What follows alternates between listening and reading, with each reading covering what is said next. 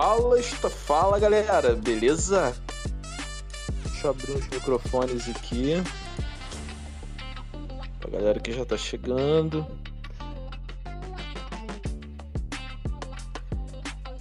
E aí, já voltou de viagem, Ralph? Boa noite, Thiago. Ah, Deixa eu liberar o microfone aqui. Vocês estão me ouvindo bem? Como é que estão as coisas aí?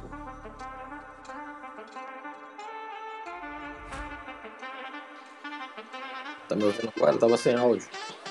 Tava, agora eu tô te ouvindo. Tô ouvindo todo Agora tô mundo. Beleza. Não, já. Já no Brasil. Graças a Deus. Show de bola. Tá conseguindo me ouvir aí, tranquilo? Sim, tranquilo. Poxa, tudo bom, Thiago? Boa noite. Boa noite, beleza? Eu, eu me atrasei, mas eu vou, vou ser sincero pra vocês. Eu nunca me atrasei. É primeira vez que me atraso com uma bolha. Desculpa, Thiago. Capaz, relaxa, tá massa. O... Vamos Mas, é, cara, você. eu, eu estava aqui numa briga aqui pra, pra instalar um. Pra, pra rodar um. Baixar o Bitcoin Core, mas a máquina que eu tô, além dela ser muito velha, eu vou ter que formatar ela toda. O Vitor tava me ajudando aí, me auxiliando aí. Vai pagar uma prenda. Todo mundo de carteira aberta aí, gente. É.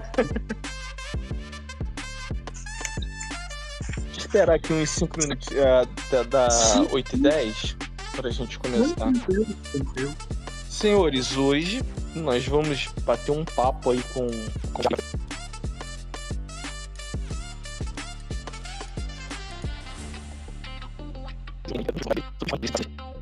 Opa, eu acho que falhou aí, hein? Valeu. E esse beatbox aí? É. Desse jeito. Parecendo um sapo. Fala alguma coisa aí. E Tá aí, me ouvindo galera? bem? Agora Sim, tá sim. Eu estava dizendo, né, que a gente vai ouvir aí hoje o, o Thiago trazer aí uma, uma bela tese, uma bela reflexão aí sobre o Bitcoin e esse mito fascinante que é o mito da caverna de Platão. Fala, Vitor. Dá sua boa noite aí, Vitor. Fala galera, beleza? Olha, foi um técnico muito merda. Eu tentei ajudar o Jeff, cara. No final ele ficou com mais problemas do que quando começou. Como eu não sou bom, vou logo falando que eu não sou bom em, Linux, eu, e quem é bom em Linux é o Ralph. Vou, já vou passar o contato do Ralph pra você, Jeff. Ele vai te ajudar. Pode mandar pra cá. Inclusive, eu tô instalando o Linux agora. nesse momento. O, Kali. Ralph, é, é, o erro que tá Tô dando, instalando a versão do Kali. É, lá. O erro que tá dando lá no Jeff, cara, o, é o seguinte. é, tenta instalar alguma coisa, ele fala que o pacote não pode ser instalado porque existe um problema na DKPG, alguma coisa assim. TKPG de do hash do do. Você já pegou esse tipo de problema? Não sei se você já conseguiu ver esse tipo de problema no Linux. Não, cara. Cara, então é só é, tem que ver- tem que capturar pelo NViewer lá. A gente tava eu- eu- É, pra poder olhar, né? É, aí você vai ver, eu acho que você vai conseguir matar, entendeu? Mas não adianta, o, o Jeff, ele, tem, ele quer reinstalar o, o, o, o sistema Ele- dele. o Jeff baixou esse. Baixou essa. Essa, é, qual é a distro que ele tá usando? Então, é ele a tá, distro ele tá com o Ubuntu, o 22. Ubuntu? É, Ah, tá. mas Ubuntu. esse, esse computador dele, Mas foi uma imagem, ele baixou um ISO? não, não, já instalaram pra ele. O problema, cara, tá. que é, tem coisas lá que é de trabalho e tal, ele quer formatar, e ele quer. Eu descobri o nome dele, porque quando você está tentando instalar, aí dá o nome de usuário, né? Eu fiquei já zoando ele, né? Porque agora descobri, Tá. descobri Aparece meu nome, aparece o nome. É muito difícil de alguém associar. Entendeu? Aí, É super difícil. Tem alguma coisa que possa ser perdida, ô Jeff? Não, pode pegar. Ali eu posso, cara, ali eu posso zoar tudo, cara. Eu Pô, posso grava perder uma até essa no- máquina, de tão ruim que Grava ela uma é. imagenzinha no pendrive e manda pirão, cara. Grava uma imagem ISO e, Então, a gente não e faz a conseguiu, instalação direto. Então, a gente não conseguiu Oi? porque a gente, eu tava baixando o Etia e ele tava dando um problema, entendeu? E detalhe, ele também não tinha nenhum pendrive, coitado. Ele é tão pobrinho, ele não tinha nenhum. pon- Ele tava, ele tava, você tava fazendo dual boot nessa máquina? ou- Não, não. Só tem isso. Não tem, Nada, nada. só tem. Só tem. Cara, essa máquina aqui, deixa... Ralph, só pra você entender o que, E que a é a gente faz nela. você tá usando? De- Não, deixa eu te Qual é falar o como, como é que é a questão partição? do. Não, não. A formatação dela é o seguinte: Você pina o cabo de fonte nela, abre a tela e aperta o power. É, é isso. Pra te poupar tempo. Uma máquina da CCE, cara. Não tem tiro. É, mas eu achei esse computador na casa da minha mãe, cara. Putz. Você vai ver. vamos começar? É, provavelmente ele vai ter problema de, cap- de, de, de HCL, que a gente chamava antigamente, né? De compatibilidade de software, né? Incompatibilidade de software, né? Porque existe uma lista de compatibilidade, né? Então o Ubuntu, como é a versão mais recente, provavelmente ele não vai reconhecer alguns componentes dessa máquina, se ela for muito antiga. Putz. Isso é provável. É, Ralf, o negócio é o seguinte, cara. Você quer como Ele um técnico uma versão melhor. mais antiga do. Eu falo com o Jeff depois. É, eu acho que você vai conseguir resolver. Valeu, um abraço. Valeu. É isso aí, senhores. Hoje a gente tem o prazer aqui de estar conversando com Mr. Lion. Tiago, seja muito bem-vindo. Obrigado pelo seu tempo. E vamos começar esse bate-papo aí. Se apresenta aí para a galera que não te conhece ainda, acho difícil. Ah, eu sou o Thiago, né? Eu, posto algumas coisas é, ah, no Twitter aí, principalmente relacionado a Bitcoin, né? Ah, conheço já há, bastante tempo, enfim, mas esse ano que eu resolvi querer postar alguma coisa, né? Ah, e, e eu pretendo assim, ó, é, isso que eu vou, vou falar hoje para vocês nesse bate-papo bem tranquilo é uma coisa que eu comecei a escrever e eu quero que um dia vire um livro, tá? Eu acho que a gente tem muita coisa dentro dentro da filosofia aí que tu pode associar, a, principalmente a Bitcoin, uma visão de mundo um pouco diferente, né? É esse, é esse o meu foco. Eu já vou ser bem sincero, eu vi vocês ali falando de instalar coisa, eu sou um nó cego para isso aí total, fora, né? Não, não é essa parte aí que que, como se diz, que me motiva, acho muito interessante, mas não, não, não, não sei. Né? O que me interessa mais é a parte educacional da coisa, de tentar fazer com que as pessoas abram a cabeça e vejam uma nova possibilidade diante delas com o Bitcoin. Ô, Thiago, é... Diga. eu sou, não no sentido figurado, mas eu sou literalmente um nó cego. Nessa Mas parte. somos dois. Eu sou, eu sou a mula total, tá? Bem sério. Né? Eu, nisso, assim, ah, o cara vai me falar de sistema. Eu tava ouvindo o, o Diego ele falar da Lightning. Tá, tô estudando a Lightning, enfim, mas a parte teórica, né? Se o cara me disser assim, bah, como é que funciona o sistema? Ó, esquece, não vai sair nada. Tá? A parte teórica e tal, maravilha. Agora, não sou programador, né? Então não tem como. É... Ah, né? É, é, é tu falar, vocês estavam falando aqui instalar, não sei, para mim é falar grego, tá? Não, é, cara chegar para mim e dizer, bah, tô desenvolvendo não sei o que, de bah, legal, isso aí, continua que tá, tá massa. Mas eu não vou conseguir contribuir muito, né? Mas então assim, ó, não, não vou tomar muito tempo de vocês hoje e vou vou falar Ah, um pouquinho que isso, cara. né, ah, a respeito do mito da caverna de Platão ou alegoria da caverna. Né? Acredito que todo mundo já tenha ouvido, já tenha lido, já tenha estudado isso em, quando teve filosofia, né? Ah, no colégio ou por simples curiosidade. Né? E, na verdade, assim, é uma, é uma metáfora né, que trata, eh, principalmente assim, Platão demonstrou né, nessa metáfora, nesse mito, as pessoas estavam na caverna, presas, acorrentadas, e outras pessoas promovendo uma imagens, né, através de, de fumaças de, uma fogueira que eram projetadas na, na parede. Né. Isso nos traz uh, a questão do mundo sensível, o mundo dos sentidos, aquilo que a gente vê, que a gente olha e que a gente sente que nos é demonstrado, né. E isso nem sempre é real, porque o que as pessoas viam eram sombras de objetos, sombras de monstros, sombra de tudo que eles queriam mostrar para aqueles prisioneiros que, que, estavam acorrentados dentro da caverna. Não sendo uma realidade de fato, não sendo uma verdade, mas sim aquilo que eles queriam que eles acreditassem que fosse. Né? E dentro dessa, dessa caverna, as pessoas acorrentadas, muitos nunca tinham visto a luz do dia, né? Sempre viram o mundo através dessas sombras, através dessas imagens. E um belo dia, né, eis que um abençoado consegue se soltar dessas correntes e conhecer o mundo externo. E ele vê que o mundo era muito mais bonito, muito mais agradável, muito mais feliz, cheio de formas, cheio de, de brilho, cheio de luz, com árvores, com animais, com plantas, com outras pessoas que viviam livres, que viviam bem, fora daquela caverna escura, eh, mal cheirosa, cheia de fumaça, porque existia uma fogueira ali, e as pessoas só viam vultos ali dentro. E esse prisioneiro resolve voltar para dentro da caverna e conta esse mundo novo que ele viu fora, né, para o pessoal. Olha, pá, lá fora é legal o negócio. Vocês não querem que eu dê uma ajudinha aí para vocês, para se soltar, para vocês conhecer a verdade do mundo, conhecer a verdade de, que tem lá fora.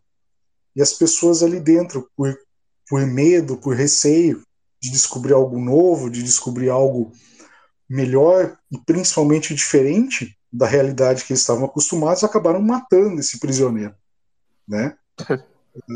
É, é, sacanagem, né? O cara quer mostrar uma coisa boa e as pessoas acabam uh, matando, né?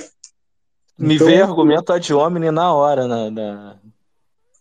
É, é isso aí. Então, uh, esse é o, mais ou menos é o resumo do, do que se trata o mito da caverna. Né? Posso fazer uma pergunta, Thiago? Claro, fala.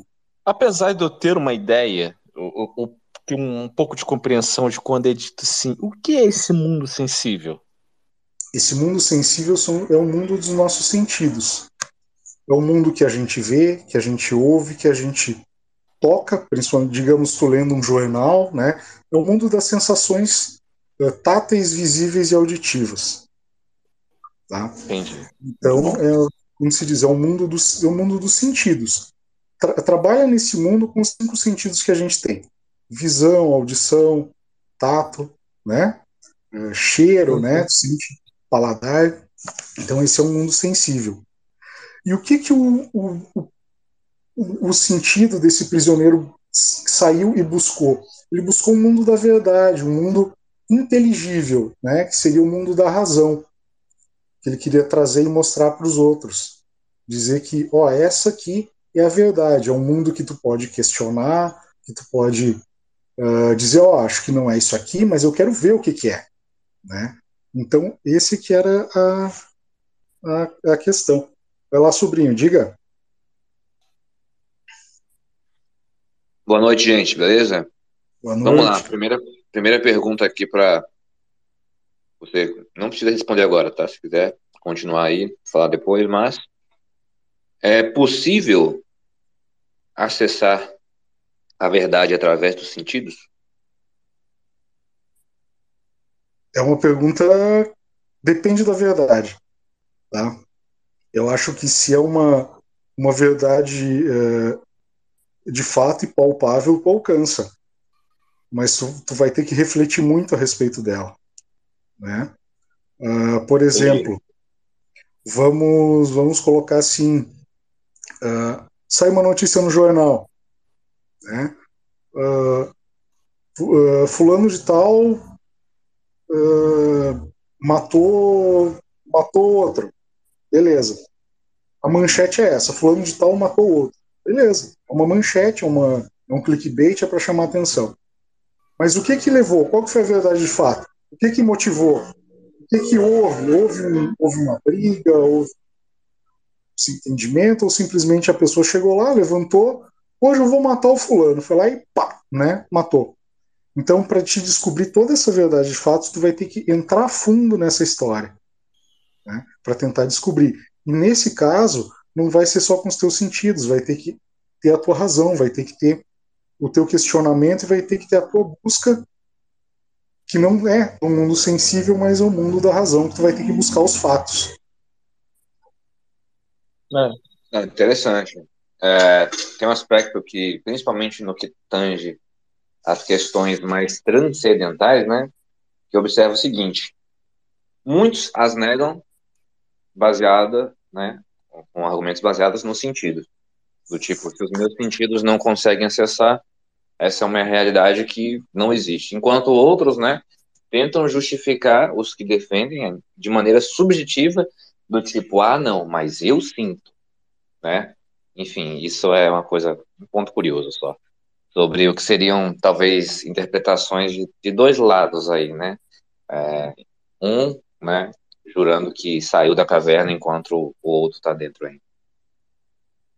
Sim, uh, vai lá, Vitor, diga aí. Tudo bom, galera? Abraço aí para todo mundo.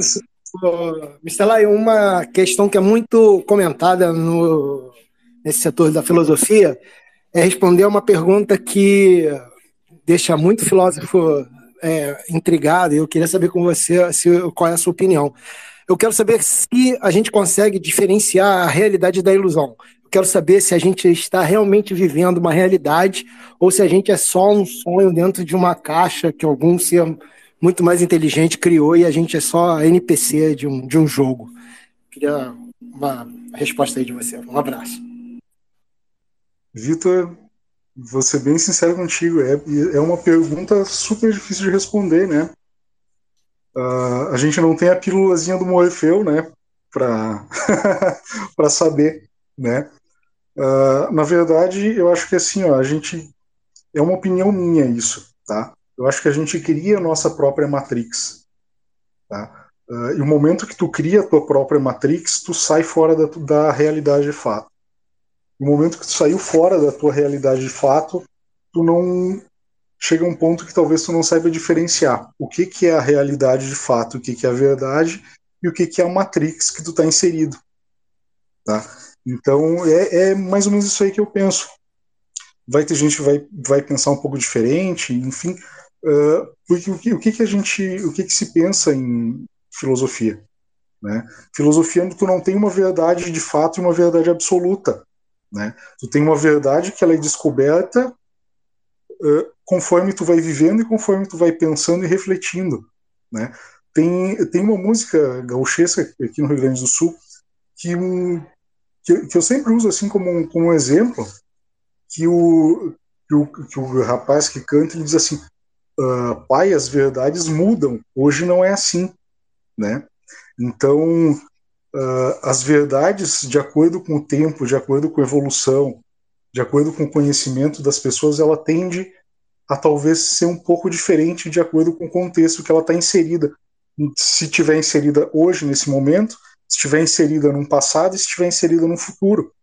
Tá?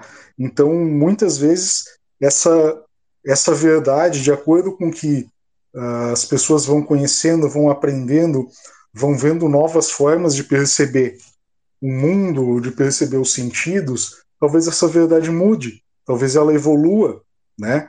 Então, é, eu, eu penso para esse, esse lado, relacionado à questão de a gente viver numa verdade de fato ou a gente uh, viver numa matrix, tá? Não sei se eu consegui te, te responder a contento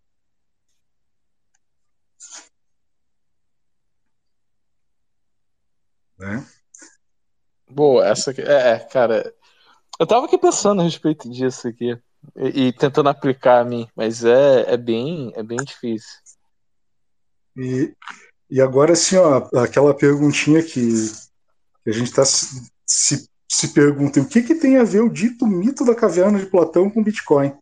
Né? Isso é aquela, aquela perguntinha de ouro né, que a gente começa a pensar e refletir.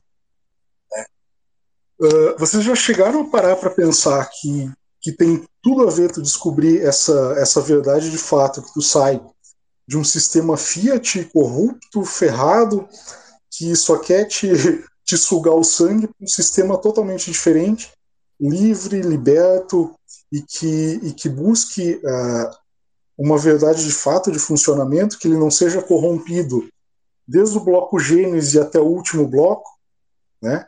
Essa é uma verdade de fato. Eu acho que tem tudo a ver com a história do mito da caverna de Platão. E, e essa questão. Uh, assim, a gente, desculpa, eu vou, eu vou, eu vou metralhar aqui, senão eu perco o raciocínio. Vai, vai, vai, vai à vontade, Vitor. Vai à vontade, Thiago. Uh, e aí, o que que, o que que eu penso, né? Nessa questão de mito de caverna de Platão e, e Bitcoin. Esse prisioneiro que saiu dessa caverna fazendo uma analogia, uh, não seria, a gente não poderia chamar ele de Satoshi, o cara que conseguiu se libertar desse, desse mundo uh, sensível, que é o nosso mundo que a gente vive, que a gente toca, que a gente uh, vai no mercado com, comprar comida, que a gente abastece o carro, que a gente vê, e que é um mundo que tá, a gente vê que está se deteriorando, né? principalmente essa questão macroeconômica. Né? Não seria ele o cara liberto que conseguiu abrir os olhos, visualizar mais para frente e, e ter uma visão de mundo totalmente diferente e nos fornecer uma alternativa, que nem o prisioneiro que voltou na caverna e disse: Olha, existe um mundo da razão, existe um mundo que não é corrompido. A gente pode trabalhar a partir dele e fazer uma revolução. Né? Uh, então, eu acho que tem tudo, tudo a ver assim, a gente fazer esse, esse paralelo entre mito da caverna de Platão, mundo sensível, e Bitcoin, mundo inteligível, mundo da razão, mundo da compreensão, mundo do, do despertar, né? Um mundo que tu, tu além de, de despertar, tu te torna liberto e tu busca essa liberdade para as outras pessoas. E essa questão de buscar liberdade para as outras pessoas é aquilo que a gente faz, quem trabalha com Bitcoin, quem gosta de Bitcoin. Quem aqui, acredito que toda semana ou todos os dias fale com alguém e, e que não é desse mundo, né? Uh, vai lá, Jeff. Eu estava pensando aqui, né, na, nessa figura, né, nessa imagem da pessoa que conhece o mundo externo, o mundo real, e ele volta, né, como mensageiro, trazendo essas boas novas. E, e, ele é morto. Eu acho muito engraçado que pensando é, Satoshi sendo essa figura, eu acho que no máximo ele estava ali na, na porta da caverna, o pessoal fala, o que, que você está fazendo aí? E ele fala, pô, aqui é lindo, aqui é muito diferente daí. Aí o cara, ah, pô, não acredita. Ele fala, meu irmão, não tenho tempo para te convencer. e o caminho dele. Eu, tenho, eu ter que construir mais. É, exato. É, não, é bem por aí a coisa. Porque e... essa foi a mensagem que ele deixou, né? Tem, tem essa conversa Sim, do Satoshi. Tem, tem, é. Uh, na verdade, ele era bom com códigos e não era bom com palavras, né? Então, e de fato, o cara era um gênio. O cara, ou os caras, ou as pessoas, ou sei lá, né? Esse grupo que, que a gente tem como, como Satoshi.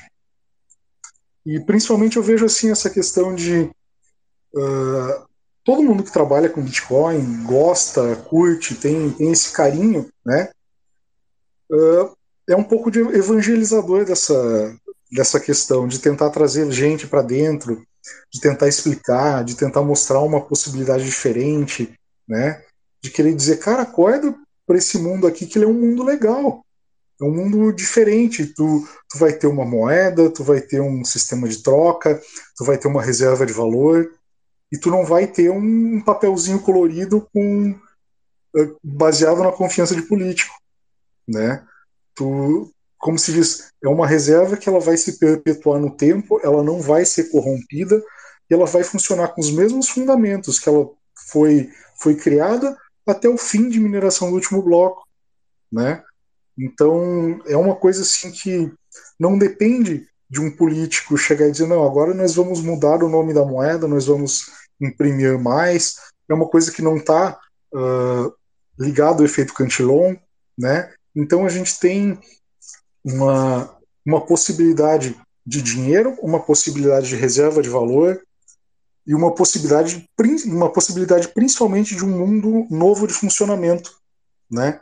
De, de um mundo assim que te abre a mente, te abre uh, as possibilidades de, de ensino, possibilidades de trabalho, possibilidades de, de ter uma moeda, ter um dinheiro de verdade, né? Então, e, e acaba sendo uma filosofia de vida, né? O, e... Thiago, diga. O, você fala assim, né, desse novo mundo e to, todo essa, todas essas novidades que esse mundo te apresenta. É sem querer cortar muito teu raciocínio, mas ao, ao se deparar com esse novo mundo, o, o, quais foram assim os seus mind blowing, assim? O que, o que, que as coisas que mais te encantaram quando você observou esse mundo novo? Uh, eu, principalmente assim, uh, a possibilidade de não ter uma coisa vinculada ao Estado, tá? A possibilidade de autocustódia, uh, a possibilidade de, de utilização sem ter alguém controlando, né? Uh, a possibilidade de, digamos, quer fazer uma, uma transferência uh, de um país para outro, tu consegue fazer uma transferência sem, sem tu ter que pagar absurdos de taxa, sem tu ter aquele, aquele carinha lá no banco e dizer, bah, ó, não vou conseguir te liberar esse dinheiro aqui hoje, tu vai ter que esperar 48 horas, 72 horas, a outra ponta lá uh, rezando para que chegue, né? Então é uma possibilidade de um sistema financeiro que funciona. Né? Sem permissão de terceiros. Isso, sem permissão de terceiros e sem o terceiro controlando. É, é, é, é a origem da coisa, é o, o P2P, né? Duas pontas. A e B transacionando e acabou, ninguém precisa ficar metendo o B dele no meio. Né? Essa que é a, a, a possibilidade fantástica para mim. E eu estava eu tava vendo, estava respondendo alguns alguns posts do, do Diego ali, a história da Lightning trabalhando com, com. Ele me explicou mais ou menos assim, né? Como se fosse um DeFi verdadeiro, né? O pessoal tem rendimento e tal. Uh, então tá aí mais uma possibilidade, mais uma coisa diferente que a gente tem dentro desse, uh, desse dinheiro novo, desse dinheiro que não é controlado pelo Estado. Né? Então, uh, eu até já li alguma coisa a respeito que é possível desenvolver contratos inteligentes dentro, né? Também. Então, uh, uma coisa assim, ó, que consegue fazer praticamente tudo que um sistema financeiro consegue fazer, consegue fazer uh, tudo que algumas shitcoins ali conseguem fazer dentro de uma rede forte, dentro de uma rede segura e principalmente dentro de uma rede que não perde seus fundamentos desde o início até o fim da sua mineração, né? Então, isso para mim é uma coisa assim, a hora que o cara começa a estudar, abre a tua cabeça. Né? Como é, cada... isso é fascinante mesmo. Como a ideia principal, né, trazendo agora de novo, relacionando ao, ao mito da caverna, né, uh, tu vê todo esse mundo novo, tu quer trazer uh, as pessoas que estão estão lá dentro da caverna, que não, não conseguem ver essa possibilidade nova, tu quer chamar para ver né? E o que que acontece? Muitas vezes elas olham assim para ti e dizem, cara, isso aí é scam, isso aí é pirâmide, isso aí é loucura, uh, foge disso aí que é furado, sem conhecer de fato, sem ler, sem pegar o white paper ali e estudar, ou sem simplesmente pegar. Uh, ah, pega um artigo ali da Litecoin, da Livecoins, né? Desculpa. Alguma coisa assim que diga, ó, oh, Bitcoin funciona dessa forma. Vários produtores de conteúdo né? Tem, uh, acho que a maioria aqui do pessoal produz, produz conteúdo super legal. Então, é despertar a criatura ir lá, dar uma olhada, assiste, né? Abre a cabeça, não, não fica limitado que nem uh, que nem cavalo com aqueles negócios do lado que só enxerga para um lado, né? Abre, abre as possibilidades de, de conhecimento, né? Que a gente a gente assim, a gente é, é um eterno estudante, né? Está sempre sim, sim. tendo que buscar algo, está sempre querendo aprender algo diferente. E se tu consegue aprender algo diferente em um mundo novo, um mundo uh, principalmente trazendo, né, para essa questão de moeda, valor, etc. Um, um, ter esse conhecimento de algo que te promova um sistema financeiro diferente que não é vinculado ao Estado, ou a criatura vai estudar isso, te, te joga de cabeça para aprender. Né?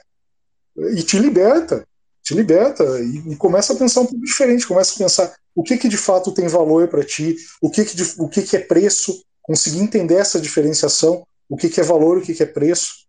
Né? Uh, sim, sim. Todas essas possibilidades abrem a cabeça da pessoa quando ela começa a estudar Bitcoin. Se ela não tem isso vívido, né? O, o, o que, que é preço e o que, que é valor? Ah, bem legal. Uh, preço é tudo aquilo que tu consegue comprar com, com moeda fiduciária, tudo aquilo que te, te é barato, tá? Na minha concepção. Tudo aquilo que, que te seja barato para mim é preço. Agora, tudo aquilo que tem valor para ti é algo que tem que é ligado, uh, principalmente a questão de, de honra, a questão de perenidade, a questão de perpetuação no tempo. Para mim isso é valor, seja um valor de família, seja uh, um valor que te dê uma questão de, de, uma moeda forte, que te dê uma poupança que possa promover esse valor para o teu filho no futuro, né? E principalmente essa questão de, de, de, honra mesmo, né? A gente fala assim os valores. Quais que são os valores da tua família? Né? Então, principalmente essa questão, se tu trouxer isso, a gente consegue fazer essa diferenciação bem clara entre valor e preço. Eu escutei do Alan Chiran, cara. Tava no... Cara, assim, foi incrível, porque eu liguei para ele, a gente precisou falar no telefone, liguei para ele.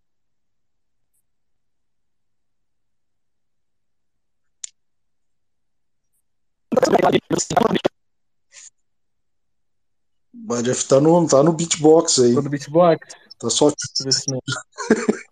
Melhorou um pouquinho agora pra vocês? Melhorou, melhorou, tá massa. Eu ouvi do Alan Chiran, assim, eu tava, fiz uma ligação para ele, a gente tava conversando, e em algum momento eu tomei uma red pilada dele, né? E em algum momento ele virou e falou assim: é, Jeff, tudo que não importa tem preço. Isso. Tudo que é barato. Não importa, tem preço. Ele fala, me fala aí o preço do teu filho. É, aí que tá. Eu falei, pô, é, é por aí. É? Segue o baile. É bem isso. Vai lá, tem Vitor e tem o Ghost Raven. aí pra falar. Ghost Raven. Isso. Vai lá. É que eu só consigo ver o Ghost. Tô no celular aqui. O outro virou fantasma. Sacanagem. Fantástico o nome, tu consegue me ver e o outro não consegue, cara. bah, desculpa aí. Não, de boa, de boa. É, então, para resumir a questão toda, assim, de preço e valor, né? Preço seria o que é negociável, né? Você dá um preço para algo que, pela ganância, você pode comprar ou ceder por um desejo, uma tentação carnal, né? O pessoal que é mais religioso, enfim. Um pecado, algo do tipo. Agora, o que tem valor de verdade para você é introcável, né? É algo que você não negocia por nada, você não vende, você não cede. Então é um valor seu. É algo valoroso. Vai ter a questão da virtude. Então o valor seria ligado à virtude, por esse princípio. Seria isso? Tô certo? Tô errado? Tô mais ou menos? Como é? Não, tá certinho. É, é bem isso aí, né? É, eu, eu, sempre, eu sempre penso nessa, nessa questão mesmo. Aquilo que, que te é barato, aquilo que tu pode dizer custa tanto, beleza, isso aí é preço, né? Uh, e aí, como se diz, para isso tem Mastercard, né? e o que tem valor não, tu não compra, né? Uh, Vitor, mete pau lá, vai lá. tá com a mãozinha levantada aí. Fala, beleza. Não, eu, eu ia comentar uma questão, eu queria que você desse essa sua opinião na, em base na filosofia sobre a questão do valor, se ela é subjetiva ou não. Mas a, a outra pergunta seria o seguinte: eu não sei se você tem essa paciência que muitos bitcoins às vezes começam a entrar mais fundo no, no funil começa a perder muita paciência para poder explicar para outras pessoas.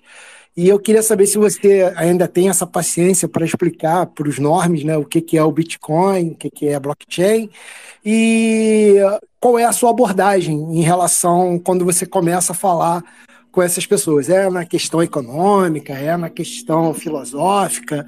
Eu queria uma, uma, uma, uma opinião sua aí sobre isso. Um abraço. Beleza. Dito é o seguinte, eu sou o cara mais paciencioso do mundo.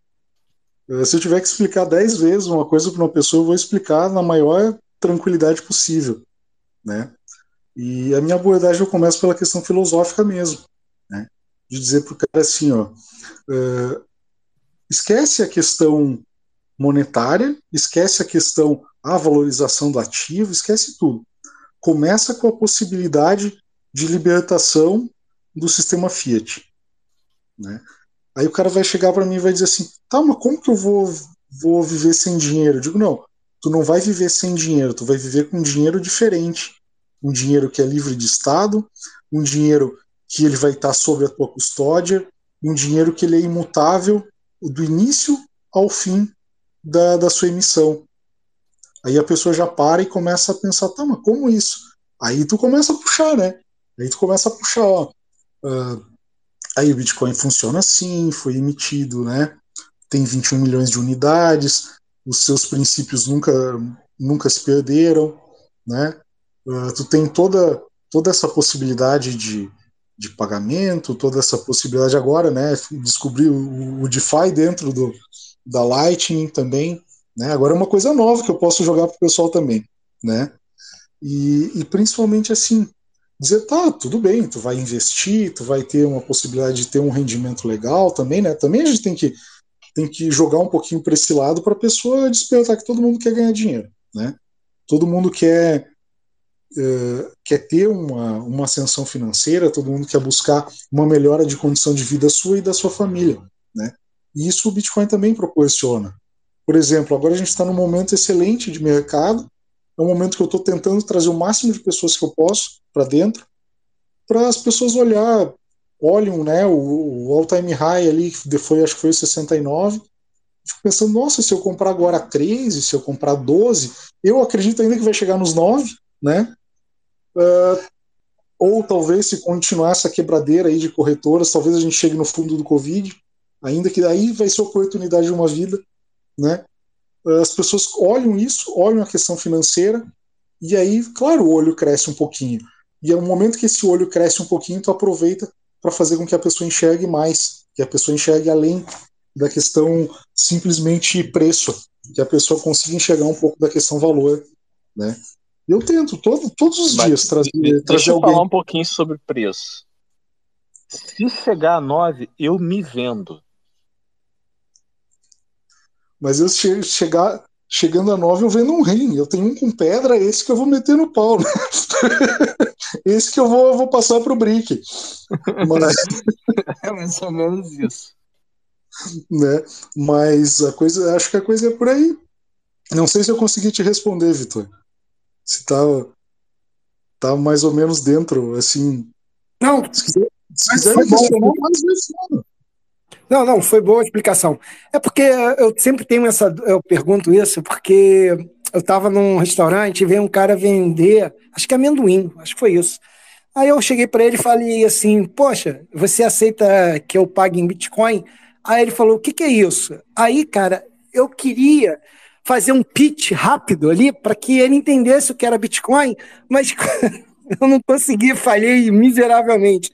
E aí eu fiquei com isso na consciência. Eu queria saber se você tem alguma alguma frase assim e tal, alguma coisa assim que o cara, pô, caramba, deixa eu então baixar aqui a carteira e tal, não sei o quê.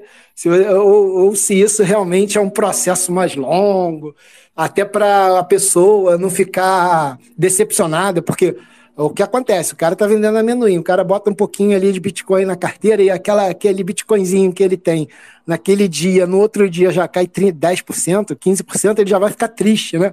Ele não vai entender o valor no, a, a, no, a longo prazo, ele vê ele talvez a curto prazo. Então, eu fico sempre muito receoso de, de falar um negócio e o cara se arrepender e ficar com mau juízo do, do Bitcoin depois.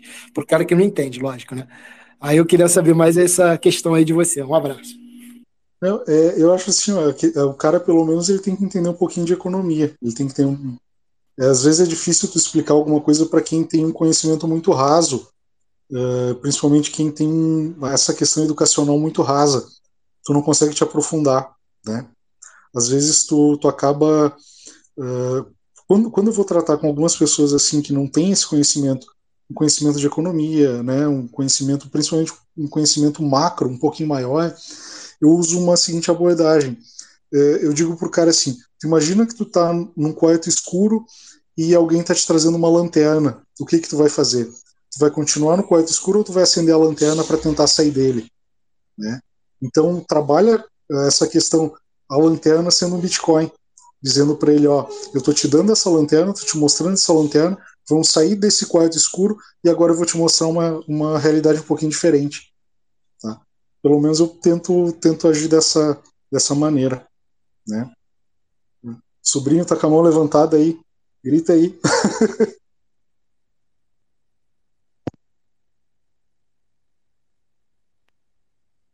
Oi, estão me escutando? Sim, sim, pode falar. É porque aqui estava falhando.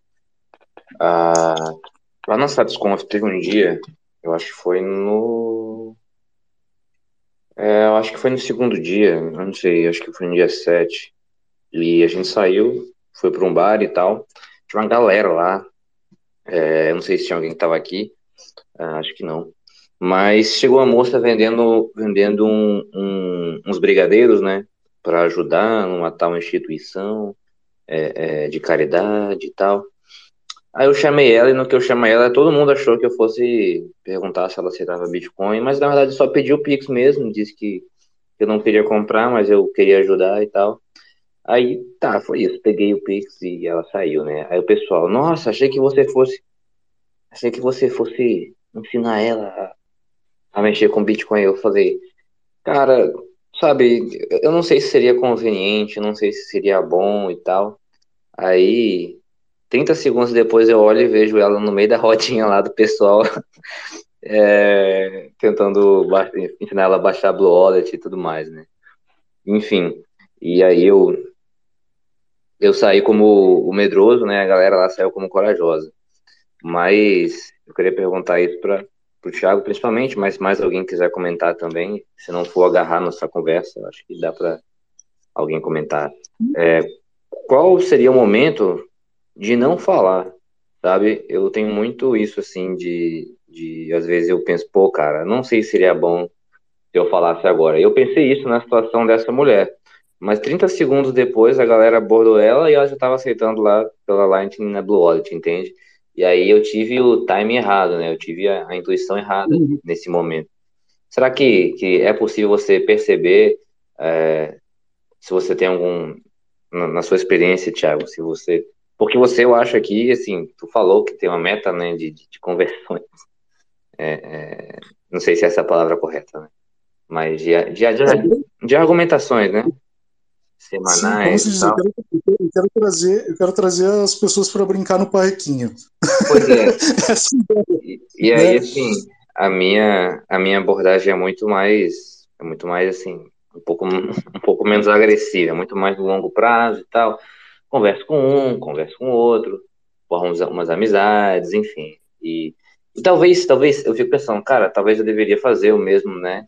Que, que o Thiago faz. Mas eu tenho uma tendência sempre a, achar né, é, que eu que eu estou incomodando ou que eu posso a, trabalhar mais do que ajudar aquela pessoa ali, enfim, não sei, cara, eu tenho medo de, de... Não, não, não, não. Então, eu não sei o que é melhor, eu não sei o que é melhor, sabe? Se é eu errar tentando ou se é eu nem, nem tentar para evitar fazer alguma coisa, entendeu? Eu não sei. Não, o Thiago. Deixa... Oi. Eu posso dar um, um, palpite aqui, depois você corrige tudo? Vai, mas óbvio, mete lá, vai lá. Vai lá. A, a ideia para mim, é, hoje, a, ao longo aí dessa minha jornada, é o Bitcoin é a virtude do egoísmo. Do ponto seguinte, cara, todo, todo, todos, todo, ó, estamos aqui com, deixa eu contar aqui, cara, é todas as pessoas que estão aqui, as pessoas vieram atrás. É o desejo de conversar com alguém, trocar uma ideia, trocar uma informação, absorver, aprender. Ele quis, ele veio. Eu não tô levando mais nada para ninguém. Aí nesse sentido são as pedras que rolam. E, e, quem eu for esbarrando nesse caminho, nessa jornada, a troca vai acontecer. Agora, eu levar, eu sinceramente, não. Hoje não mais. Sim, sou egoísta. Não, não. É, eu vou, vou, vou passar ali pro. Desculpa de novo, eu não só consigo ver um pedaço, tá? É, e eu tô, não consigo enxergar direito aqui. Caust tá com a mãozinha levantada aí faz tempo. Fala aí. Salve, boa noite. Salve, boa, boa noite. noite. A causticidade, né? Isso aí, desculpa, Diferente... eu só consigo ver o caust aqui. É, porque. então, o que que aconteceu? Eu acho interessante esse, esse essa conversa, porque o que que acontece? Eu vou, eu vou, dar um exemplo aqui da minha experiência pessoal como pai, né? É, minha filha foi criada com uma alimentação assim saudável, broto e tal, papapá. Então eu fazia brotos em casa. Broto de lentilha, por exemplo, uma coisa que ela gostava muito quando era criança. Ainda gosta até hoje. Então eu fazia broto de lentilha, né, em casa. E ela comia esse broto de lentilha assistindo desenho. Eu, eu, eu, eu passava um pouquinho de azeite, um pouquinho de shoyu, botava num pratinho, uma colherzinha, ela ficava comendo assistindo televisão. Ela sempre gostou disso, né? Uma vez, ela tinha uma amiguinha que frequentava a nossa casa, né? Tainá, é, nós chamávamos de Tatá. Então, vamos, vamos botar o filme aqui, tal, papapá, tatá. Eu, eu tinha um monte de coisinha lá que eu já tinha separado para elas comerem, né? Minha filha queria broto. E pegou o broto e falou: Tatá, come esse broto, é uma delícia. Come isso aqui, é uma delícia. Nossa, a menina botou uma colherada de broto de lentilha na boca, a menina quase morreu. Mas por quê? Ela não estava preparada ainda para apreciar Isso. aquele broto. Entendeu? Ela ainda não estava preparada, ainda não era o pai. A minha filha ficou. Minha filha era pequena, devia ter uns seis anos, assim. Tipo, mas como assim ela não gosta de broto? Entende? Para ela, todo mundo gostava de broto, porque broto é uma delícia. Entendeu? Como que pode a menina quase morrer com uma colherada de broto? Né? É assim que eu vejo o Bitcoin. Entende? O, meu pai fala uma coisa que é bem engraçada, que é bem legal. É um ditado popular, né? O sol nasce para todo mundo, mas a sombra não é para todos. Né? Então, é, o Bitcoin também.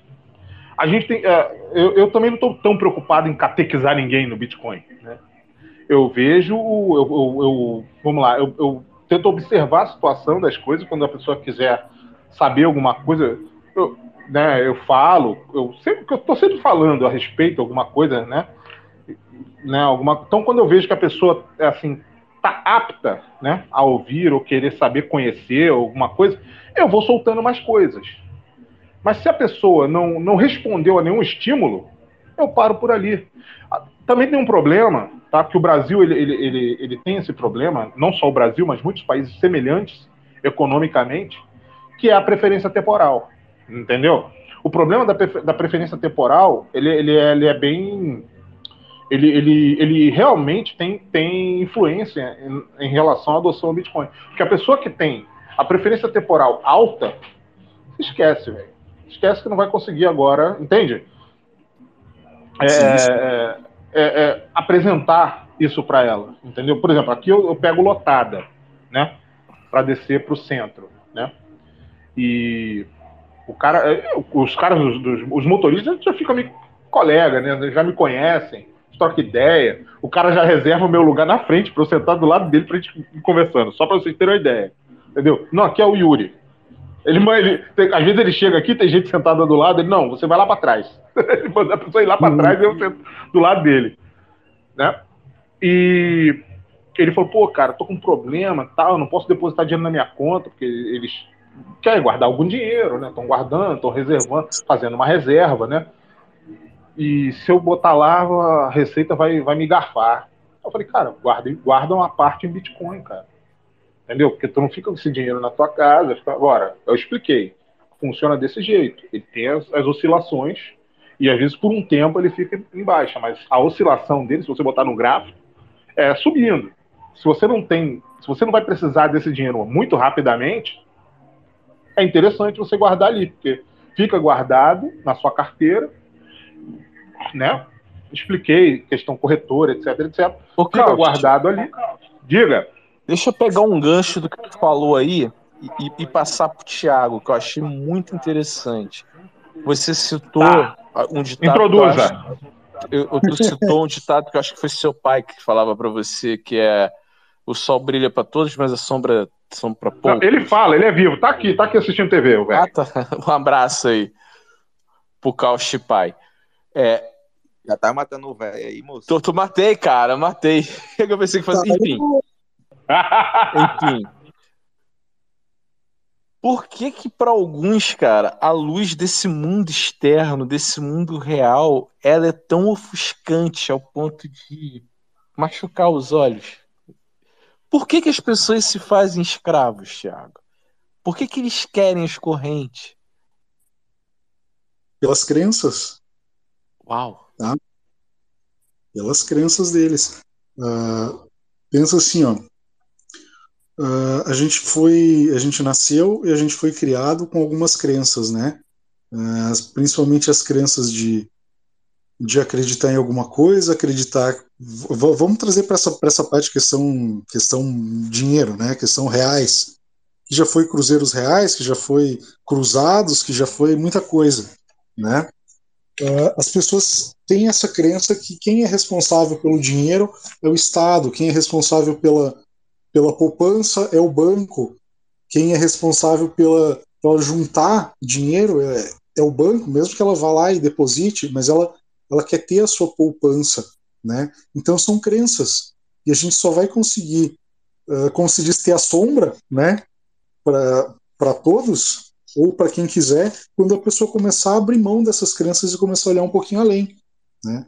No momento que tu eh, tira essa veste das crenças e começa a, a enxergar um pouquinho diferente, começa a ver que, por- trazendo para a questão Bitcoin, tu pode ter uma poupança em Bitcoin, tu pode né, comprar ali, fazer teu DCAzinho básico, semanal, mensal, né, de acordo com as possibilidades de cada um, e tu vai ter a tua poupança, tu vai ter uma reserva de valor, e a hora que tu quiser eh, transacionar, tipo, bom, vou querer comprar alguma coisa, negociar diretamente com alguém que também eh, trabalhe com Bitcoin, né? Eh, penso que seja nessa questão, principalmente aqui de crenças, né? Posso fazer uma colocação breve? Claro, É, não seria, é, por exemplo, no caso da água da eletricidade, a gente sabe que eles percorrem o caminho que oferece a menor resistência. Isso é teórico. O cérebro reptiliano ou primitivo nosso, ele não desenvolve um raciocínio parecido. Não é assim que ele funciona também. sim, ele, ele, ele tenta buscar aquilo que é mais fácil, aquilo que é conhecido, né? Eh, aquilo que a gente foi, principalmente a gente foi educado para acreditar, então aquilo que tu foi educado para acreditar, ele se torna aquilo mais conhecido e mais fácil para ti. Mais fácil de, de assimilação, mais fácil de entender o contexto e mais fácil de ter aquilo como uma verdade, né? Então, creio que sim, né? Ah, deixa eu ver, tem mais gente com a mãozinha levantada. Tem a Criptodeusa e tem o Tuco. Vamos lá, depois o Vitor. Vamos lá. Ah, quem quiser ir falar, pode ficar à vontade, né? É uma conversa, vamos, vamos falando. A gente está aí para trocar ideia.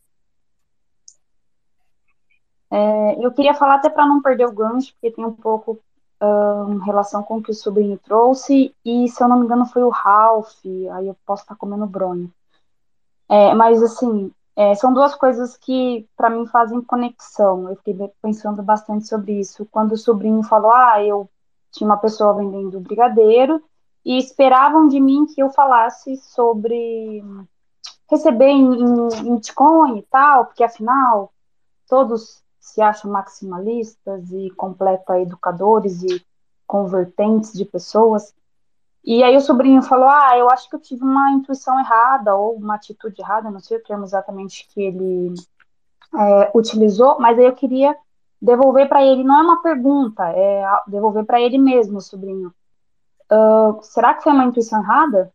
Ou você se preocupou? Porque assim, é, a gente se sentir responsável por nossa atitude é uma postura muito nobre. E quando você pensa, repensa, e às vezes não é muito bom porque você pensa demais, mas quando você pensa e analisa uma atitude para ver se é bom ou não, se é adequado ou não, para mim eu acho, eu acho que isso é extremamente nobre. Pode ser que você perdeu uma oportunidade? Pode ser. Mas qual o problema? Você não está ali para salvar ninguém. É, assim, numa próxima você pode é, aproveitar, mas não leve que isso foi uma intuição na, errada, não. De verdade, quando eu ouvi você falando, eu acho que é uma postura super nobre você se sentir responsável pelo que você faz com com, com o outro, entendeu? E aí tem a ver com, com o que, não sei se foi o Ralph, o Ralph, não sei se foi você, quem foi que falou sobre o pessoal que acaba mergulhando muito na toca e fica, eu não quero usar um termo pejorativo, mas um pouco intolerante, com mais dificuldade de falar aí com, com quem é noob. É, é intolerante mesmo. A palavra é essa. É, e aí uh, tem a ver com o que o sobrinho fala e posta, assim. Eu sou muito quietinha, mas eu sou zoiuda, eu tô ali vendo tudo. O sobrinho fala muito em questão de humildade e tal. Inclusive, ele postou uma situação na Satisconf, que eu lembro que ele questionou a questão da humildade novamente. E talvez seja o que falta para esse pessoal que vai se enfiando e, infelizmente, vai se esquecendo de puxar outras pessoas. E isso também tem um pouco a ver com com perfil de pessoas, né? Como o Jeff falou, ah, eu sou egoísta. E tá tudo bem. Para mim, eu não vejo problema nenhum, né? O Jeff ser egoísta e não querer atrás da pessoa, querer esperar que as pessoas venham. Cada um, cada um tem uma postura. Mas aí eu falo, sobrinho, é, para mim isso faltou um pouco de humildade. Para quem está ganhando conhecimento, um conhecimento gratuito, que veio de, para mim, veio de um grupo chamado Satoshi, veio gratuitamente e, infelizmente, está esquecendo de, de dar as mãos, né? Que eu acho que, na verdade, o Bitcoin é um, algo de de dar as mãos. E por último, aí eu acho que o Thiago vai gostar do que eu vou falar, que, que ele é educador, não sei se tem mais que é educador. Oi? Não, não, pode falar, foi. É, na educação, o Thiago deu aula para criança, eu acabei descobrindo recentemente também. É, eu aprendi muito que quando você vai falar com. Eu sou educadora, quando você fala com uma criança, e aqui a metáfora é: crianças são pessoas nubes nesse mundo bitcoinheiro, tá? É, a gente se abaixa, se você tem uma conversa um pouco mais séria, se você tem uma bronca, enfim, você se abaixa, olha no olho diretamente, horizontalmente com aquela criança, não no sentido para você se rebaixar como educador, mas para você dizer para ela, olha, estamos aqui, vamos consertar isso e a partir daqui vamos caminhar corretamente.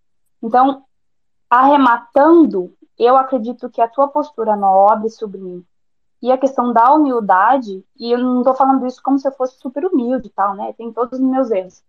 Mas é um pouco que às vezes acaba faltando. E a sua postura eu acho que foi um pouco de humildade mesmo, e, opa, com, com essa questão nobre. Eu queria que o Thiago falasse um pouquinho aí desse embrolho aí que eu falei.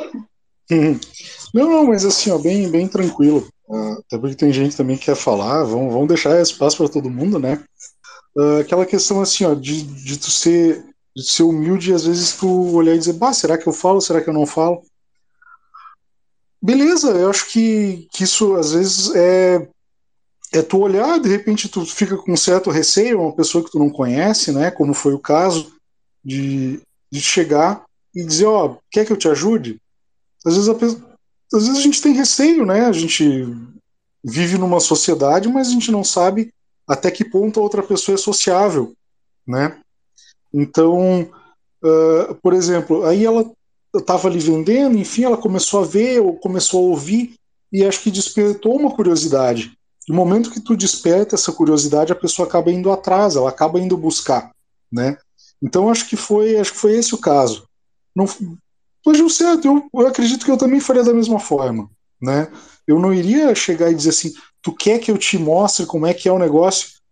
Se a pessoa chegar para mim e dizer, cara, eu vi que tu, tu fala isso aqui e tal, tu consegue me falar um pouquinho mais? Beleza, eu vou debulhar para a pessoa, né? Agora, é, chegar do nada, assim, pegar uma criatura na rua, vem aqui que eu vou te explicar um negócio. não, né? Aí eu também não consigo, né? E, e ali que a Criptodeus Aline falou na, na questão da, de criança, né? A questão de criança, tu falar dessa forma com ele é tu chegar e dizer assim, uh, usar aquela expressãozinha que a gente usa muito, tamo junto, né? Vem aqui comigo que a gente vai resolver essa encrenca, tá? Eu acho que é mais ou menos nesse, nesse sentido. Eu tô aqui para te ajudar, eu tô aqui para pegar a tua mão, eu tô aqui pra gente tentar fazer a coisa da melhor forma possível. Né? Acho que é nesse sentido. Agora vamos, vamos dar espaço aí. Tem, tem o Vitor, tem o Caust, que eu só vejo o Caust, um pedacinho, e tem o Tuco. Quem que quer falar aí? Vai tranquilo. O Tuco, o Tuco que o- o- os outros já tiveram oportunidade, vamos deixar o, o Tuco ainda não, não deu uma boa noite hoje. Boa no- Aí depois a gente passa pros outros. Boa noite, Isso. Tuco. Boa noite, pessoal. É, Jeff perguntou aí é, é, por que a dificuldade de, de falar do- sobre o mundo real, a pessoa aceitar o mundo real. E, e algo que se encaixa bastante também com, com essa questão de, de ensinar os outros é, é a, a tal da, da inércia, né? A inércia dificulta muitas coisas. É, Você você está falando sobre algo que, que vai de contra muitas das coisas que a gente tem por já batido como certeza. Então, é, é, é difícil para esperar que a pessoa aceite facilmente. Assim como é, como é difícil você é, tentar convencer a, a outra pessoa de, de algo é, e não, quando você não vê nenhuma resposta por parte dela, continuar né, tentando ensinar ela. É, a questão de, de ba- bater essa barreira, vencer essa barreira do, da inércia. Sim, sim, realmente. Ah, e também essa, essa questão assim, às vezes tu, eh, tu querer conversar com a parede não vai dar resultado, né? tu, querer, tu querer falar com a parede, só vai falar, a parede vai estar ali e ela não vai, ela não vai evoluir além de uma parede, né? É uma, é uma comparaçãozinha assim meio, meio estranha, mas acho que se enquadra, né?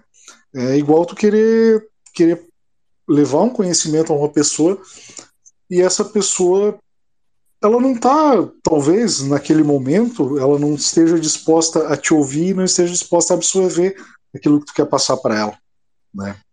Então, às vezes muitas eh, muitas vezes a gente acaba esbarrando nessa nessa barreira ah, de não é o tempo certo, não é não é a hora certa, às vezes não é o momento, né? De da gente falar para a pessoa, né? Então acho que seja seja isso. Quem- E, quem e também falar. vale, vale o questionamento se a pessoa está realmente sabendo escutar, né? Porque às vezes a pessoa está falando algo, está tentando falar, só que a pessoa não está escutando, está tá tratando ela como uma parede. Isso, é, é isso aí. Ah, e geralmente o cara ir correndo e bater com a cabeça na parede dói, né? Então tu não vai conseguir ah, penetrar nessa parede com aquilo que tu quer oferecer de bom, sendo que tu só vai bater a cabeça, né? Então às vezes é melhor tu nem falar, dependendo, dependendo do caso. né? Não adianta. É, a gente sabe que as pessoas são diferentes e cada contexto é um, né? Às vezes tu não tem como como levar uma ideia para alguém que não está disposto a ouvir. Então, o momento que ela tiver, dessa pessoa estiver disposta a ouvir, ela com certeza vai chegar em ti para você conseguir falar aquilo que naquele momento que tu queria falar para ela, ela era uma parede, né? Então, bom aí, vamos lá, quem quiser falar aí, fica, fica à vontade, né, gente? Estamos aí para trocar uma ideia, né? Tirando a minha voz de tradutor de desenho animado aí, que acho que é meio meio estranho, mas beleza. Vamos lá. Fala, Vitão. Fala, galera. Pô, o, o, o Lion tá falando que tem voz de, de personagem de desenho animado. Ah, Porra, sacanagem. Eu, eu agora fiquei até com vergonha de falar aqui com vocês. Minha voz, então, deve ser. Tá, tá um nível abaixo. É, quem segue o professor Marco Batalha tem um vídeo no canal dele chamado A Tarefa de Isaías, em que ele fala que foi dada a Isaías a tarefa de passar a mensagem de Deus. Mas Deus falou para ele: é, você vai falar para muitos, mas poucos te escutarão. Mas mesmo assim, não desista, não, não, não desista da sua tarefa. Continue espalhando a mensagem de Deus. É, essa é uma analogia que a gente faz para os bitcoinheiros, né? Para a galera que é bitcoinheira, que não fique com vergonha ou com receio de falar, da, fazer a palavra de Satoshi, né, de passar a palavra de Satoshi. É, muitos escutarão e muitos não se interessarão e fica, fica por isso mesmo. Não é obrigação de ninguém aqui salvar ninguém. A gente salva, a gente tenta salvar as pessoas que a gente ama, próximas de nós e tal. Mas mesmo assim, essas pessoas às vezes não querem serem salvas e a gente não tem responsabilidade sobre essas pessoas. Uma outra coisa que vocês comentaram sobre o Jeff, que falando que é, no caso ele estava comentando né, sobre o egoísmo dele, é porque ele é ele é seguidor de Anne Rand, então é, ele tem a filosofia do, do egoísmo virtuoso. Então, nesse ponto, estou só fazendo aí um elogio pro, pro Jeff, aliviando um pouco ele da, da palavra dele, que o pessoal às vezes confunde um, a palavra egoísmo como uma coisa ruim. E quem é seguidor da, da Anne Rand sabe o quanto é importante você ser egoísta. É, eu queria que comentasse aí, o, o que, é, eu queria que ele comentasse se ele conhece a filósofa, né, a Ayn Rand, e se ele tem alguma opinião sobre, sobre esses mandamentos, esses pensamentos dela. Um abraço aí. Beleza. Vitor, eu não conheço, tá? Uh, eu conheço bastante a questão dos filósofos clássicos, enfim, né? E, mas ela, em alguns outros mais modernos, enfim, mas ela eu não conheço mesmo, né? O, li o mas... livro a que, ela, a que ele se refere é A Revolta de Atlas, tá? Da Anne Rand. E sim, Satoshi Nakamoto é John Galt. Embora eu entenda que eu tenho uma, uma, uma visão um pouquinho diferente. Eu acho que o, é, essa revolução não vai se dar sem uma, um confronto civilizacional que envolva derramamento de sangue. Pelo menos foi assim durante a história de, do mundo inteiro. Né? E uh, no caso, a Revolta de Atlas ela tem uma visão mais romântica né, no final. É a minha única discordância com a obra da Revolta de Atlas. Mas sim, John Galt com certeza é Satoshi Nakamoto, personificado. Não, mas é, eu acho assim, ó, é, essa questão, né, também de, de ser egoísta, né, uh, claro que a gente precisa ser um pouquinho egoísta, sim, tu às vezes tu levou tu levou tempo para ter o conhecimento que tu tem tu levou tempo para absorver isso e tu tá sempre buscando para melhorar essa tua condição né? Então tu vai dispor desse conhecimento tu vai levar ele para quem realmente quer ouvir né? Tu não vai uh, desperdiçar o teu tempo o teu físico e o teu emocional para quem não quer ouvir né? Então não, às vezes não vale a pena por te desgastar. Então, nesse sentido, acho que sim, tu deve ser egoísta. Né? E deve é, ser egoísta. É o... Quando às vezes a gente fala as coisas achando que o background é, é, é comum a todos.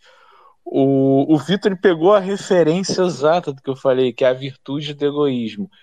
E traçando um paralelo para um mundo que não tem nada a ver com isso, mas que é, as pessoas assimilam muito fácil, que é a, a, seria a virtude cristã, é mais ou menos o seguinte: se eu não for egoísta no sentido de me desenvolver, eu não vou conseguir transbordar em bênção para quem está à minha volta. Eu, não, como é que eu vou oferecer água para alguém se eu sou uma fonte seca? Exato, então o egoísmo, é nesse, o egoísmo é nesse sentido, de que eu tenho que ser uma fonte prolífera. Isso, exato. Não, não tem como tu levar conhecimento daquilo que tu não tem né? Não tem como tu levar uh, uma, uma palavra daquilo que tu não te desenvolveu, não tem como tu, tu ser uma base para alguém daquilo que tu não edificou, né? impossível. Então, acho que é bem isso aí mesmo. Acho que a gente só vai conseguir uh, levar algo para quem quer ouvir se tu conseguir levar ao teu próprio desenvolvimento antes. Senão tu não vai tu não vai conseguir ter profundidade suficiente para tirar as dúvidas que, que, venham a surgir nesse, nesse ensino que tu está levando para a pessoa, que ela queira buscar algo que tu está oferecendo, né? Seja a respeito de Bitcoin, seja a respeito de qualquer outra coisa, né? Uh, a, gente, a gente trata né, bastante com Bitcoin, mas uh, leva para a vida isso, né, para qualquer outra coisa. Seja Bitcoin, seja família, seja ensino, seja qualquer outra coisa. Tu precisa ser um pouquinho egoísta para conseguir levar adiante, te autodesenvolver para conseguir levar adiante o resto. Senão tu não leva, né? Então, beleza aí, quem quer falar, vão falando. Olha aí. O senhor ou a senhora tem dois minutos para ouvir a palavra de Satoshi? o ponto é o seguinte: eu, é, isso é, uma, é um pensamento meu, é uma, é uma percepção minha. Uma hora ou outra, né, é, nós seremos requisitados. É isso que eu penso. Entendeu? E está bem próximo. Eu, eu, tô, eu, eu percebo isso na, com a resposta da, da, de pessoas, de transeuntes, de, de gente da gente com quem a gente convive, né?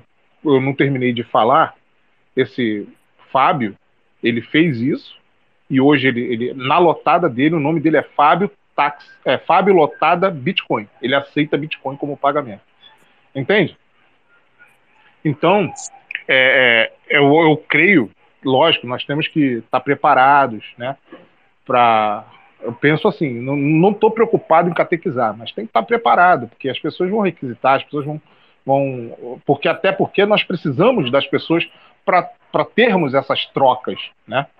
Vamos precisar que mais pessoas adotem para ter, para existirem essa, essas trocas, né? E uma hora ou outra isso vai acontecer, vai, né? A coisa, a, a roda vai continuar girando. É o que eu penso. Isso, pensa, pensa assim, ó, como se fosse um treinamento de primeiros socorros, né? Acho que todo mundo deve, deve saber os primeiros socorros. E essa hora que tu precisar usar, tu vai estar ali para usar, né? E tu passar esse conhecimento a respeito de, eh, de Bitcoin, né? Para pessoa que naquele momento está precisando dos teus primeiros socorros, eu acho que é o caminho, né? É, tu não precisa saber tudo. Obviamente a gente não vai conseguir saber tudo, né? Mas eu consegui... sou só um embrião nisso tudo. Mas eu também, eu sou um girino aqui, né? a gente brinca. Mas tu conseguir dar, fazer com que a pessoa dê os primeiros passos, tu mostrar para ela a importância, tu mostrar para ela as possibilidades de utilização, tu mostrar para ela como que funciona uma carteira, como que ela pode sacar de uma corretora, como que ela vai fazer a custódia dela. Pô, isso é um, é um ensinamento que vale ouro, né? E o resto também, a pessoa também tem que se espichar e, e buscar um pouco, né? Mas se a gente conseguir dar essa palavrinha inicial aí, já está fazendo uma grande coisa, né? Essa essa conversa toda assim me lembrou bastante também com a citação do, do Ralph, né? A respeito do, do egoísmo do egoísmo virtuoso, né? Isso tudo me fez lembrar de uma, de uma passagem bíblica com a palavra de Jesus, no caso, um trecho bem, bem pesado. Pesado no sentido de que é, é uma palavra rígida, né? Lá em Mateus 7,6, que seria o quê? Não dê aos cães aquilo que é sagrado, e não jogue pérolas aos porcos. Para quê? Para que eles não venham e pisem sobre elas. Aí eu vejo da seguinte forma: há três tipos de pessoas. Há a pessoa que merece ouvir a verdade, que merece conhecer, que merece a sua palavra, a sua atenção a a pessoa que não merece e a pessoa que simplesmente não está preparada ainda para isso. E aí, qual seria a pessoa que merece a sua palavra, né? merece o seu esforço de ajudar ela? É uma pessoa que tá, já está, de certa forma, interessada em querer sair do sistema de alguma certa forma, ou então uma pessoa que está precisando disso ativamente, tem, por exemplo, alguma questão com com poupança, etc, né? Uma inflação desenfreada, como muito provavelmente está vindo por aí. E a pessoa ela tá preocupada com isso, tá receosa, então essa pessoa ela já está pronta para ouvir e ela merece a sua palavra. Por quê? Porque ela vai querer ouvir, ela está disposta a ouvir. A questão é, está disposto a ouvir. Agora vamos dar um exemplo de uma pessoa que, que não merece tua palavra, que seria jogar as pérolas aos porcos. Você está simplesmente gastando seu tempo. Um, que é algo que eu estou bem revoltado ultimamente também. Naneiro. Shitcoiner, né? O, é o pessoal dos investimentos cripto, vamos, vamos dizer assim. Naneiro Simplesmente, tem se você for falar sangrar ele, vai pelo... Deixa pra lá.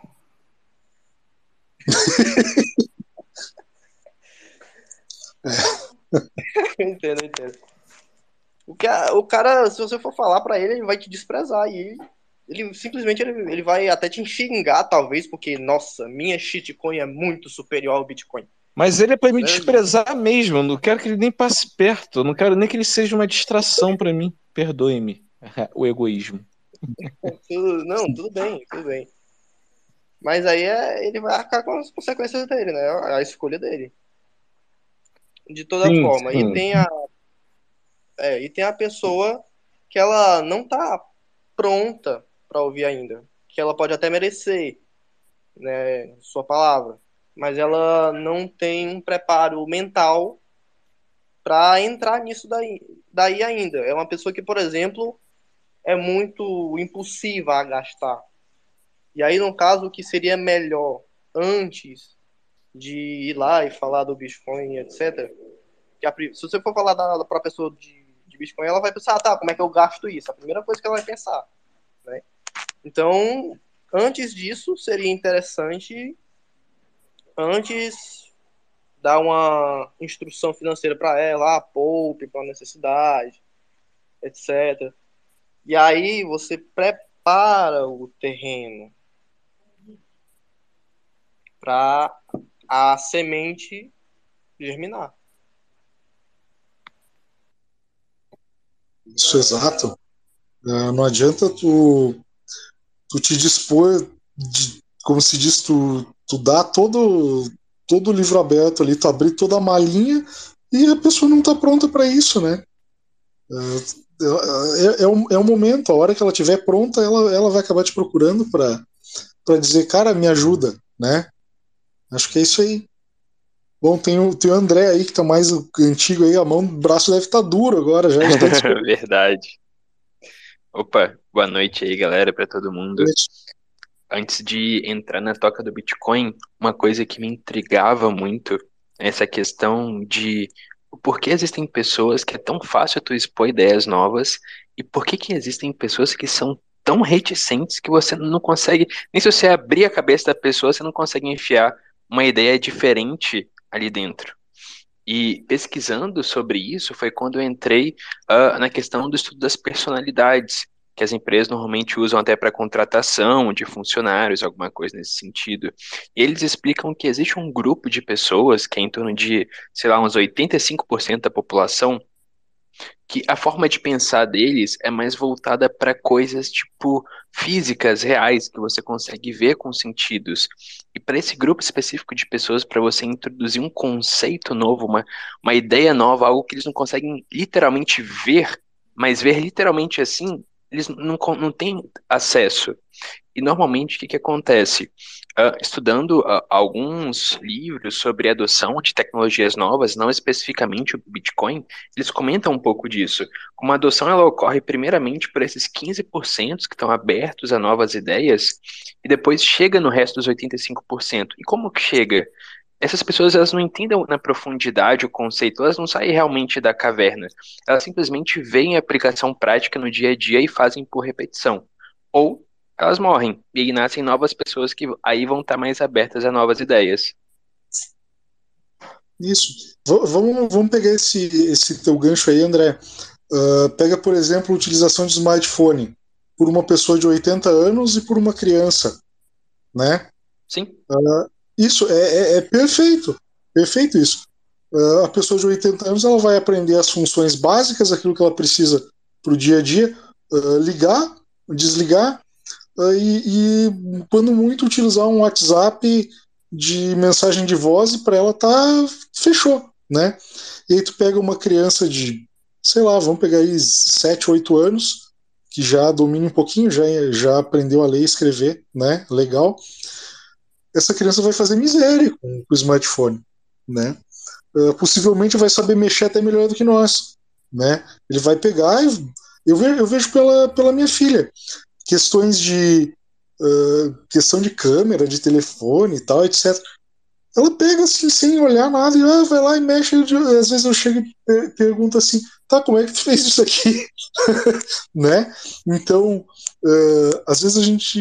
É, é, essa questão de gerações mesmo, que as pessoas que às vezes são mais suscetíveis a aprender o novo, mais dispostas a aprender o novo e sua utilização, e pessoas que não estão que não estão tão preparadas ou aprender o operacionalzinho dele ali para ele tá bom, né? Então chegar para essas pessoas e, e, propor uma tecnologia nova, uma uh, sair da caverna, né? É difícil. A, a, pessoa não vai sair, ela não vai entender. Ela quer uh, ter a utilização básica do dia a dia dela, que é o quê? É o dinheirinho para ir no mercado, é o dinheiro para comprar alguma coisa, né? Mas ela não está disposta a aprender algo que seja além, algo que não seja palpável, que seja uma ideia e que seja principalmente uma, uh, uma revolução tecnológica que ela não consegue pegar na mão, né? Tu chegar para uma pessoa dessa, dessa geração e dizer isso é um dinheiro diferente, ela vai dizer tá, onde é que eu guardo? Eu posso colocar na minha carteira? Tu vai dizer sim, pode, mas eu consigo pegar e pagar alguma coisa? Consigo comprar um café? Consigo ir no mercado? Consigo abastecer? Tu vai dizer ainda não, mas tu vai conseguir de repente daqui uns 10 anos né? Ou em alguns locais que já estão aceitando, enfim, mas é mais difícil, né? É bem, é bem, bem nessa questão aí que tu falou mesmo, né? André, achei muito legal a tua colocação. O, assim, dentro desse ponto aí, Thiago, sabe o que, que eu penso? Que o, o nosso papel hoje e a maneira mais pragmática é fortalecer nossas convicções, manter, nos mantermos humildes. Cara, acumular SAT, acumular SAT, acumular SAT. Por quê? O caos fiduciário vai vir, o chicote do Estado vai estar lá e o number go up do Bitcoin, somado a todos esses fatores, vai, vai ser sim, tipo, vai ser, vai ser jogado na cara dessas pessoas, não no sentido de jogar na cara, mas sim, vai estar tão atente aos olhos dela quando vê a sua vida mudar radicalmente, quando vê a segurança que você vai ter diante dele estar acorrentado a uma CDBC. Então, quando todos esses fatores acontecer, ele vai correr. Porque o é. teu resultado já apareceu. Isso, exato. E quando isso vier, isso. Quando isso vier, vai ser um cruzado no queixo e a pessoa vai cair sentada. Vai, né? vai. Não vai. tem, vai ser uma, uma porrada violenta. Né? Eu, e... assim, é, não no sentido, não quero que ninguém fique triste com as palavras que eu vou usar agora, mas, por exemplo, para mim, como um indivíduo, eu sei que para determinados indivíduos isso é um catalisador, é um, algo que é, gera potência. No meu caso, não. No meu caso, era a caverna, e aí eu estava até fazendo paralelo com a vida fiduciária, que eu, como um acorrentado dentro da caverna, o meu mundo sensível, ele ainda são projeções de terceiros. Tava Isso, pensando nisso, Tiago. Exato. exato. Não, não sou eu pelo, o, o, pelo meu próprio andar pelas minhas próprias escolhas e responsabilidades no mundo. É, é o que está me dando ali. Nesse sentido, a religião, o cristianismo, apesar que eu sei que ele faz bem a muitas pessoas, ele era uma caverna. Era um mundo em que eu estava preso na ótica, na percepção e nas projeções de outros. Exato. Comigo foi assim: se a pessoa tem nesse ambiente, é, é, ele encontra o mundo real dele, aí é pessoal, mas eu tô dizendo um relato. Meu, então, ao sair desta caverna, um mundo se abriu para mim. E foi, nesse sentido, sou grato. Sim, exato. Ah, eu vou, vou dizer uma, uma coisa assim que. Desculpa se alguém se alguém é, é, é católico, muito católico, enfim, mas isso é uma, é uma questão, questão minha mesmo, tá? Ah, a questão catolicismo, enfim, cada, eu acho que cada pessoa se, se enquadra e, se, e, e tem aquilo como a sua verdade, mas muitas vezes as pessoas não separam o que é uh, religião católica do que é cristianismo, de fato, né?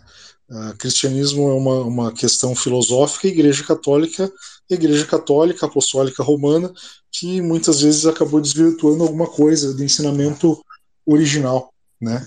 Então acho que nessa nessa questão às vezes a pessoa uh, olhar um pouquinho, um pouquinho além, sair da caverna, acho que às vezes é legal, né?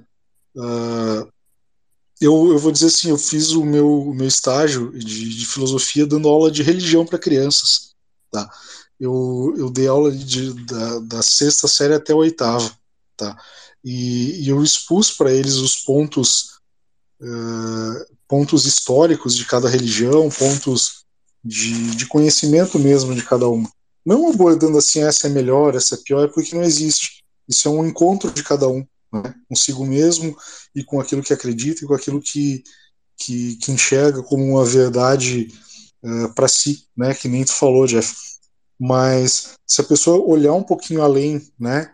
Uh, a gente sair um pouquinho da caverna do que aquilo, por exemplo, uh, eu vou, vou, vou, puxar a Igreja Católica, que é aquilo que nos é mais conhecido. O padre te fala ali, isso, uh, aqui é, é pecado. Tá, tudo bem, tenta entender qual que é o contexto por trás do pecado, né? O contexto por trás do... Ah, aquela velha história, agora eu me lembrei uma assim, ó. Uh, os ricos não, entra, não herdarão o reino dos céus. Acho que é uma coisa assim, né? Mas por que, que não herdarão? Porque eles foram avarentos? O que, que eles foram? O que está por trás disso? O que está por trás dessa, dessa palavra? Não está por trás dessa palavra tu, tu pregar caridade, tu, tu auxiliar aquilo que, que te sobra, aquilo que te sobra, né? Que não está te fazendo falta, não seria tu fazer uma caridade por outro. Então tu, tu não vai ser o, o rico financeiramente, mas talvez tu vai ser um rico de espírito, vai ser um rico de, de paz, vai ser um rico de, de, de, de, de prosperidade humanitária, né? Então nessa questão, muitas vezes a gente a gente acaba tendo que se, se obriga a sair dessa caverna que nos é que a gente é criado dentro para olhar um pouquinho além, né? E isso eu eu penso que não é errado tu questionar, tu, tu abrir um pouquinho a tua cabeça e dizer, cara, eu vou dar uma olhada nisso aqui. Pega um exemplo, católico, vai na Umbanda, né? Bata louco, não vou. Não, vai, abre um pouquinho a tua mente e presta atenção. Vê o que aquilo de novo talvez te traga algum conhecimento, né? E é isso que a gente tem que a gente tem que pensar. A gente está envolto nesse, nesse mundo Fiat que a gente cresceu desde criança acostumado a criança a guardar moedinha no cofrinho, aí depois ele começa a ganhar uma mesada, aí depois ele vira adolescente e começa a trabalhar, ele começa a ter o seu dinheirinho, aí ele começa a, bom, eu quero comprar isso, eu quero comprar aquilo. Beleza, ótimo, perfeito, a gente está dentro des, dessa questão do mundo sensível, que hoje é o que, que nos, nos toca mesmo. Né? A gente precisa de dinheiro para comprar um pão, a gente precisa de dinheiro para comprar um feijão, para comprar um leite, né? Mas e se a gente conseguir enxergar um pouquinho além? Se a gente conseguir enxergar uma possibilidade nova, uma possibilidade diferente de, de sair desse mundo Fiat estatal? De repente tu vai conseguir comprar o teu pão, tu vai conseguir comprar o teu leite, tu vai conseguir comprar o teu feijão usando Satoshi, né? Um dinheiro diferente da, de tua propriedade mesmo e que tu não, tu não tem amarras estatais para isso, né? Eu acho que é uma possibilidade bem legal. Outra coisa, a história do CBDC. a hora que vier isso aí, a gente tá. Desculpem a palavra, mas a gente tá literalmente fudido, tá? Pra caramba. Não, eu digo vai ser. Vai ser sem beijinho, né? Vai ser uma coisa. assim- é, é, vai ser sem beijinho. Sem cafuné, vai, vai ser violento o negócio. Então, porque tem várias formas, né? Ali vai ter várias amarras, talvez vão te limitar ah, validade para te poder gastar, vão, vão te limitar aquilo que tu vai poder adquirir. Eu acredito que eles vão. Essa questão, ah, tu vai poder comprar Bitcoin? Vai, mas a mordida vai ser grande. Né? O imposto já vai estar embutido ali para te dar aquela dentada no pescoço. Né? Mas isso vai ser benéfico para o ecossistema do Bitcoin, eu acredito. Sim, Deixa eu te exato. fazer uma pergunta. Você fez uma passagem com relação a, ao tempo em que você foi professor eh, da sexta, oitava série, se eu não me engano.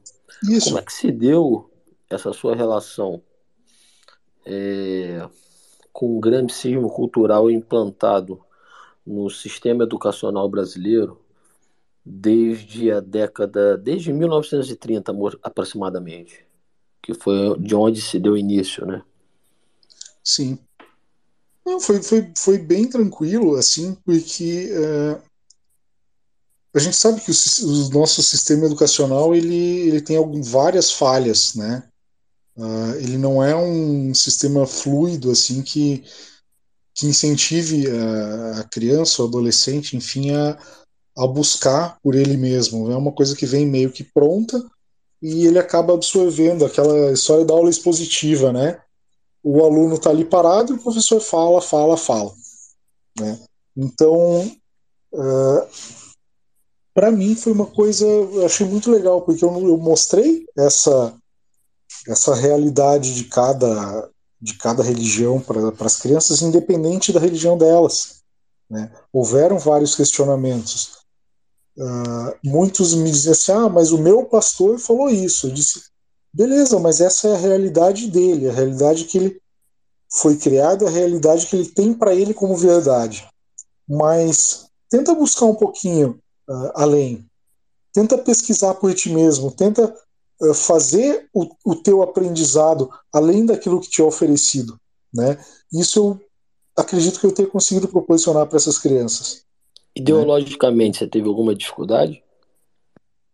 Ideologicamente não, nenhuma né? Porque eu sou uma pessoa assim, bastante aberta a qualquer coisa que, que me traga um, algo diferente que eu possa aprender, né?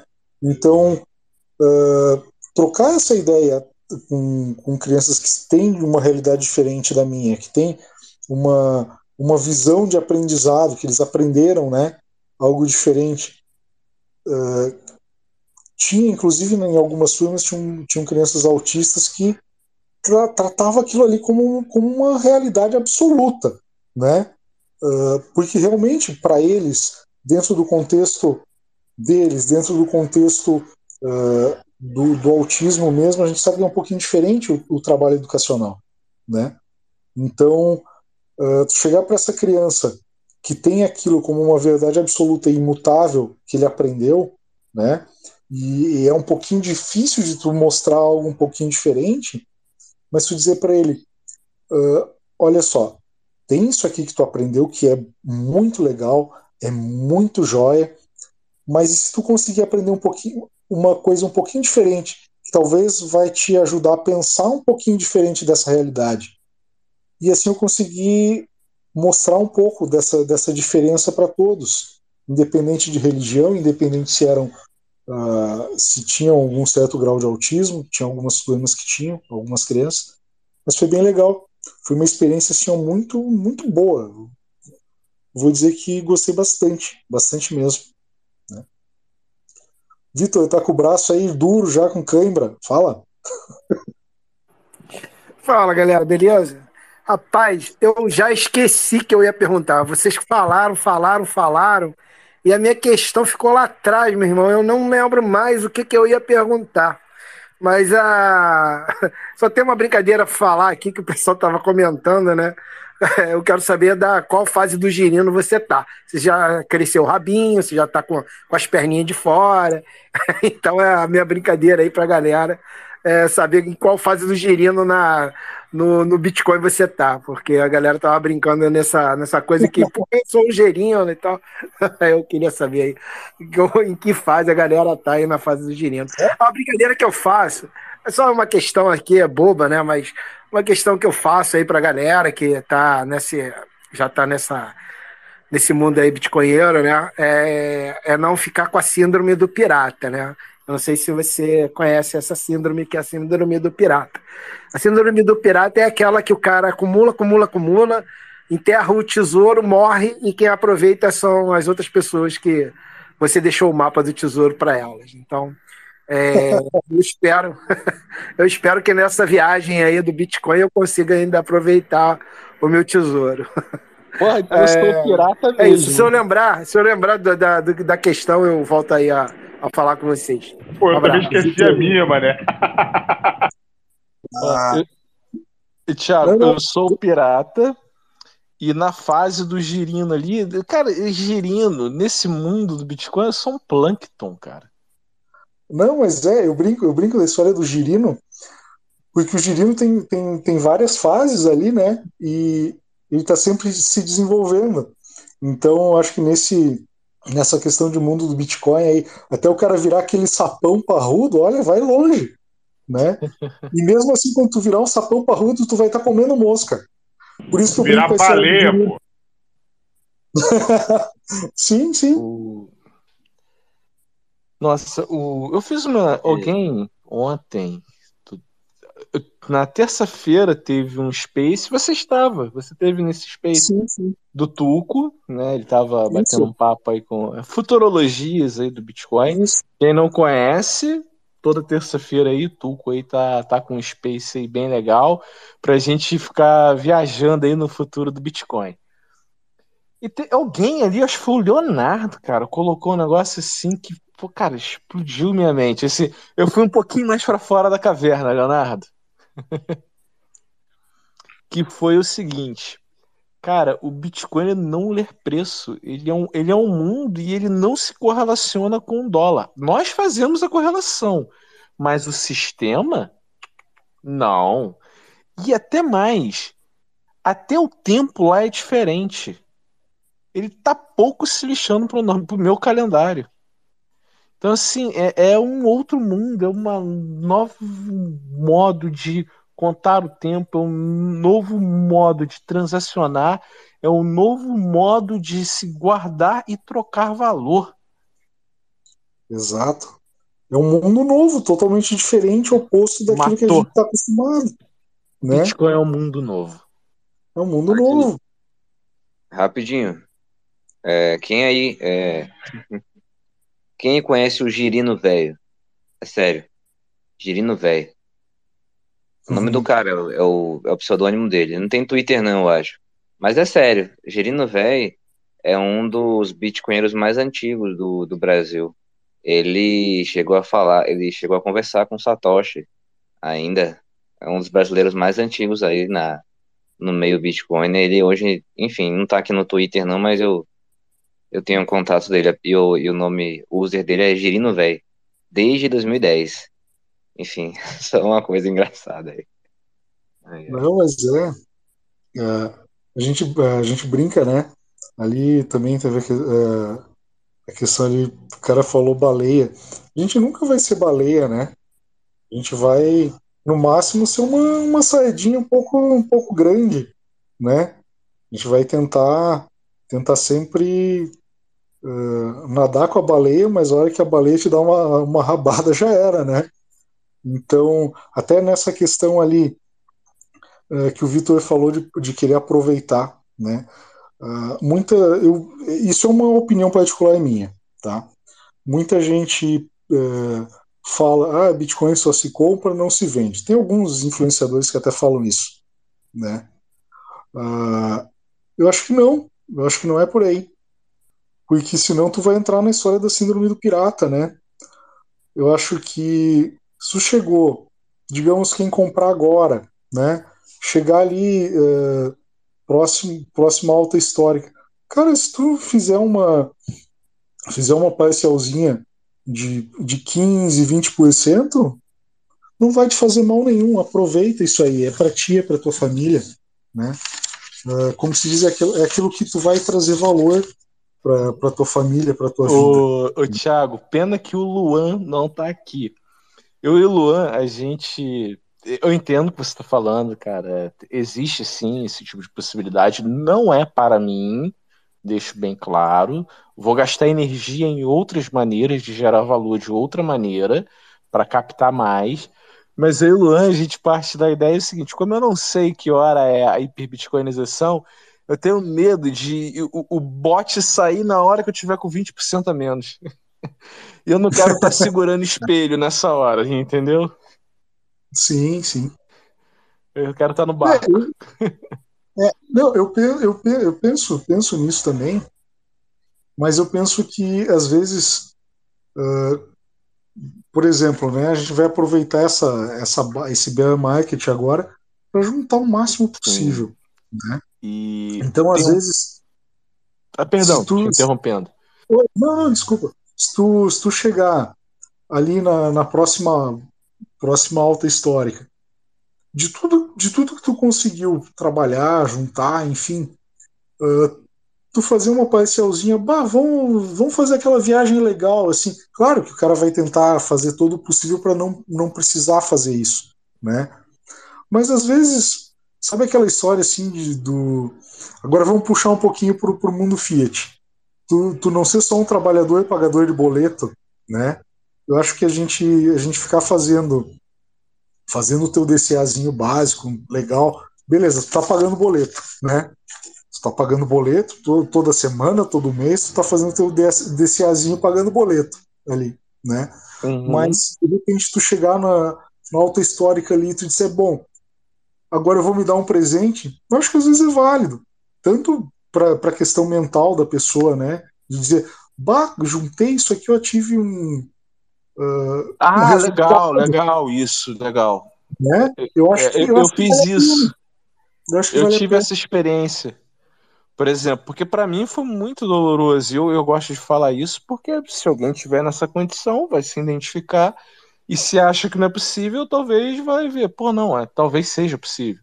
Por exemplo, um assalariado como eu, e assim, é, cara, você abre mão de muita coisa. Um, porque já é um, economia, né? É, é, é escassez.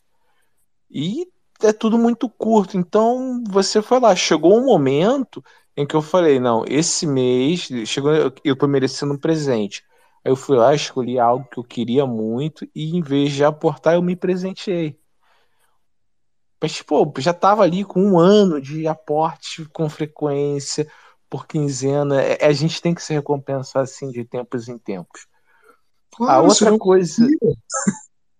A outra coisa que eu queria te dizer é sobre a expressão é, Bitcoin só se compra, nunca se vende. Eu acho que tem uma coisa aí subentendida aí que passa desavisado, que é a tese que logo logo o Bitcoin se tornará o colateral supremo. Então você nunca vai precisar vender seus bitcoins. Sim. E aí, e aí a gente tem a Lightning hoje já monetizando, encontrando a sua curva de juros, em que você ganha um yield sem abrir mão das suas chaves, da sua propriedade. Ah, isso, isso é fantástico, né? Pô, de, demais, cara, isso, demais. Isso é, isso é fantástico. Isso é, é, é, uma possibilidade assim, que vai engolir todo o sistema o sistema de FI aí das, das shitcoins, assim, ó, mas vai engolir com um bocão gigante. Ô, né? ô Thiago, sabe, eu, eu, falando isso agora, sabe como é que eu me imaginei? Por exemplo, o Diego tá lá fora, cara, no campo, sol a pino, meio-dia, porrando. Eu assim dentro da caverna, aquela luz toda lá desse mundo ali fora, me ofuscando, incomodando os olhos. Eu não consigo ver esse mundo direito porque me cega. Mas é.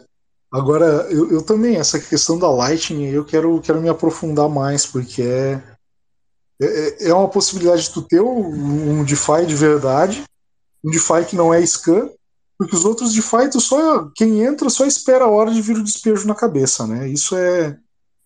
Isso não dá pro cara dizer que não, né?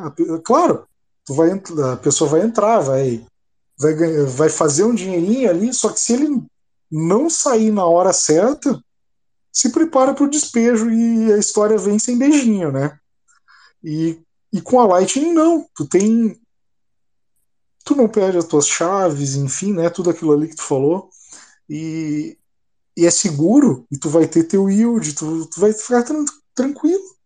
Né? Então tu vai ter um DeFi de verdade numa rede que tem que vai te dar preço, né? Porque ela vai te, te beneficiar com yield, que tu pode utilizar para fazer o que tu quiser, e vai, vai manter a garantia de valor, que tu não, não, não precisar mexer nos teus bitcoins. Né? Então é uma, é uma possibilidade de revolução é, do sistema financeiro absurda, que tu simplesmente tu vai pegar o teu real e a hora que acabar papel higiênico na tua casa, tu vai olhar a tua notinha de 100 e vai dizer, opa, vai essa, né? então, acho que é isso aí, essa... a gente brinca, né? Mas ninguém vai fazer isso com uma notinha de 100 ainda. Cara, eu imagino mundo assim que a gente fica brincando, né, hoje, assim, ah, 20 mil satoshi aqui. Aí, cara, daqui a pouco vai chegar um tempo, talvez isso seja igual. Cara, tem um rapaz que participa aqui, o nome dele é Alex, em que ele experimentou o Bitcoin que ele ficava brincando, um cara de testar a rede, ah, passa 5 Bitcoin para cá, mas, mas assim, não tinha, não tinha preço nessa, nessa época, cara. É loucura. O cara experimentou isso. Bah. Ah, agora, Deixa eu fazer uma pergunta aqui. Luísa Leão, por acaso? Minha, é... minha esposa. Minha esposa. Opa, boa noite, Luísa. Tudo bom? É, Luzia. Luzia. Ah, perdão, perdão. É eu que leio muito bem. Tudo bom, Luzia? Prazer você estar tá aqui acompanhando aí o esposo. Brilhante. Estou aqui, pô, muito feliz, aprendendo muito com ele. Dá a palavra aqui agora pro Leonardo. Fala, Leonardo. Jeff. Oi. Um é, eu convidei a Luzia, tá? Eu não sei se ela. É, pelo jeito, o, o Twitter dela é novo. É, Luzia, eu te convidei para falar, tá? Se quiser aceitar aí, fica à vontade para participar. Valeu, pode passar aí, Jeff, desculpa.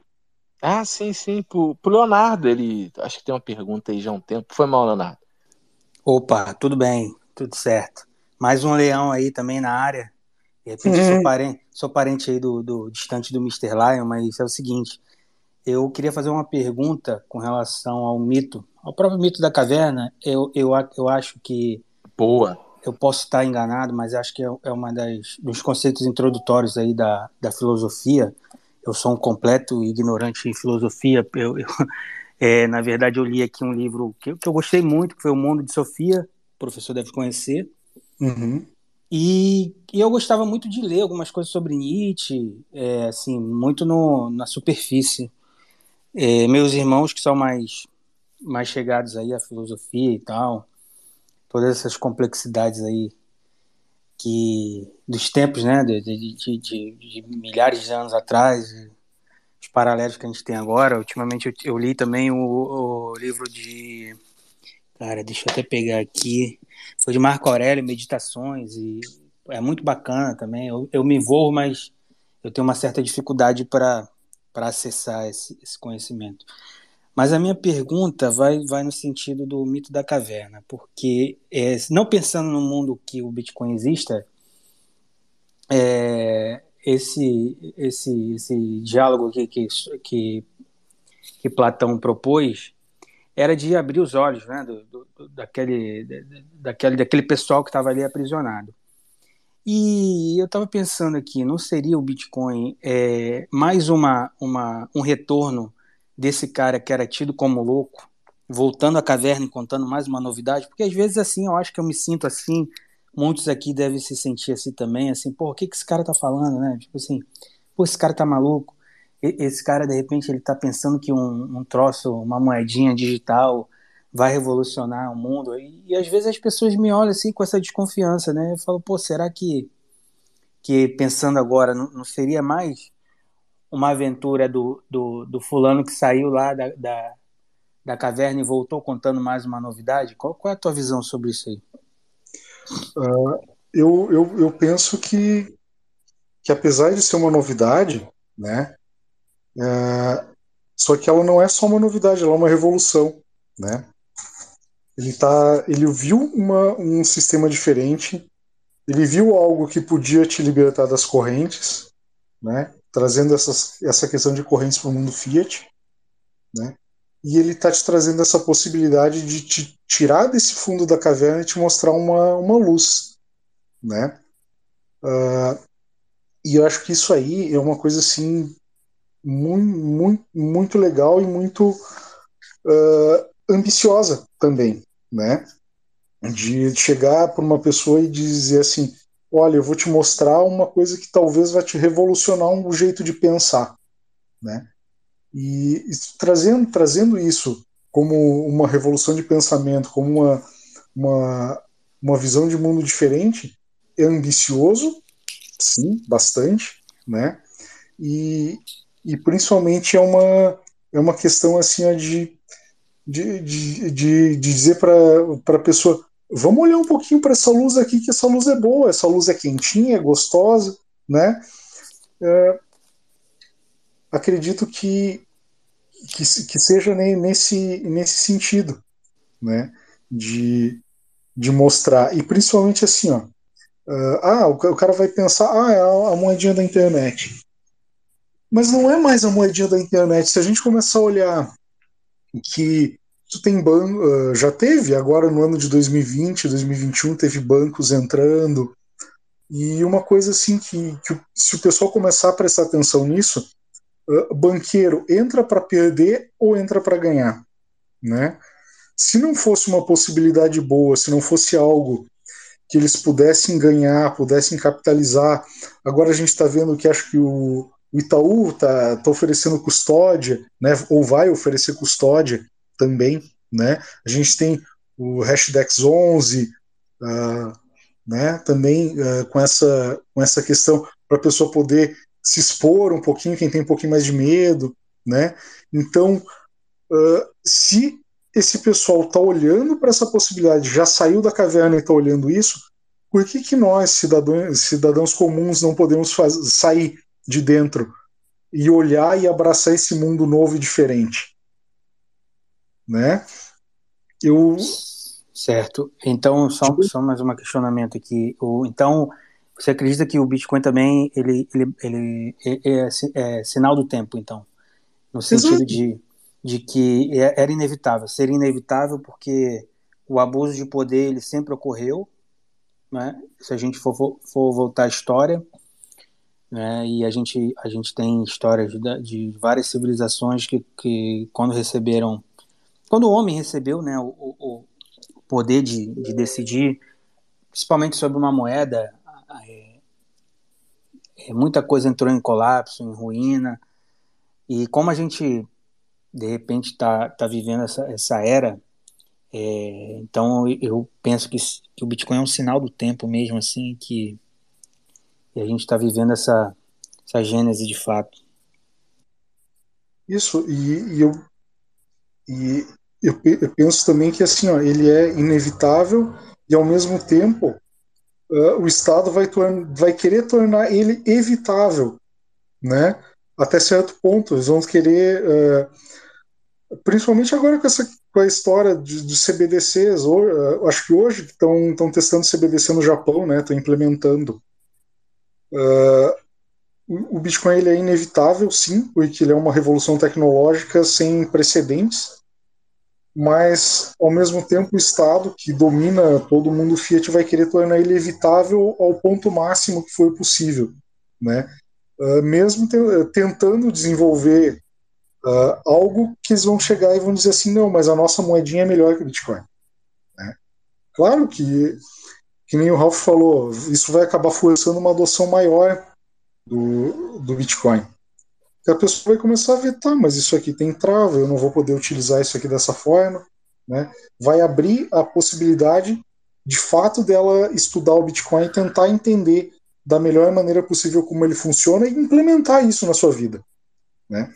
Então, é, vai, eu acredito que essa questão de o CBDC num primeiro momento vai ser é, vai ser imposto para tentar tornar o Bitcoin evitável, mas num segundo momento ele vai jogar o Bitcoin de bandeja para o cidadão utilizar, sendo uma, uma, uma forma de revolução absoluta de um sistema financeiro que não é amarrado, que não é algemado, né?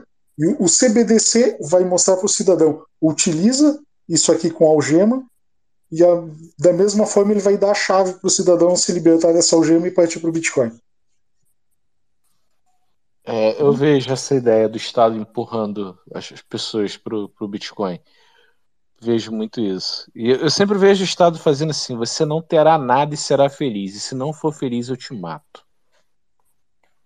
Bah, é, é, é, é para matar o cara, né? É, é, é pra matar. É pra matar o cara. Ô, Thiago, deixa eu te fazer uma pergunta. Eu postei uma imagem aqui, tá bem aqui no Space, tá bem no alto aí, não sei se você já tá vendo. Sim, sim, tô vendo. Tá, eu quero te fazer uma pergunta que eu tava fazendo uma reflexão sobre, sobre essa imagem. Tá? Então, nessa imagem a gente vê o pessoal ali, os aprisionados, acorrentados, é, é, tendo só esse mundo sensível e não sai dali. A minha pergunta é: no mito da caverna, quem são esses que projetam imagem? O que eles ganham? Por que fazem isso? Ou que analogias a gente poderia fazer com essa, com essa brincadeira? Eu, eu, tinha, eu, eu tinha certeza que tinha que fazer essa pergunta. Uh, principalmente... Era tão óbvio assim? Não, não, não tem como o cara tratar de mito da, da caverna de Platão e não fazer essa pergunta, né? Uh, o que, que a gente tem? Essas pessoas que projetam essas imagens, a gente tem é o, é o nosso próprio Estado, são os, os detentores do poder, são uh, as grandes corporações, né? Uh, são os grandes patrocinadores de eventos. Né? Pega hoje a gente, que a gente está na, na Copa, né? Quem que são os nossos patrocinadores? Até não sei, não vi a camisa da Copa. Eu sou um cara totalmente avesso a futebol. Hoje vi um finalzinho de jogo, né? Mas se a gente pegar uh, quem que são os patrocinadores? Ah, vai ter Coca, né? Eu sou um grande consumidor de Coca, tá? Porque eu não sei. Posso até falar. Opa. Eu, eu, sou um grande consumidor de Coca, mas a gente pega assim, qual que é. Estão mostrando uma imagem de Coca para te bar, gelinho, gostosa, o que, que eles estão fazendo? Estão te mostrando uma sombra, né? Te forçando ao consumo, algo que a tua mente tem como, como um mundo sensível, que tu quer sentir o paladar daquilo que tu viu na imagem, né? E então é esse, é essas pessoas que estão projetando essas imagens uh, pra, nas sombras ali que as pessoas estão enxergando. É uma Coca, é uma Nike, né? Os 10% da JS. Sim, a, a, minha esposa entrou agora aqui. tá aqui comigo. Ela entrou? Cadê? Cadê?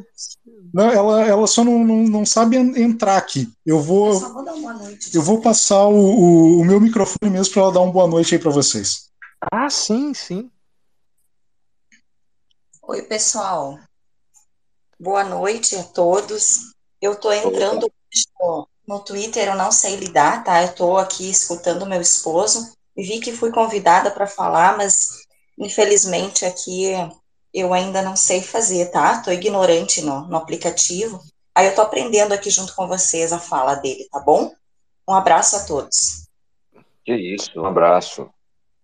Um abraço, boa noite. Luzia. E... Acertei, acertei agora, né? Isso, isso. Mas, não, mas é isso aí, é o, é o pessoal que projeta essas, essa nossa necessidade de consumo, tá? Uh, vou, vou, vou ser bem sincero, não sou comunista, para mim, foda-se o comunismo, foda-se o capitalismo, não, não tô nem aí, tá? Eu acho que a gente tem que buscar qualidade de vida pra gente e pra nossa família, e o resto que se exploda, tá? Uh, então, para mim, mas essa, essa questão do pessoal. Uh... Legítimo, belo e moral. Isso, é.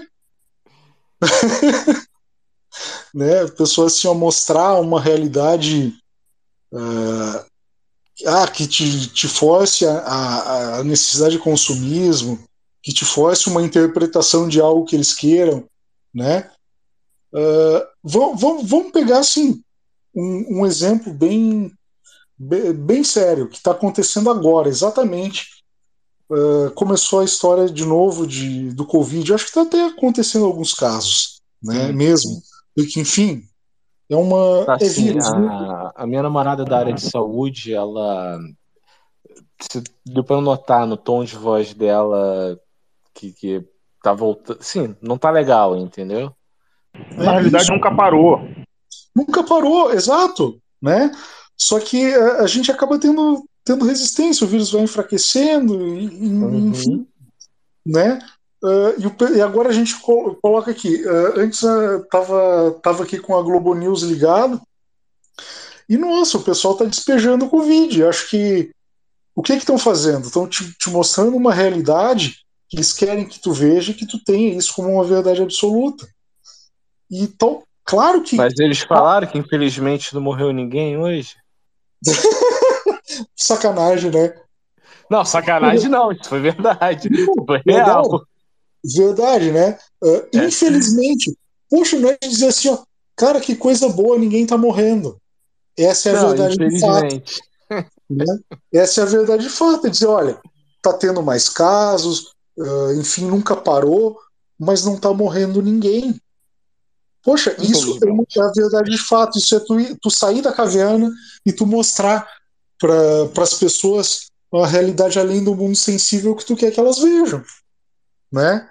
Então, ah, isso, a mídia, ah, Caraca, Thiago. né? Não, É uma tu- coisa assim tu- tu que- fa- de tudo que você falou aí, é, eu fiz a pergunta e a pergunta ela foi legítima no sentido, ela não foi uma pergunta retórica. Eu realmente não sabia. Eu, eu queria aprender aquilo. E eu estava vendo, inclusive correlacionando com a mídia, e aí vou personificar nesse jornalista que teve essa fala infeliz, é que é o seguinte, eu, fiz a pergunta, o que, que- eles ganham? É só o poder pelo poder, o poder de subjugar o outro, o poder de controle, de Isso. narrativa, de, de verdade, de Exato. impor. Isso. É de querer dizer. É, é, e, e- e vou te dizer, é um poder tão mesquinho que não vai levar a lugar nenhum. Né? E acho que aí, é, para ficar dentro da, desse problema sanitário, é, vou fazer o L e sim, esse- é, essa doença foi uma dádiva para eles. Sim, exato. Ah, olha só, a gente eh, pega ali, né? eh, acho que definiram como pandemia em março de 2020 e a gente ficou aí dois anos, né? Nessa história de máscara, de, de não sei o que e tal. Claro, enfim, é uma doença nova, ninguém tinha resistência para isso, mas ah, é- foi, foi tudo que, que, o, que o meio televisivo queria para te mostrar uma realidade eh, nefasta, mostrar uma realidade que eles queriam que tu mostrasse, te manipular até certo ponto.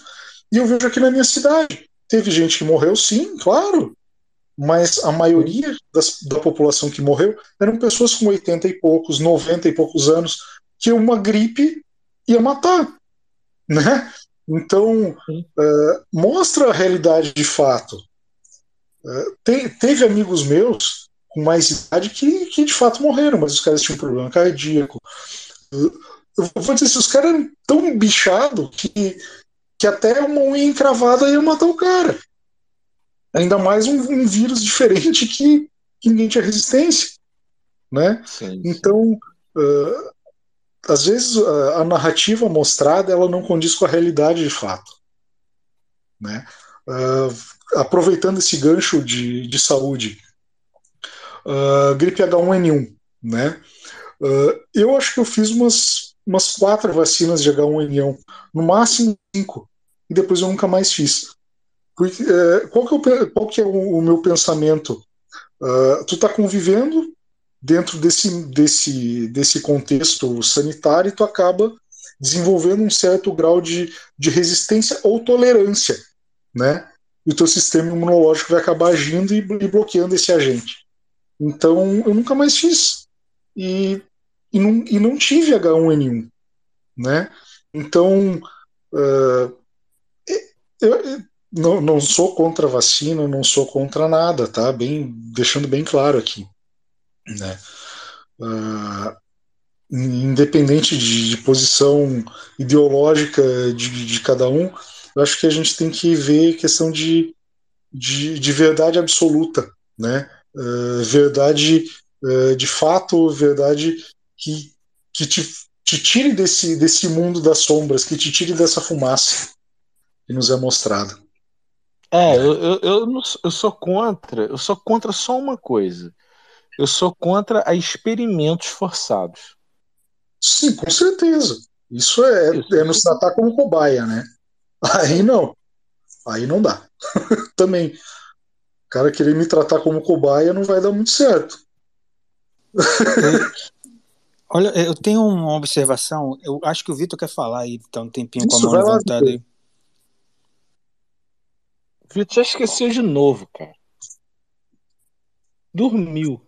Fala, galera. Não, tô dormindo não. É porque eu, eu tô escutando aqui pelo celular, aí fica com a tela desligada, eu tenho que desbloquear, é, fazer não sei o que, caralho, é muita coisa, até pra habilitar. Eu, também. Eu, tô, eu tô na sacada aqui do, do apartamento com o celular.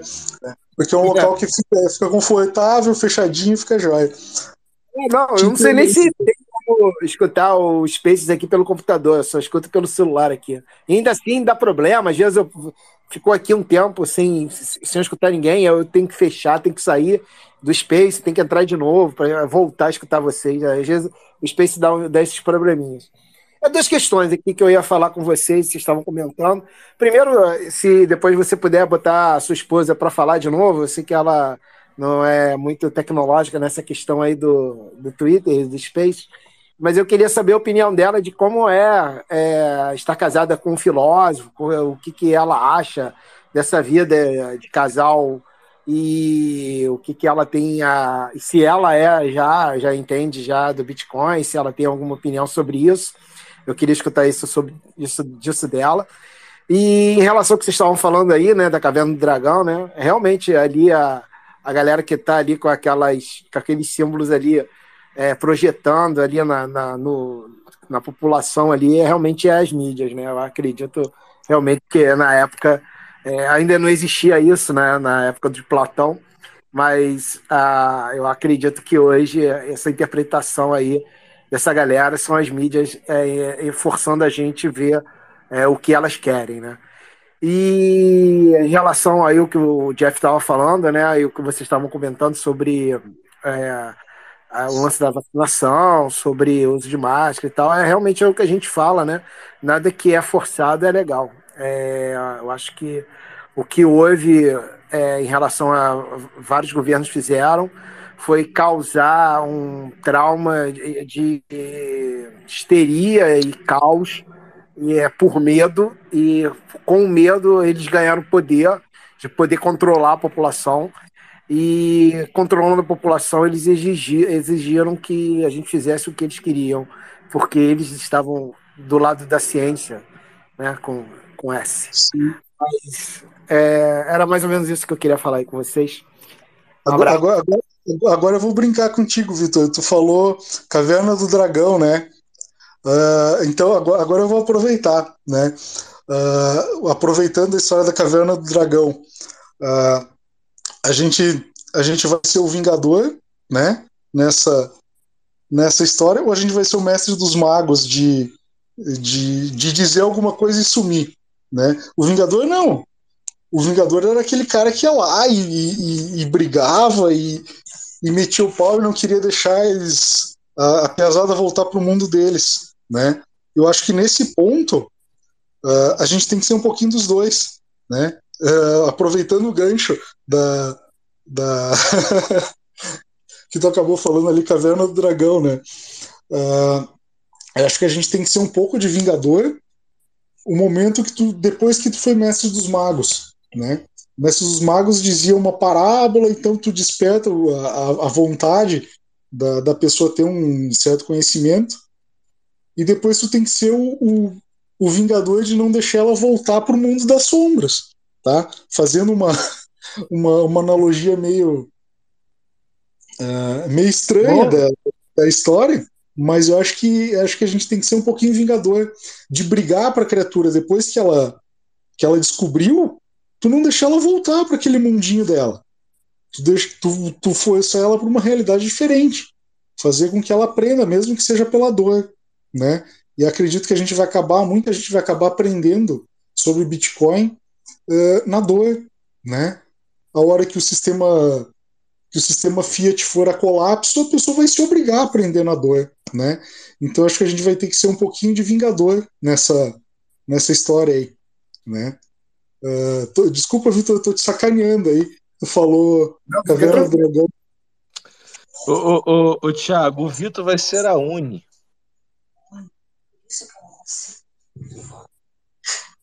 Só, só um pouquinho eu vou dar uma assistência aqui pra, mim, pra minha esposa. Não, fica à vontade. Enquanto isso, eu fico falando que o Vitor vai ser a Uni. Então, senhores, Permitir. Ok, eu permito. esse assunto, assim, ele me fascina. E Onde? eu ainda fico com. Ainda fico com aquela posição, assim, tipo.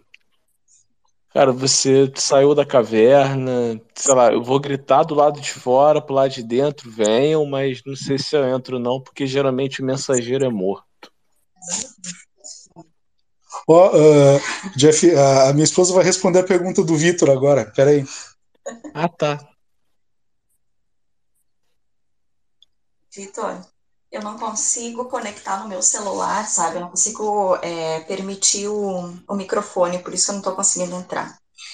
E realmente a parte tecnológica do aqui eu ainda não sei mexer. Você perguntou como é ser casada com um filósofo.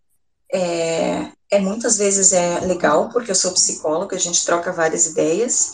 Muitas vezes é bem chato porque agora ele está aí com vocês horas falando, né? Mas eu não entendo nada, não entendo muita coisa da eh, de criptomoeda, embora eu eu vá comprando, né? Ele vai me falando e a gente vai trabalhando juntos, mas ele estuda mais, né? Eu até fiz curso, acabei parando porque não tenho tempo de, de ver essas coisas, mas é tudo ótimo. Ser casada com um filósofo é muito bom. Respondi tua pergunta.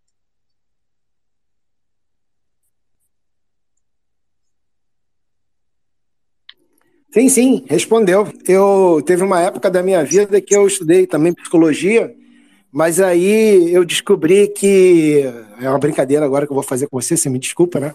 É, eu descobri que na, na faculdade de psicologia são pessoas que não conseguem tratar do próprio problema e aí eles se formam para tentar não conseguir tratar do problema dos outros. Aí eu falei, ah, eu acho que eu vou sair da, da sala de psicologia. Não, a gente não trata pessoas próximas mesmo. E se eu tenho algum problema, realmente eu vou, vou cuidar, né, de mim para tratar os outros. Então, é, realmente, né?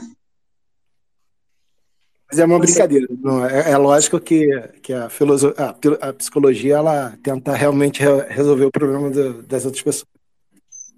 É, é o que a gente não subestima o ser humano, né? Acredito muito no ser humano e, e a gente vai trabalhando para auxiliar, né? A resolução de problemas. Mas a gente tenta. Então tá, um abraço para vocês. Eu tenho uma pergunta pra você. Oi. É, por exemplo, eu, eu não sei o quanto você já pôde interagir, olhar ou perceber como é essa sociedade desses entusiastas. Não vou nem falar de criptomoedas, mas o É. perfil do, do, do bitcoinheiro, se você já viu. E eu tinha muita curiosidade de, de ouvir isso sobre a ótica, né? E sobre o olhar do, do- da psicologia. Olha, mas aí a gente, é pano para manga, viu? É, eu sei que é. Eu te convido para vir conversar com a gente. Você tem um tempo. Isso aí, vamos, vamos combinar, porque aí a gente entra numa pauta boa, né? E a gente pode conversar sobre isso. Lembrando Sim. que jamais a gente generaliza, né, um perfil. Porque. Ah, sim, acho que ter um, aspecto amostral, alguma coisa assim. Ferramentas que eu não conheço, aí por isso que eu deixaria nas suas mãos. Bem, vamos, vamos combinando. Vamos marcar então. Tá bom? Agora eu Tá preciso ótimo. Sair. Boa noite para vocês. Boa noite, bom descanso.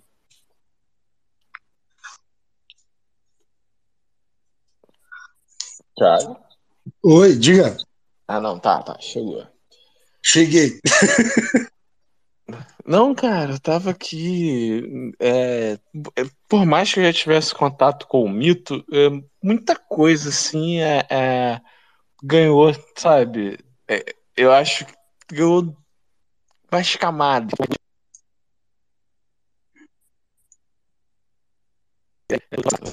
Quero dar uma boa noite pro Lawrence aí. Lawrence gosta de- dessas conversas também. Fala, Lawrence.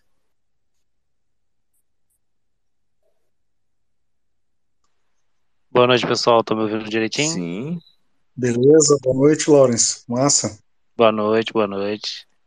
Porra, eu tô aqui babando, porque eu gosto pra caramba de, de filosofia. Eu tô, tô só prestando atenção aqui, já pensei, repensei seis mil coisas, pensei em falar, fui falar, parei de falar. Maravilhoso o assunto, muito maravilhoso mesmo. É, com relação ao, ao, ao assunto em si, eu, eu, eu pensei algumas coisas, né? É, a- o mito da caverna, né? É, moderno é, é o Matrix, né? Exato, É o, exato. é o momento que a gente toma a Red Pill, né? O, e o, o, o mito moderno é justamente a, a, a, a Red Pill. A gente toma a Red Pill o tempo todo e vai tomando conhecimento de novos mundos. Ter um pouco de sensibilidade para entender o mundo do outro é muito complicado. Porque a gente, a gente sempre está entrando num, num espaço em que a gente não faz ideia do que a gente vai encontrar. Quando eu conheci o Jeff, por exemplo, é, ele poderia ter sido uma pessoa é, extremamente religiosa, ao contrário de mim, que eu não sou extremamente religioso. E, e como é que eu ia ficar falando com ele se eu não sei a, o- se eu sei que a visão de mundo dele é diferente da minha? Como é que eu faço para que ele é, venha para minha para fora da caverna, venha para minha caverna, né? Que eu também tenho as minhas cavernas. Como é que eu faço com que ele tome a Red Pill, sendo que a Red Pill dele é diferente da minha? E como que a gente se, se, se encaixa nisso, sabe? Eu não sei se tá fazendo muito sentido, porque eu tô um pouco Não, sono. tá, tá fazendo. Uh, Lawrence, entra, entra numa questão que eu brinco às vezes com o pessoal uh, que fala, fala da história da Red Pill, né? Às vezes a gente precisa uh, ser uma Red Pill azulada, tá? É. Uh, a gente Fica ali no meio. Azulada, né? Porque não existe verdade absoluta e não existe inverdade absoluta, né? Exato. Tudo depende do contexto de vida de cada um e da realidade de cada um, né? Então, às vezes, para te conseguir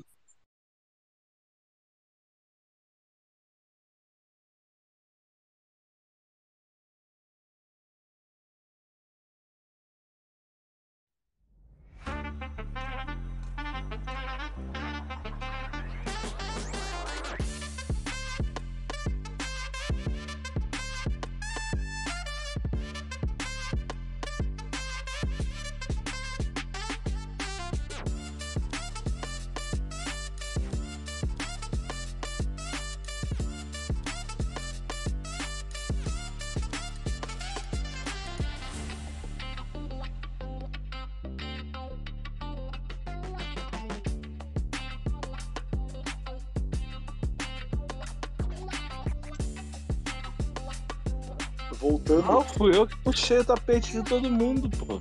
Ah, Não, não, mas, mas uh, voltando a falar ali da história da Red Pill azulada, né? Às vezes. Ih, eu perdi, eu não ouvi nada disso. Pô, não, então, então vou voltar ali que o Lawrence estava falando. Eu tava fazendo uma pergunta, cara. Uai, então agora, agora a gente tá com uma conversa de louco aqui. A, a pergunta que eu fiz, pra tu dar continuidade aí, foi o seguinte. A caverna, ela é feita de, de- de ciclos. Nós temos estágios nela. Elas vão ser coisas cíclicas.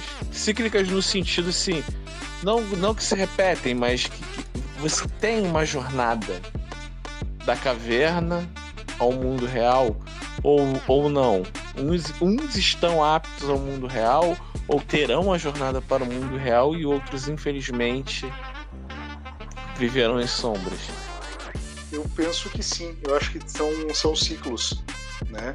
Ah, não, não, ciclos, mas uma caminhada, tá? Isso, isso, é que eu, a palavra não foi. Por isso que eu falei jornada, acho que jornada, Isso. etapas nessa jornada. É, etapas nessa jornada. Acho que fica, fica perfeito utilizar esse, essa, essa analogia. Ah, muitas pessoas. Como se, é uma escada, né? É uma escada para te sair dessa caverna. Cada, cada degrau que tu sobe, tu vai enxergando um pouquinho dessa luz. Né? Então, tem pessoas que não vão conseguir enxergar essa luz. Tem pessoas que vão, vão subir correndo essa escada e vão se atirar para fora. Tem pessoas que vão indo degrauzinho por degrauzinho, talvez cheguem na metade dessa escada, vê um pouquinho dessa luz e queira voltar. Né? A gente não tem como, como forçar essa saída. A gente não tem como antecipar essa saída. Cada um tem que subir o seu degrau conforme o seu momento de vida, conforme a, conforme a sua percepção, né? De tentar sair dessa caverna, de querer buscar um pouquinho dessa luz. Né? Então, ah, é, é bem isso, é uma jornada, né? E, e a jornada de cada um é diferente da jornada de cada um, né? Sim, sim. Então, ah, às, vezes no, no teu momento de que tu já saiu para fora, né, da caverna, e tu tá puxando aquela pessoa que tá talvez um degrau atrás de você, ela vai conseguir enxergar a mesma verdade que você. Talvez ah, buscar o, me- o mesmo ponto de conhecimento, né? Dizer eu quero aprender, eu vou aprender, né? Ah, então, e, e tem a outra pessoa que está mais lá no fundo, talvez mesmo que tu, que tu dê a mão dela para tentar puxar para o mundo bitcoinizado, ela não vai conseguir. Ela ainda está muito no, no Fiat. Né? Ela ainda está muito no preciso dos, dos 10 reais para comprar o pão de hoje. Né? Aí, aí tu não vai conseguir puxar ela nesse momento. Mas ela vai ter o momento dela. No momento dela, ela vai te estender a mão para te conseguir puxar ela para fora. Né? Sim, sim. Eu entendo. Eu, fico olhando assim. É, por exemplo, o, pô, pena que o Vitor não tá aqui. Tem um negócio que são os quatro estágios aí da jornada no Bitcoin. Aí, eu, se- eu- como eu não sei citar os quatro estágios, é, eu acho eu queria fazer um paralelo com a caverna. Entendeu? Aí, mas depois eu vou trazer esses quatro estágios da jornada do Bitcoinheiro para você. É bem legal. Eu acho que quem fez essa tese foi o Hugo Ramos, de Portugal.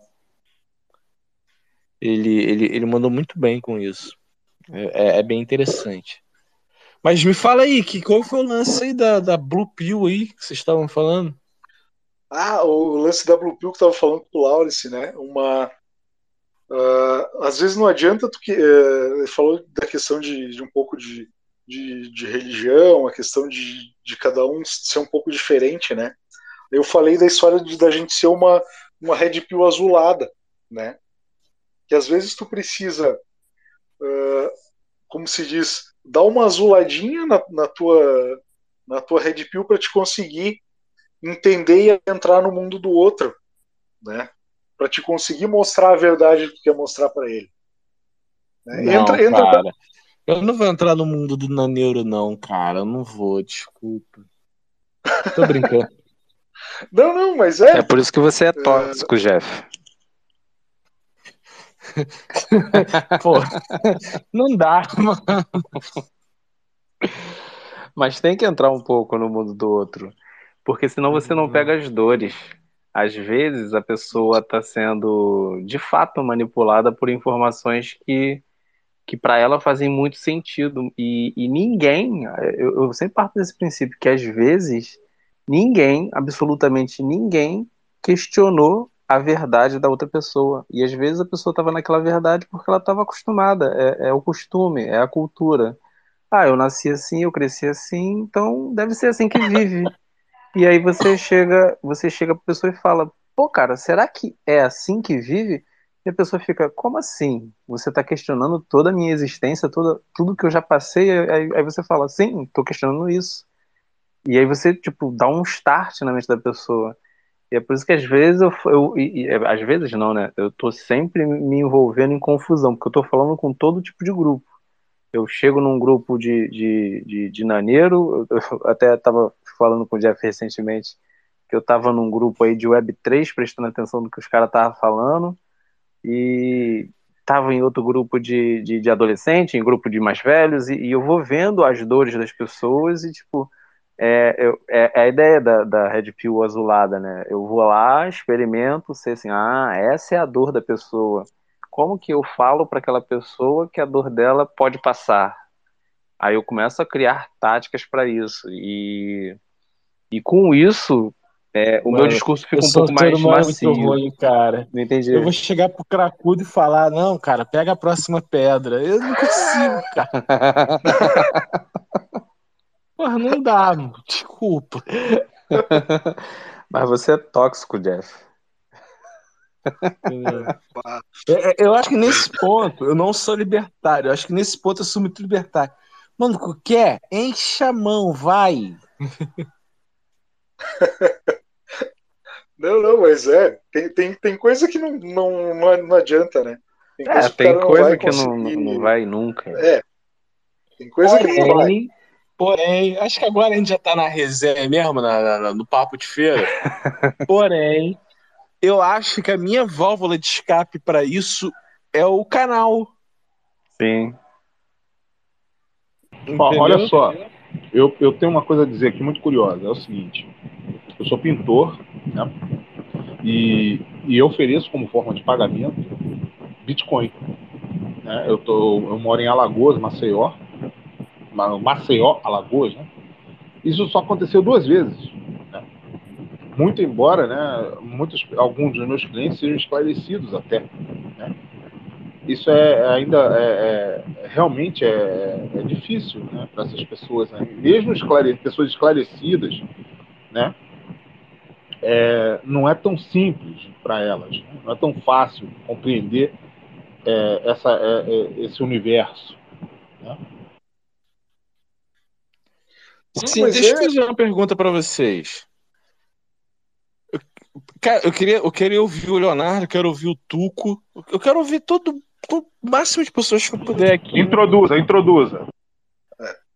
Mas com carinho, né? Cara, quem pegou na mão de vocês? Quem pegou lá, na, desculpa a expressão, as meninas aí, quem pegou lá, foi lá, botou pra fora, balançou? Quem fez isso pra vocês? Para mim, ninguém. Eu é que fui, regacei, regacei a manga e caí dentro. Mas tu encontrou pessoas pelo caminho. Agora, fazer por você, ninguém. Não, ninguém, exatamente. No, no início, eu, eu posso falar uma coisa muito curiosa. Eu conheci essa porcaria em 2000 e- 2011 para 2012. O Daniel Fraga falou, eu fui procurar. Só que é o seguinte, eu não tinha ninguém, não tinha pessoas para falar, para me explicar onde é que abria a carteira. Eu, eu desconfiava sim. da porra toda. Se eu já tivesse aberto uma carteira, talvez eu teria uns 3, 4 bitcoins.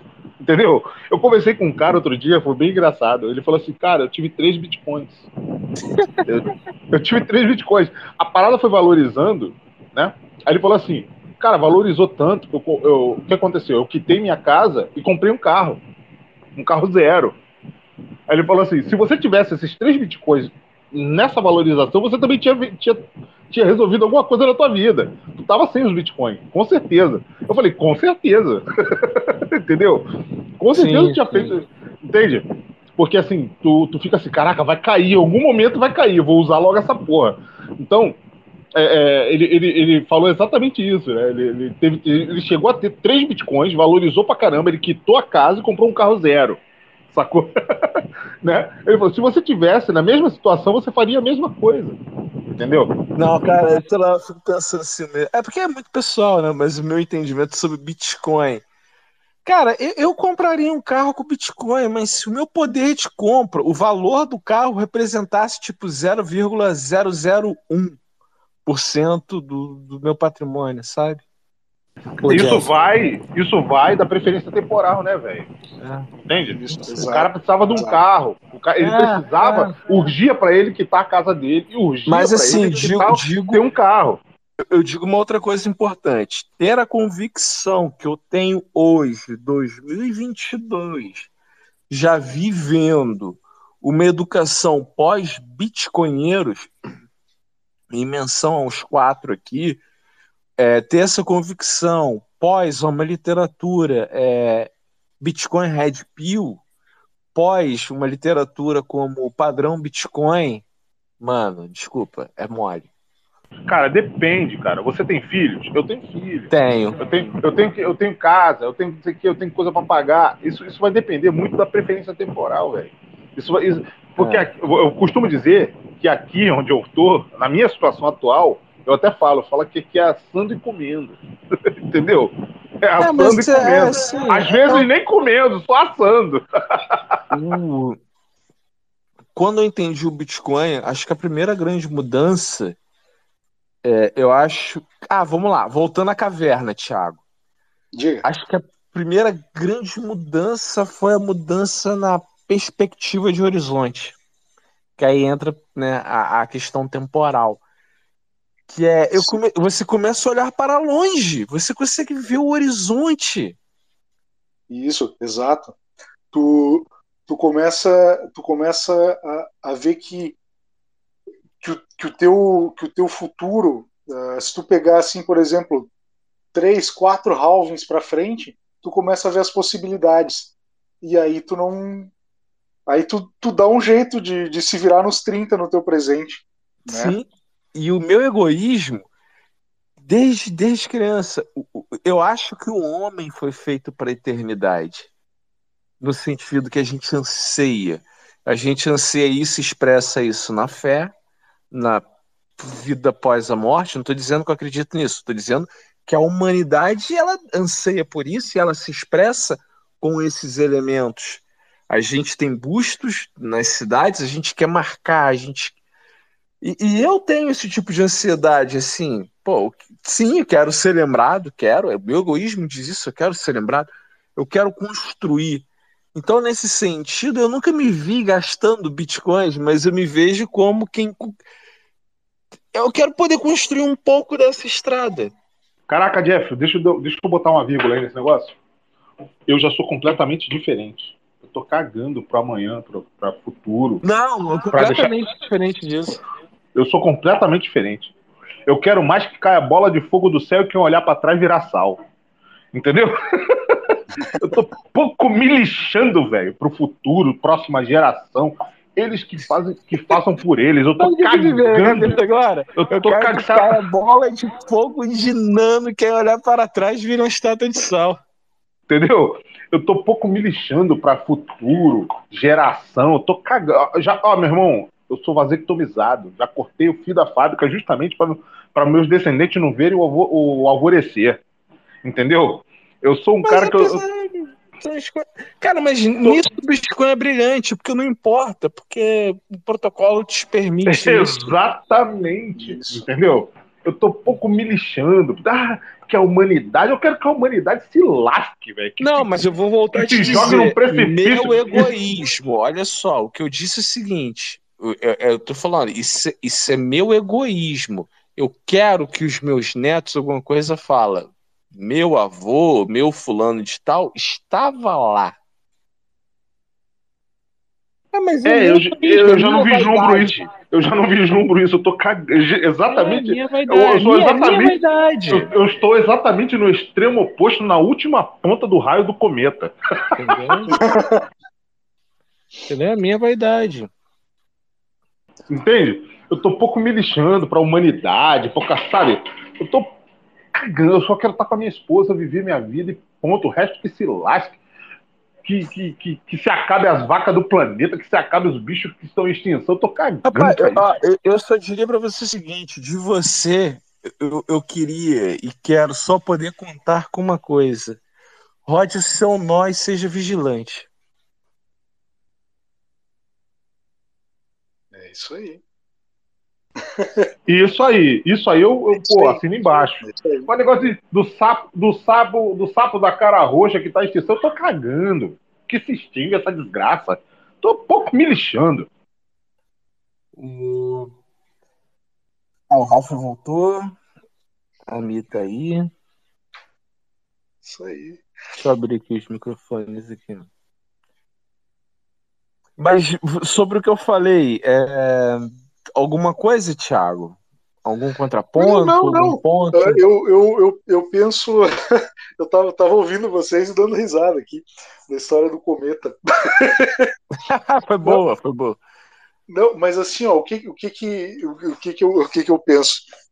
É, eu sou um cara que eu quero, eu quero deixar minha marca no mundo, tá? E preferencialmente que seja uma marca boa e que os meus descendentes é, olhem para trás, que nem tu falou, e digam, ó, foi o meu tataravô, sei lá, que fez essa, essa tranqueira, né? Então, é, por isso, até eu acho que o cara tem que usar a mente para construir algo que seja útil, algo que seja bom, e não só resolver pepino e pagar boleto e resolver merda na vida, né?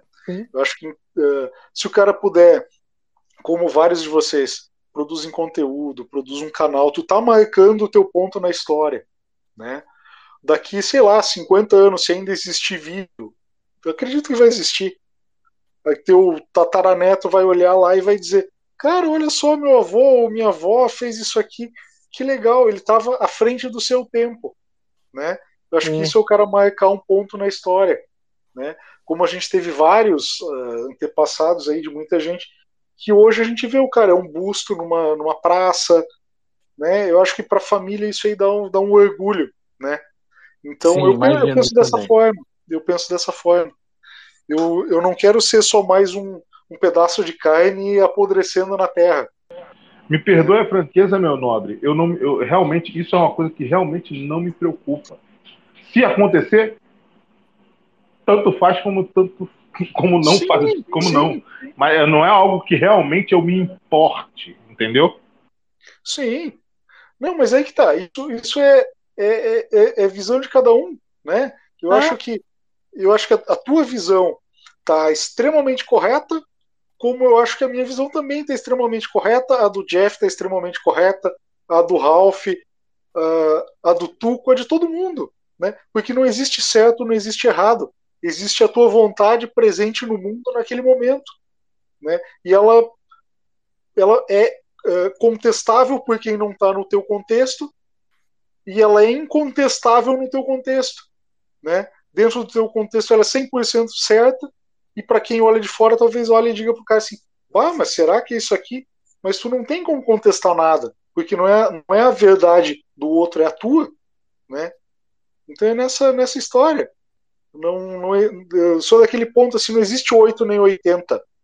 É a tua verdade, é a tua, é a tua convicção, é o teu momento de vida, é, é, é aquilo que tu pensa, é aquilo que tu age e é aquilo que tu quer para ti e para tua família. O resto que se exploda, de fato, né? Não, a opinião do outro influenciar na tua vida mesmo, ela não vai influenciar, não interessa, né? Uh, Verdade só se- absoluta, só a blockchain. Exato. A time chain. A time chain, exato. É, que vai emitir tantos blocos a cada tanto tempo, independente de tu estar vivo, de tu querer, de tu morrer ou não. Né? Ela vai continuar funcionando. Ela foi pensada, produzida para funcionar independente da tua vida ou não. Né? Ela, é, ela é a verdade imutável. O resto não. O resto é, é, é fumaça. Por, por isso tem aquele estado, né? Bitcoin não se importa. Isso. Cara, é Eu, isso, ser- eu isso- serei o último do meu nome. O. Cara, quando eu via lá no canal dos Bitcoinheiros, eu ainda no processo, quer dizer, o eterno processo de aprendizagem, cara, isso me machucava. Quando eu- eles falavam assim, Bitcoin não se importa. Quando, alguém, quando eu chegava assim, queria contar algo pessoal, ou, ou pensava nesse- nessas coisas que são mais pessoais, aí eu sempre via, acho que é o Ivan que fala, ah, o Bitcoin não se importa, o Dove fala muito também, acho Bitcoin não se importa, cara. Isso é um convite à humildade terrível, brutal. O Bitcoin Fala, não se- Jefferson. Per- Perdão, Thiago. Não, não. Ô, ô, Jefferson, hoje lá, a gente está aqui com o professor Tiago Leão. Ele, pô, bateu aí já por quase três horas de conversa aí falando sobre o mito da caverna, o mito da caverna de Platão e o Bitcoin. Porra, bem legal. E aí, gente, boa noite, tudo bom com vocês? E boa noite. Esse assunto aí é muito massa, velho. Eu adoro ver esse tipo de coisa, principalmente, eu não sei quem foi que falou aí, acho que foi Mr. Lion, né, que tava falando aí sobre... Ele é o professor. Pronto! Essa aí que tá chegando. Eu cheguei agora. Sou eu a criatura. Eu, eu, eu, eu tava nas ruas vendendo meus doces, cheguei agora. Aí vi aqui um negocinho, olha, notificação, vou ouvir a galera.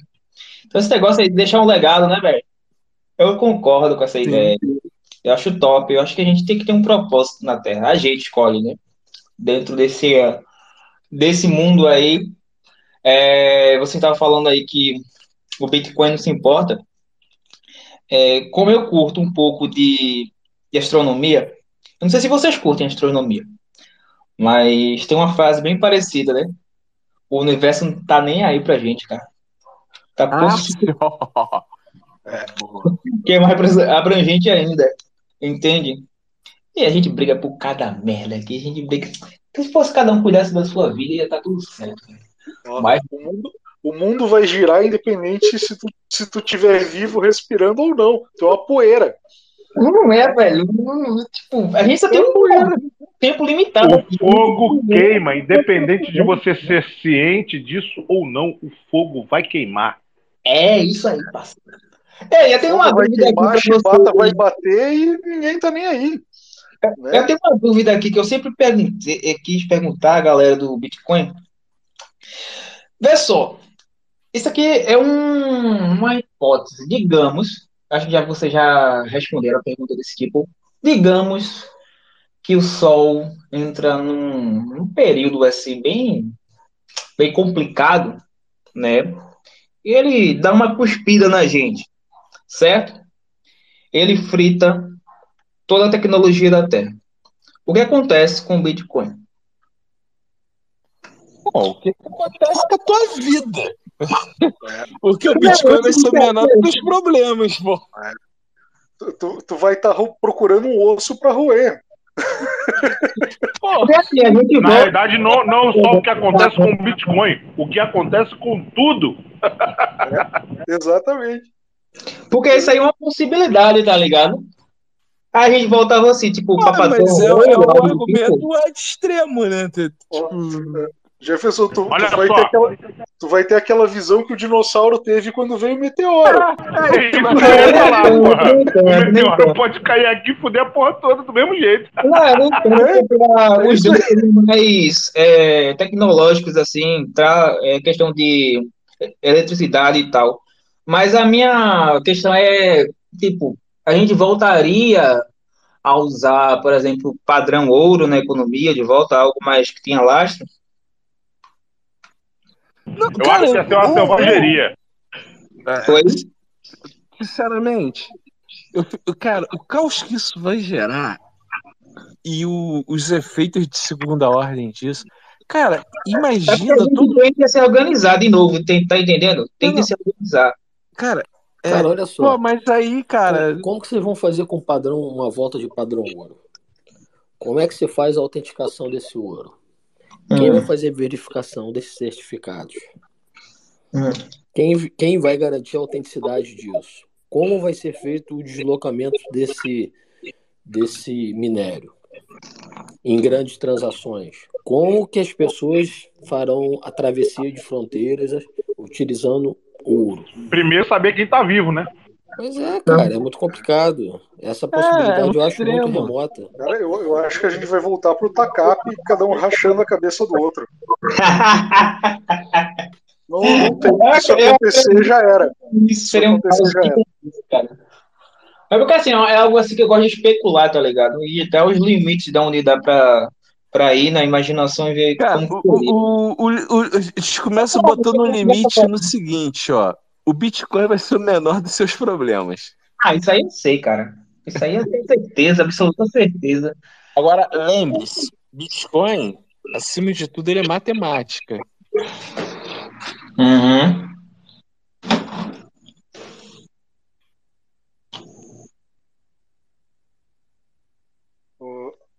Oi? Caiu aqui?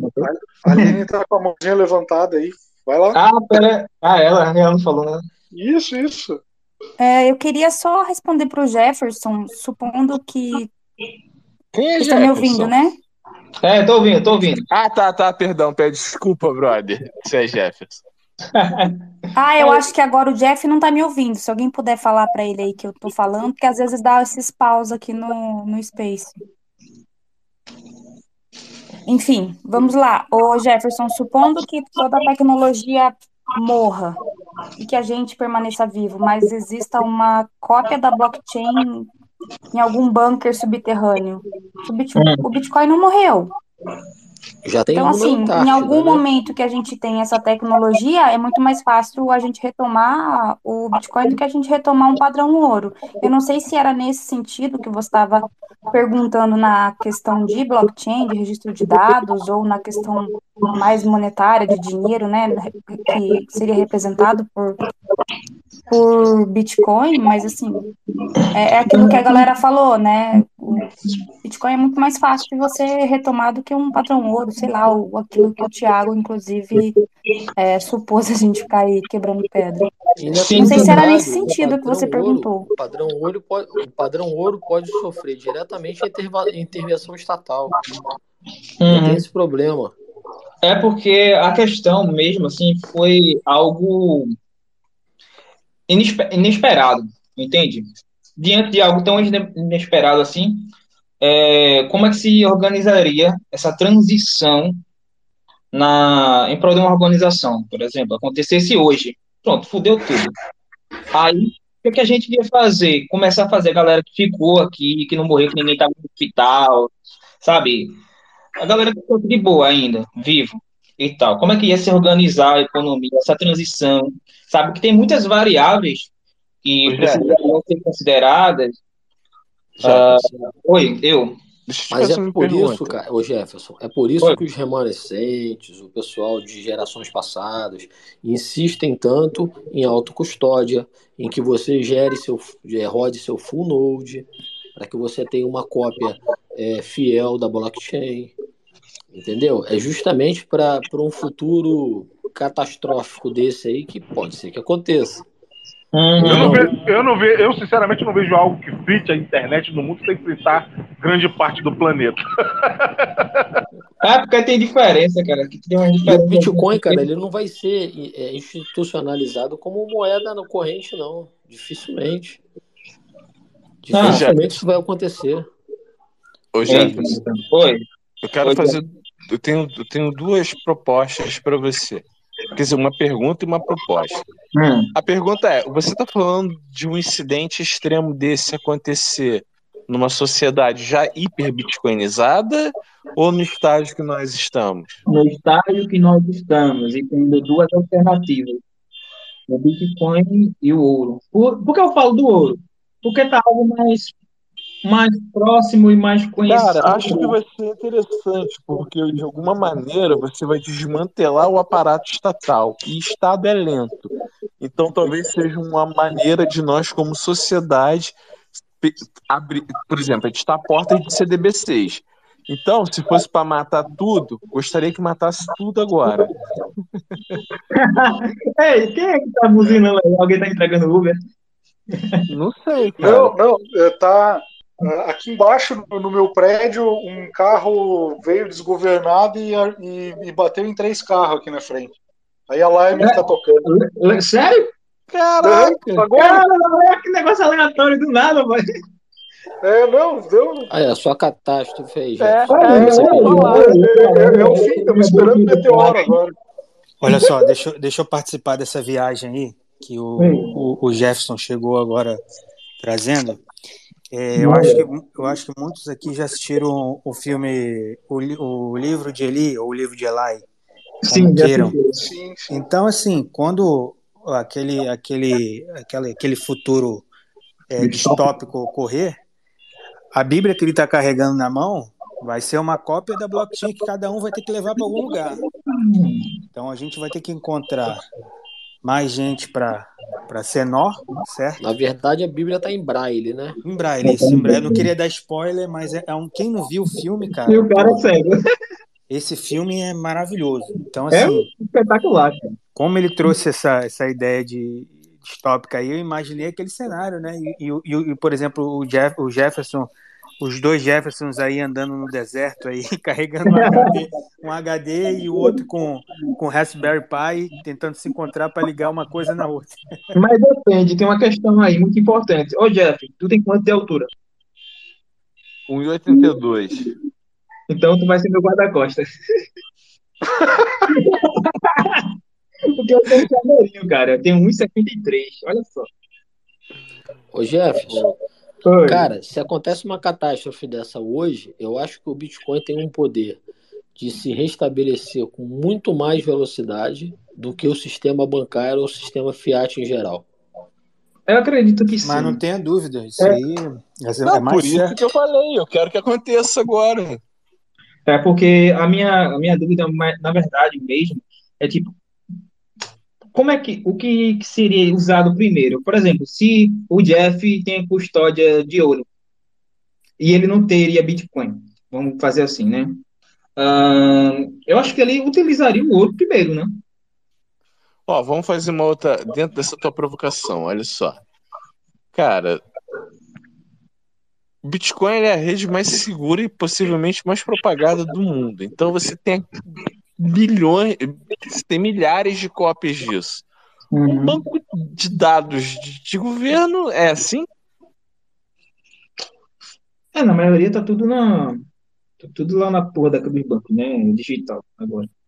E a gente tem que levar em consideração que não, não só é, existe as cópias que estão online, né? Por exemplo, eu rodo o Node aqui e eu não tenho uma redundância. Eu deveria ter uma redundância dessa cópia, cópia offline. Então, os caras que têm mais poder, é, mais, mais poder financeiro, nem precisa, não estou falando de poder financeiro, é, né, o cara precisa ter milhões, mas é, tem muita gente fazendo cópias assim em, em dispositivos é, de alta segurança e que são resistentes a, a fogo, a terremoto, isso tudo existe, né?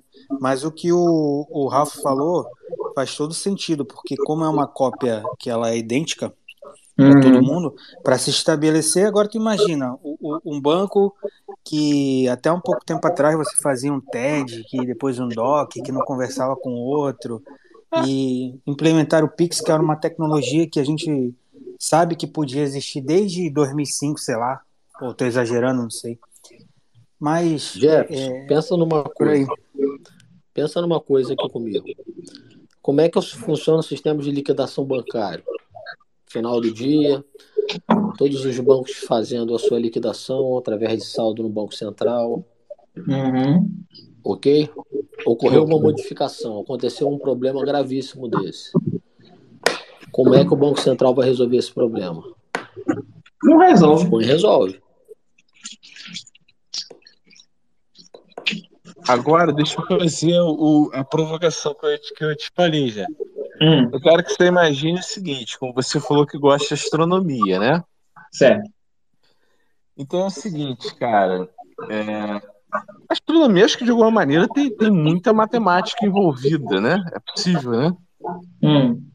E que a matemática é uma linguagem universal, ok? Essa premissa aí está De correta? é, Tá correto, tá correto.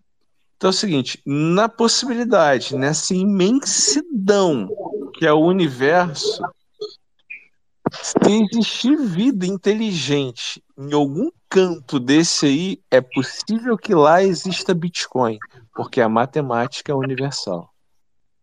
Ou algo parecido, né? Não é necessariamente. Não, não pode ter o nome de coisa, mas pelo fato de ser matemática, pode ser Bitcoin. Eu acho, eu acho muito engraçado, não sei se vocês já entraram nesse assunto. Fez sentido? Com- É, faz, faz sentido, faz sentido. Porque, tipo, a gente usa uma linguagem por meio de, de símbolos para descrever a, a existência da matemática. né? Sim. Então, ela, a, gente, a gente descobre a existência dela. Ela é lógica, né? Lógica, né? Ela tá aí. Ela é como se fosse, digamos que ela é a partícula fundamental da realidade. E a gente usa a linguagem para simplificar e descrever essa, essa partícula fundamental da realidade. E ela está disponível no universo inteiro. Muita, e tem muita gente que acha que a matemática é algo separado, algo criado da mente. Que a mente criou. Não, ela existe, só que a gente. É como se fosse Newton descrevendo a gravitação, tá ligado? Ela existe, ele só criou um, um modo de descrevê-la.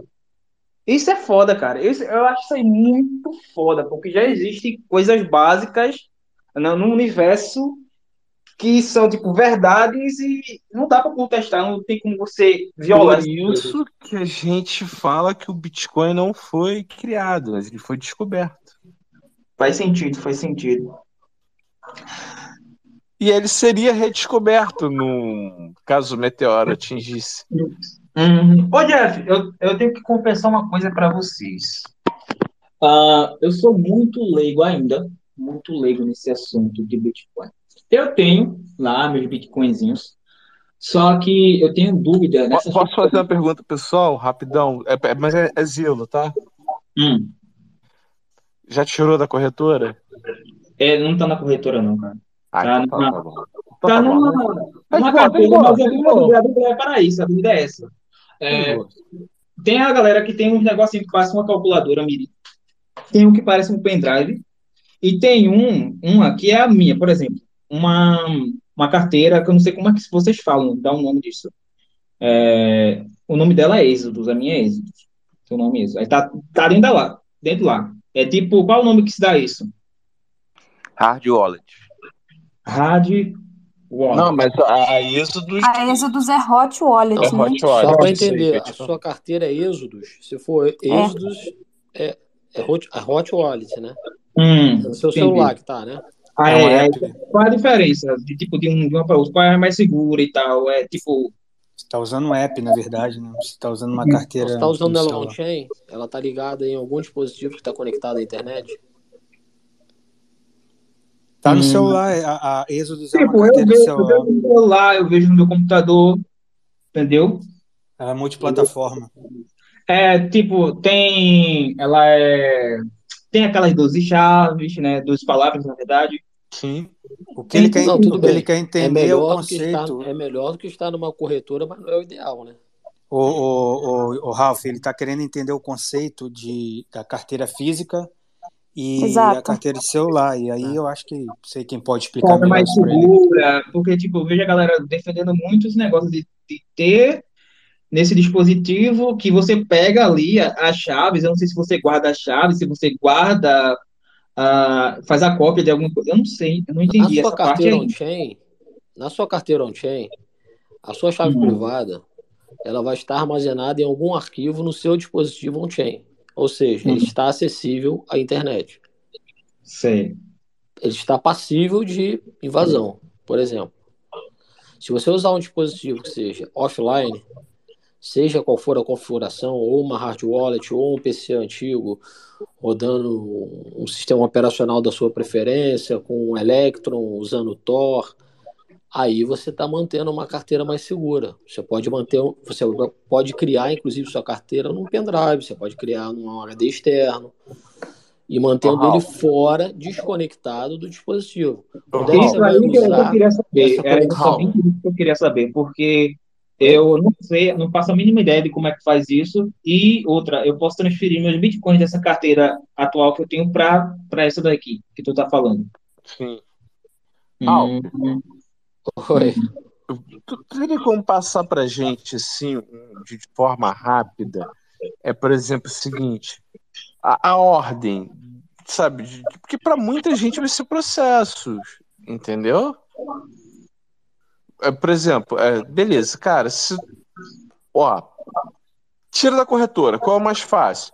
Cara, bota uma Blue Watch, uma Blue Watch Assim, no teu celular você- e baixa, e É, tira é da aquilo. corretora. Ô, Jeff, então, Oi. olha só. Porque assim, eu, eu penso que não existe um mundo ideal, Pensa entendeu? assim, Mas- Jeff, pensa assim. Vamos pensar no seu mundo que não é ideal. você vai fazer um plano de negócio, ok?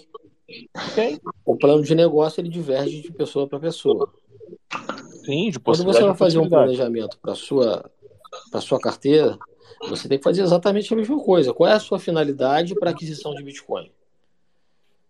Você vai declarar? Esse é o primeiro ponto a ser perguntado. Nada a Porque se declarar. você for declarar, então, se você for declarar, já parte do princípio que você não pode transacionar com, carte... com corretoras que informam a Receita Federal, ou seja, carteiras corretoras com QIC. Isso já é um ponto que você teria que eliminar. Aí você teria que buscar a compra de, dos seus bitcoins através de um P2P. Sim. Um minerador dificilmente te venderia, mas basicamente em cima de um P2P ou de uma rede, de uma federação do tipo BISC da vida, o Liquid. Eu tenho uma Entendeu? pergunta aí, an- antes, que eu não vou esquecer, gente. Não, peraí, peraí, peraí. De- deixa ele terminar o raciocínio. Deixa ele terminar o raciocínio, por favor. Vamos Deixa lá. Entendeu a questão da, da, da necessidade? Se você, Sim. você, por exemplo, quer preservar o seu bem, você tem que declarar, você é obrigado a declarar, ou você quer, para não ter problemas futuros. Você, é, é, é, de alguma forma, já tem o Bitcoin, já tem o Bitcoin declarado em, em, em corretoras, então aí não tem muito para onde correr. Nesse teu caso aí, não, não, não há o que fazer. Agora, se, por exemplo, você quer esconder algum, algum dos seus bitcoins ou não revelar. Esconder não, proteger. É, no caso do Brasil, como a gente está vivendo um estado de exceção praticamente, vamos lá. Que seja. É proteger. É. Então, assim, você já deveria procurar um outro método que não o da corretora, que usa aqui o IC. É Entendi, justamente entendi. o que, o que os bitcoinheiros é, exigem e informam a todo momento. Então aí eu já Existe- preciso. É exatamente esse, esse o caminho. Aí você vai fazer via P2P. Entendi, cara, entendi. Entendeu? Ah, Se você for usar, por exemplo, hoje uma BIPA, a BIPA é uma corretora brasileira. eu usei. Eu trabalha uso com rede, trabalha com a, com a rede Lightning também. Você pode fazer um Pix hoje para a BIPA, e da BIPA você converte e, e- e vai converter em Bitcoin e vai enviar direto para sua carteira, seja lá onde ela estiver. Ok. Mas no final do exercício orçamen- orçamentário, a, a BIPA ela vai ser obrigada a informar é, todos os CPFs que transacionaram um determinado valor de Bitcoin para a Receita Federal. Então aí você já está rastreado. Esse é um ponto. Você quer ser rastreado ou não? Por que, que tem o benefício de você querer ser rastreado também ou querer informar? Vamos supor que daqui a uns anos você queira comprar um imóvel ou queira fazer qualquer outra coisa utilizando Bitcoin. Ou queira sair do país, inclusive. Como que você vai fazer? Se esses Bitcoins já foram declarados. Se você quiser fazer isso legalmente, comprar uma cidadania legalmente, por exemplo. O outro país não vai receber se esse Bitcoin não tiver uma origem. Conseguiu pegar? Então, não, mas tudo aí é nesse ponto do o Renato foi preciso. Eu acho que você tem que ter dos- algo dos dois mundos. Um equilíbrio. exatamente. Eu ia, fa- eu ia Exatamente. falar isso agora. Exatamente. Não, não deveria falar isso abertamente, mas é exatamente assim. Você tem que prever os dois mundos, entendeu? Ô, E Jefferson, esse é o planejamento. você já entendeu esse conceito de KYC que ele estava comentando? Boa, boa, Leonardo. Quem perguntou aí, né, o Renato? Que O- o- são suas identificações, entendeu? Não, sim, eu não sei se o Jefferson tá Não, a gente não sabe Ah, se o tá. Jefferson Desculpa. sabe. porque Pronto, é, Seria, Jefferson, você fazer um cadastro numa corretora e, tipo assim, você vai fornecer seu nome, você vai fornecer seu endereço, sua idade, seu CPF, vai fazer uma biografia, uma, uma aquela. é, é, Você vai dar o endereço onde você né? Guarda as seu, 12 sua ident- vai fazer palavras no papel. biométrica, a biometria, entendeu? Biometria. Então, o que acontece? Você vai ficar, em tese, né? é, marcado. Ponto. Já está catalogado lá. Então, esses são os bitcoins que você, porventura, queira ou tenha um futuro próximo o, o objetivo de, de alguma forma, fazer uma aquisição, ou usar, ou usar como, um título, caso ele venha a ser um título, nobiliar, que, por, por exemplo, legal. Porque vocês têm que, têm que pensar no seguinte, cara. Qual é a grande briga hoje do Estado? O Estado, cara, vai chegar um momento que ele vai bater de frente com o Bitcoin. E, e só existe uma maneira Já está batendo. Hoje. Oi? Já está batendo. Não, não bateu não, cara. Você ainda consegue fazer. Essa regulamentação, ela não, ela não é nada. é, Não estou falando Cara, de regulamentação, não. sincero, você pode ver, você pode ver o, Ma- discussão- o McAfee, o Mas maluco que assim, está preso não, lá, que é- fez o Silk Road. Não. Eu acho que é muito Então, importante gente. Por exemplo, a instrução normativa Ralph. 1888 e 1889 da Receita, ela é mais eficaz do que essa regulamentação que está sendo apresentada no Senado, Ralph. por exemplo. Você quer ver acabar com o Bitcoin, dificultar bastante o Bitcoin, o hoje no Brasil? Não conta pra É ele. criminalizando. Não conta pro É Estado. criminalizando. É só assim. Ô, Ralph, tá me ouvindo? Hum. Tô? É, não, continua tua linha de raciocínio, tava legal. É, porra, um puta aprendizado, cara. É porque mudou. Eu tô falando com relação à criminalização. Acho que esse é o único caminho Não, não, que o mas Estado volta tem um hoje. ponto antes, que era Ó, essa jornada do, do bitcoinheiro, o que, que ele ia fazer, mas não esse ponto, é, é um ponto anterior. eu não lembro mais, mas vamos lá. É, a gente Da, estava no, da na, na, questão na de questão da declarar, escolha, né? ou de declarar o que se você Na tem que questão da pensar, escolha, né? É, a pensar se você importância vai de uma coisa não. e de outra. Vai Então, querer sair do não, país. em você querendo, igual já frisaram aí, esconder os seus bitcoins ou de alguma forma é, praticar uma evasão de uma, uma evasão fiscal, Elisão. é. elisão fiscal, evasão já seria crime. É, no caso de uma elisão fiscal, você já teria que tomar uma outra estratégia, né, como, como medida. Entendeu? Aí o processo já não passa por uma corretora convencional. Co- Corretoras essas que vão acabar futuramente, né? Assim como os bancos. Então, assim, é, eu acredito que no futuro bem próximo, é, você tem que. Eu acredito muito, cara, no conceito de federação, bem parecido com o que acontece com o FedMint. É, Mas peraí, mas aí eu acho que já fica um pouco avançado, até então para o Jefferson.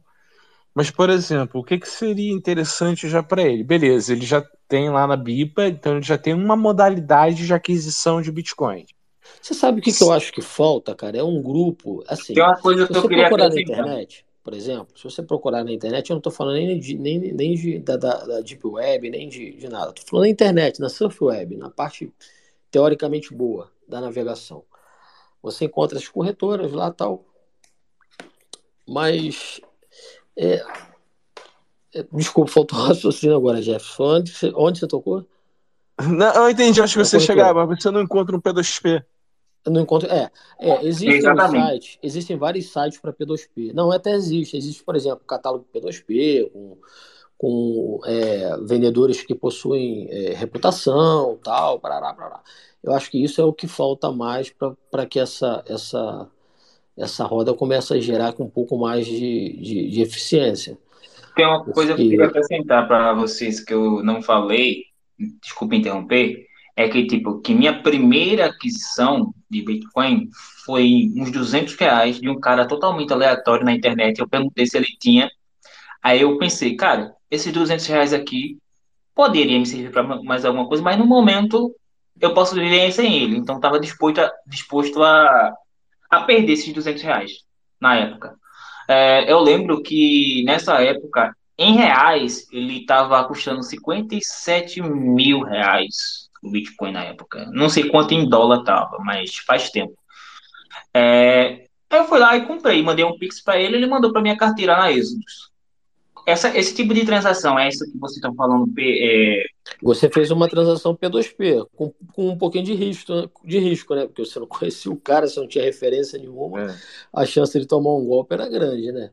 É, Ralph, é por isso que eu colocar um falo ponto aqui para que ele, rapidinho, que eu acho que é importante. Ô Jefferson, a única uma coisa que seria interessante, e depois se você puder ouvir, tem um space sobre privacidade. e o Coreia. Coreia. Ele deu uma aula lá maravilhosa que é o seguinte. Cara, que você tenha um espaço na sua vida, um compartimento que é referente só a essa vida anônima aí. E, Exatamente. por exemplo, essa transação que você fez, a da Bipa não vai para o mesmo lugar. Uhum. Entendeu? Você não pode misturar, você não pode contaminar uma com a outra. Tem outros detalhes, Jefferson. Você precisa. Me lasquei, porque eu já mandei Amplia aí pra mesmo gente. lugar.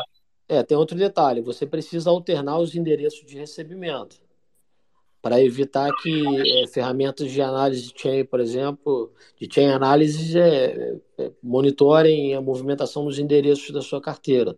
Então, recomenda-se que você utilize sempre endereços alternativos durante as transações. Não, eu, eu recomendo que você vire o Ralph e o Diego Collin. tem- Aí você tem carteiras, manda via Lightning, sai lá do outro lado lindo. Sim. Também é importante falar aí Ó, pro, tem questão do, do- de e-mails também, que vocês precisam, sempre que for registrar, registrar e-mails que estão totalmente é, desligados da sua vida pessoal.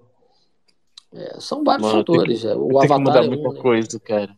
Eu não uso porque eu tenho outro método, mas É, É, falar pro Jefferson, porque o que ele disse, parece que ele não entendeu. Os bitcoins não ficam na tua carteira, Jefferson. Não fica na tua, no teu celular, não fica na tua carteira, na hard wallet.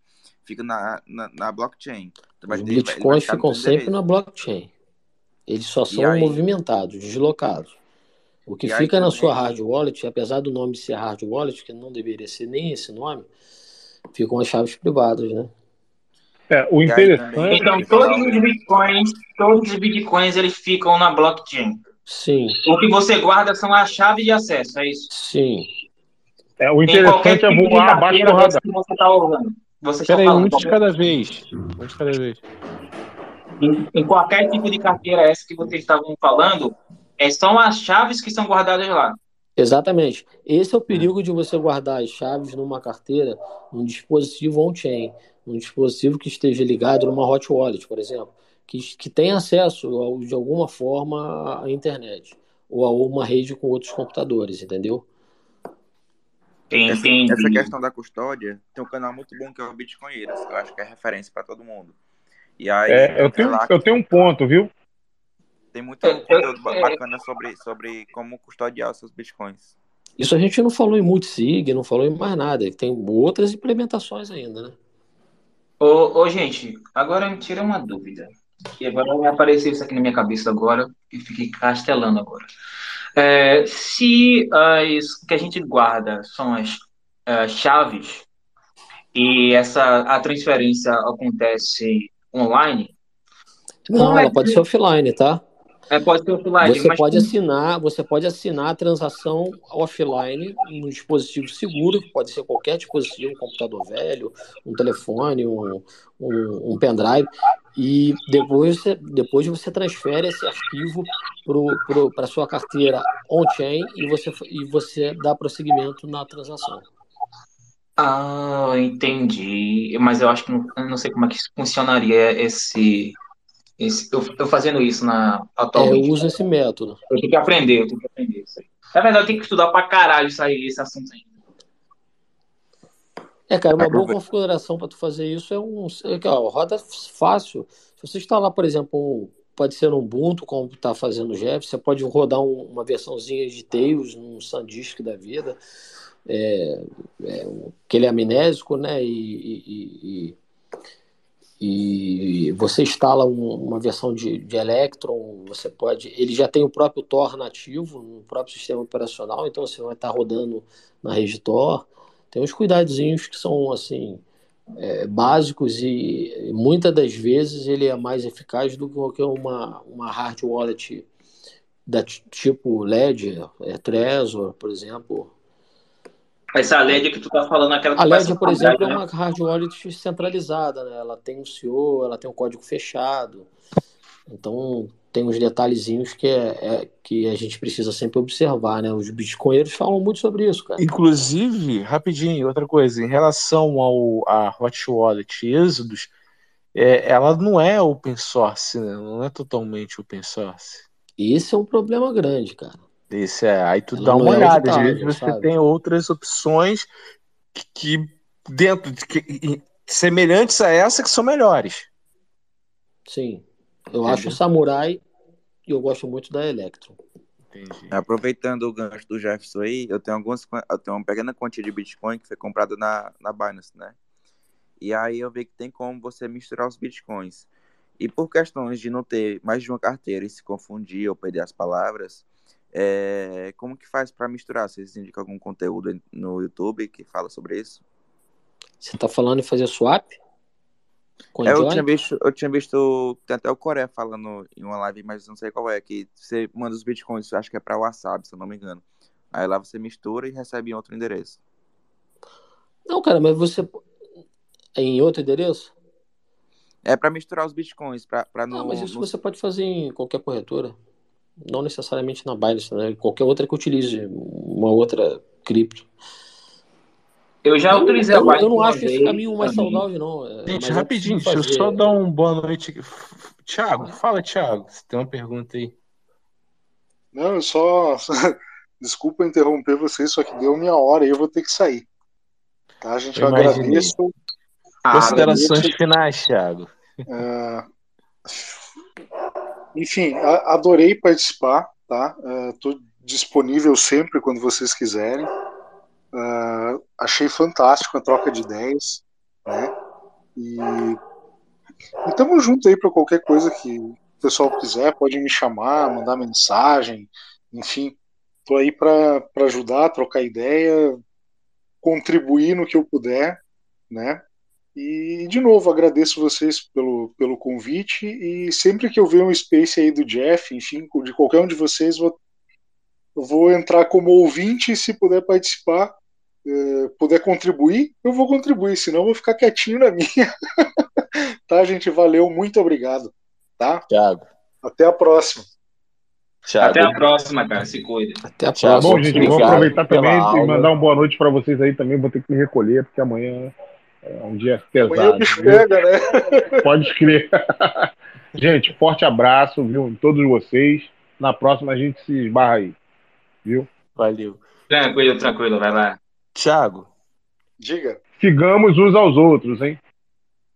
Exatamente. Cara, obrigado pela tua aula aí, pela tua presença, o quanto tu agregou, cara. Que tema. É um tema gostoso de se falar. É, eu acho que foram ali duas horas de, de bitcoinheiros descendo com tochas e, e uma caverna dentro para, quem sabe, resgatar alguns outros. Foi fantástico, eu achei muito legal. Muito legal. Você muito, minha Perfeito. esposa entrou, participou também, contribuiu, Sim, achei sim. fantástico, cara. Achei muito massa.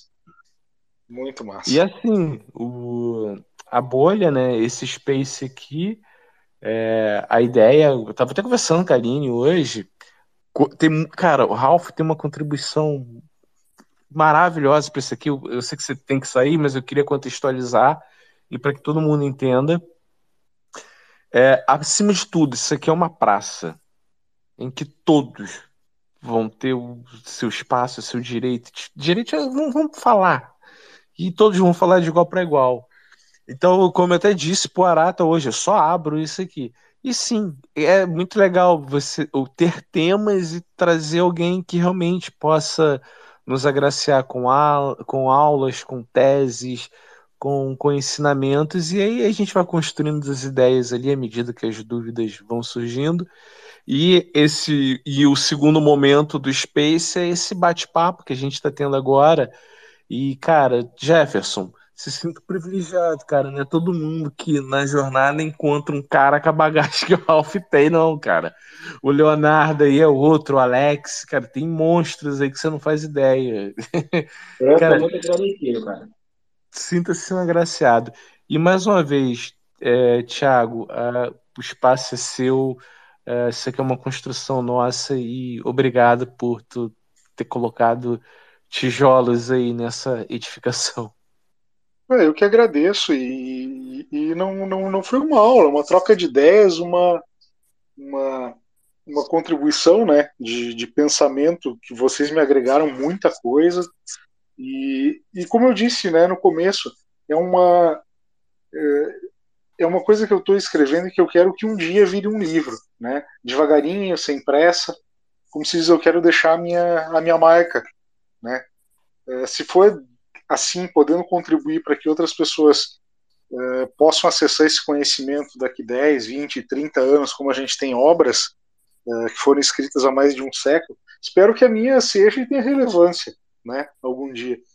E com certeza todos vocês estão participando desse, desse momento, é, como agora, e a gente trocando essa ideia maravilhosa de um tá podendo contribuir com, com a vida do outro, né, e e fazendo com que a gente divulgue mais essa questão, eh, a parte de Bitcoin, a parte de não, não só de ativo, mas principalmente a parte de filosofia de Bitcoin, que é uma filosofia de vida diferente, uma filosofia de vida com valor, né? E, e principalmente a gente tem que pegar e, e dar uma banana para esse mundo Fiat e, e que se exploda, né? Eu gosto disso. Eu, eu ia xingar aqui, mas é que eu xingo demais, então eu tô me controlando. a dizer, em vez de uma banana, dizer outra coisa. Né? a gente entendeu. É. Mais ou menos por isso aí. Tá, então, gente, boa noite para vocês. Agradeço a cada um de vocês, ó, de coração, por estar aí. Os monstros sagrados aí com conhecimento fantástico. Que eu, na minha condição de, de pequeno girino aqui, uma hora quero conseguir aprender um pouco mais com vocês e tentar uh, ser sempre um eterno estudante aí para conseguir aprender cada vez mais e poder contribuir com a comunidade, tá? Muito obrigado e uma boa noite aí para todos vocês. Valeu. E esse foi o Thiago Leão aí, que nos trouxe hoje, nos brindou hoje com o Bitcoin e o mito da caverna de Platão. Tiago, deixa eu fazer uma, uma, uma. Eu acabei lembrando aqui, eu, eu, eu vou acabar esquecendo. O Diego Colling falou. Puta de um cara, né, cara?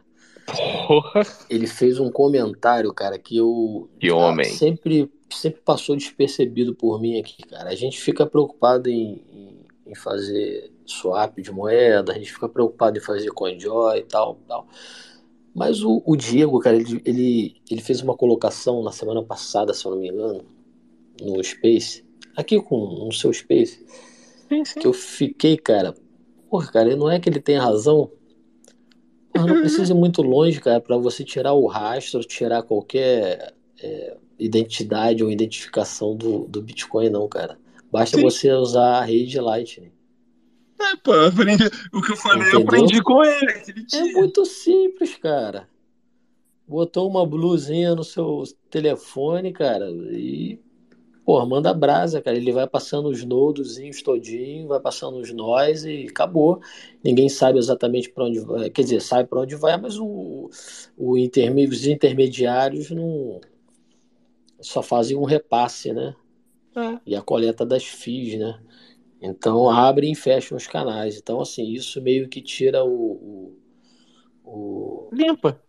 Exatamente, limpa, limpa o Bitcoin. Esse é o melhor método do que você ficar mexendo com, com shitcoins aí, do tipo Monero, esse tipo de coisa aí.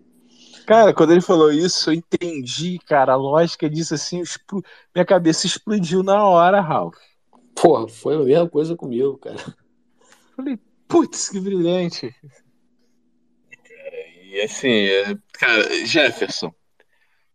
Mano, cara, desculpa, mano, mas assim, bom português. É, cara, eu pago pau pra esses malucos aí. E vou te falar, cara, tá nessa jornada e ter oportunidade de aprender com esses caras, mano. Só agradece essa tocha, velho. E seja feliz. Amém, amém. Que porra. Os caras sabem muito, mano. É, já foi a segunda vez que eu entrei aqui, já tô aprendendo bastante coisa. Não, Jeff, olha só, tem uns caras muito top, cara. Mas assim, se eu fosse indicar para você é, começar, cara, Bitcoinheiros, não tem outro. Os caras são top demais. É fazer uma maratona nos vídeos dos caras, né? O Coreia é um cara que tem muito conteúdo. Então é um cara que você vai aprender muito com ele. Eu sigo Coreia. O Leta, o Leta, é, é, o Leta é, é único, né? Sim, tem aquele jeito dele, próprio de ensinar. Fantástico. É, diferente, é algo assim, é diferente de tudo que a gente vê. E o, tem o Renato, tem o Alan, tem o, a galera do, do Red Pill, tem. Pô, tem muita gente, cara. Eu, cara, eu sou fã desses caras. Eu sou fã do Alan Reicher demais, cara. Tem muito cara bom. Tem o Huberto, o Huberto é sensacional também. Entendeu? Pô, tem muito agora, material. pô, cara, o Beto, cara, o Beto, putz, grila, cara. Eu tava pensando uma parada assim hoje, e vou falar isso, não é demérito pra nenhum, para nenhum dos outros. Mas, cara, pra mim, assim, o Beto é o melhor entrevistador Bitcoiner, mas fácil, velho. Sem dúvida nenhuma. Porra, cara, ainda bem que tu par- é, fiquei feliz de tu partilhar essa opinião. Cara, o Beto Não. entrevistando. Isso. putz, grila, cara, é bom demais. É, é muito prazeroso assistir o, o Beto. Compartilho, a sua dele? opinião. Embora eu goste muito também de ouvir as entrevistas do João Grilo. Sim, sim, sim. São bacanas também. O fato do Beto ter rosto é- também é uma coisa que É, pô. é, é, é outro tipo de, de interação. É, é descontraído, ele, ele, a galera participa. Agora, pro conduzir. iniciante, eu acho que o Beto é um caminho É, de, de entrada melhor pro iniciante. sim. Aí, pô, João Grilo, eu acho que tem alguns temas ali, macro, que é outra pegada. Pô, É, caiu. bitcoinheiros têm bastante, bastante coisas também assim, para iniciante. Qual o Não, canal os bitcoinheiros é, é a catedral. Ali, é, os caras, porra, eu acho que ninguém tem mais conteúdo que eles. Não, não, sim. É, e o Dove tem maior. Todos eles têm, né? Tanto o Ivan como o Beto. Tu acredita, o cara, que eu vou estar dia 30 nos bitcoinheiros, velho? Porra, caramba, parabéns. Que honra. Muita Eu não coisa. sei se merece, não, mas tô lá. Vou lá Você bater tá um lá porque merece, cara. Pô, cara. Não esqueça de nós, viu? Meros Tá plebeus. lá porque merece. Não, lógico que não. Pô, vou lá Manda pra falar da bolha. pra mim. Um abraço Interceda especial. por nós perante os deuses. Galera, Eu ia falar. e Outra coisa, Jéssica. Você pode seguir esse canal que tá aí em Ô, cima do ô, Space. ô, ó. galera, É de um maluco. dá licença, dá licença, sério mesmo. Eu tava explicando um negócio aqui, acho que já fazia uns cinco minutos que eu tava falando, que eu percebi que a internet tinha caído, velho. Eu tava falando sozinho, mano, puta que pariu, contando uma história do cara aqui. Eu pensei que vocês estavam calados ouvindo, né? Aí quando eu percebi, oxê, microfone desligado, cara. É, ué, como assim? Eu olhei pra cima, o Wi-Fi tinha caído. Pariu. Agora eu liguei o 4G e, e- e me perdi onde tava. Mas vocês lembram do que eu tava falando? Não, a gente estava ainda no lance lá da- das carteiras, dos negócios que a gente estava falando da Lightning, do Diego. Aí a gente começou a falar para você sobre referências em Bitcoin. A gente falou do Leta, do João Grilo, do Huberto Leal, dos bitcoinheiros. Pronto, a parte do Bitcoin eu entendi. O que eu tava falando é que nessa, nessa história da carteira e tudo, que eu fiz um erro, que eu coloquei tudo junto, tá ligado? Porque primeiro fui, arrisquei com esse cara aleatório, 200 reais. Aí comprei para experimentar, para entender. Fiz essa carteira da Exodus, coloquei para lá. Depois eu fui na, na Binance e comprei quando estava bem alta, tá ligado? Coloquei tudo na mesma carteira. Aí depois eu descobri, nossa, tem um aplicativo chamado Bipa que dá para comprar Bitcoin a partir de um real. Eu, nossa, que simples. Aí eu, tipo, eu fa- Aham. fácil, né? Simples, direto, eu vou lá fazer o cadastro. Eu fiz. Aí, essa aí é a minha única maneira que eu tô comprando Bitcoin agora. Entendeu? E coloco tudo na mesma carteira. Então, para mim, já tô, eu aprendi agora com vocês que isso já é pra caralho. Né? Enfim, é vivendo e aprendendo, né? Não, Então, esses bitcoins da BIPA, você sabe que são bitcoins segundo o seu plano de, de investimentos, ou investimento no seu plano de, de execução aí, ele, eles são bitcoins que você vai ter que declarar, né? A todo momento mesmo, qualquer compra que eu fizer, porque Que tipo assim, eu compro assim, basicamente 10. É... Sim, é o que está previ... Sim, é o que tá previsto na instrução normativa da Receita Federal. Pronto, tu mesmo É, você pode correr, o- você pode correr o risco de não declarar, cara, mas pode, Não, pode, mas pode o, acontecer o, da, o, da, não tem o limite de da 5 corretora mil, cara. Não, não, não. A declaração é obrigatória. O limite é para auferir lucro. Hum. Entendeu? São coisas uma diferentes. coisa confusa aí, cara. Não, Agora, são agora, coisas agora diferentes. tem Você, você é tributado em, até- em valores acima de 35 mil reais mensal. Não, não, não, pera aí, rapidão. Vou voltar um ponto aqui. Ralph, até, eu acho que é o seguinte, até 5 mil, alguém vai corrigir, até 5 mil você não tem a necessidade de informar. Se você tiver um patrimônio acima de 5 mil em Bitcoin, você tem que informar. Agora tem uma pergunta, tem uma pergunta sobre isso. Deixa, eu- Ok. deixa eu ver que eu acho que a Aline, acho que a Aline sabe aí, poderia reforçar esse ponto. Vocês estão me ouvindo? Muito Tá bem baixinho, baixinho. Aline. Bem baixinho. Pera aí um pouquinho. É, melhorou um pouco ou não? Senão eu vou entrar e vou sair. Melhorou um pouquinho. É, faz isso. Volta e sai, por gentileza. Beleza. Quer dizer, sai e volta, né? Não é volta e sai. Não tem como voltar no tempo. Ah, você tá conectado. Ela é meio inteirada disso, ô Ralph.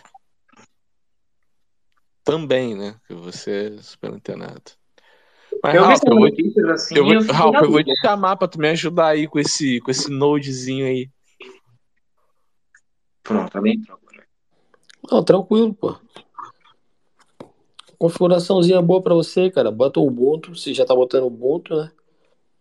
Não, eu vou te explicar tudo, vou te explicar tudo. Tem um. Como é que tá lá? Vou te passar a situação. Tem que ver só a configuração do computador pra ver se é compatível. Não, tu vai, tu vai saber o sanhaço que eu tô. Cadê? Assim, tu é já? Pois não, Aline.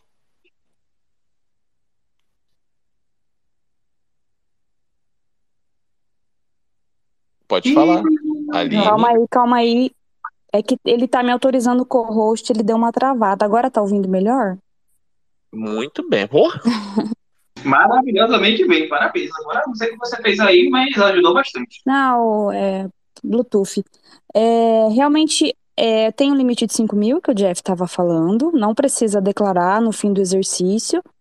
É, e aí tem aquelas limitações de gerar GRU quando você ofere lucro, que é 35 mil quando você opera fora do país, né? Fora do país, entenda-se quando a, a exchange não tem sede no, no Brasil, e no caso a Binance tem sede agora, ou 30 mil quando a exchange, ou P2P, né? A gente não fala muito P2P, mas em tese, se o teu P2P fizer essa declaração, é, aí você tem que ver lá com ele, né?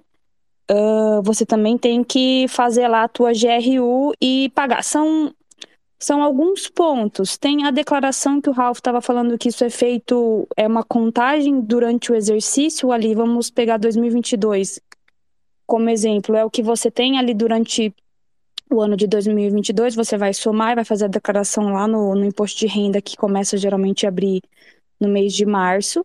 E tem o ponto que é quando você ofere lucro. Quando você ofere lucro, aí é uma outra questão que tem a, o regramento que é 8 mil, ah, 8 mil não, a 1888, a instrução normativa 1888 da Receita. É, e só um parênteses aqui, pessoal. Se vocês jogarem gross, grosseiramente na internet, vocês vão encontrar. Ai, ai, ai, calma aí, calma aí, calma aí. Ai, foi mal, problema aqui em casa.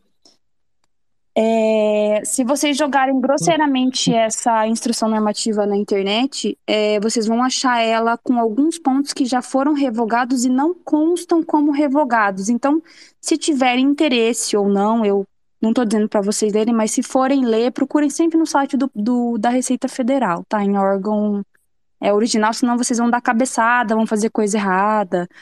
É, mas voltando à questão de você, quando você ofere lucro acima de 30 mil reais exchange dentro do país ou acima de 35 fora do país, isso é feito no, me, no você tem que declarar, é, declarar, né? Isso não é declarado no, no final do exercício, mas você tem que declarar e aí é por meio de uma outra plataforma, não é imposto de renda, e fazer a guia de recolhimento sobre os lucros, e aí você vai pegar aquele percentual de acordo com o teu lucro. No mês subsequente é o que você oferiu lucro dentro dessa base de 30 ou 35 mil. Basicamente Então, é isso. 35 E aí 35 depende se mil é trade, se é Bitcoin, se é shitcoin, se é o raio que eu parto. Ô, Aline. Oi. É, 35, 35 mil com fato gerador, né, Aline? Isso, isso, isso. Tem que ter o, o lucro ali, né? Que é ele que é, o fato tem que ter o fato gerador. gerador. Exato. É. Exato. Ok, entendi. Agora, me tira uma dúvida. Essa transação que eu fiz já faz algum tempo e ela, tipo, se o Bitcoin subir, ela tá na minha carteira, tá lá na minha carteira lá, né? Aquela êxodo lá e tal. Se subir, eu tenho que declarar esse lucro, eu tenho, eu tenho que, sei lá, fazer o que você tá falando? É, deixa eu ver se eu entendi. Você perguntou se ele subir de preço Se ou se ele ele subir. sumir. É, se ele Subir, subir e você realizar a venda acima Aham. desse valor, você tem que pagar o imposto, Ah, entendi. Mas se ele tiver lá paradinho, tá tudo certo. Não, Exato. não, você não, não E- teve fato gerador. E Exato. se, por exemplo, tu tá lá com hoje, por exemplo, 4 mil aportado ao longo dos últimos anos. Ele exemplo. virou 50. Tem Aí isso, virou então. 10 mil. É, virou 10 mil. Você, Você você tem que realizou ele? informar porque você tem mais de 5 mil. Você realizou? Mas tem que informar. Você tem que informar, mas você não tem que recolher GRU. Não, Exato. não, não chegou, não chegou Você não nem vai aí. recolher GRU Eu acho que de um- de um- de um- 900 reais, algum- alguma coisa assim, que eu gastei nesse tempo tudo mexendo. Não, o que caracteriza o fato gerador é a venda, a compra e venda, cara. Hum, Ô, Jefferson, quando você compra uma ação da aí. Petrobras, ela sobe de preço ano a ano. Você não declara que ela subiu de preço. Exatamente. Né? Você declara que você tem uma ação da Petrobras. O raciocínio é o mesmo, Parecido. tá bom? Ah, entendi, entendi, entendi. É como. Ralph falou, quando você vender, se isso estiver acima desses limites que eu comentei, é, aí você vai ter que calcular. Entendi, entendi. A entrada é Fiat, esse é o cálculo. É isso aí. Tem que haver o Isso. fato gerador. Sem, haver, sem fato gerador Entendi. não há recolhimento de GRU. Consequentemente, não há é, sonegação fiscal. Entendi. Não, pô, parece- até me esclareceu, porque isso era um ponto de dúvida minha. Eu tinha um entendimento. Ponto de dúvida, não. Eu tinha um entendimento errado. Ô, Jeff, é, eu queria chamar o alerta quando eu comentei para o pessoal que eles forem, se tiver interesse, buscar a IN 1888 na internet. Tem gente Lá que no realmente. órgão oficial, né? E no órgão oficial, por quê? Quando ela foi lançada, ela exigia que você colocasse o endereço da carteira. E isso foi revogado logo em seguida. Então, tem gente que pega essa norma em qualquer site que está desatualizado e tá falando merda por aí, entendeu? Então, assim, Entendi, sempre, se você quer fazer certinho e tal, vá no site do órgão oficial sempre. Pra você, inclusive, tipo, ó, puta risco de obséquio você botar o seu endereço de carteira, né, gente? Porra.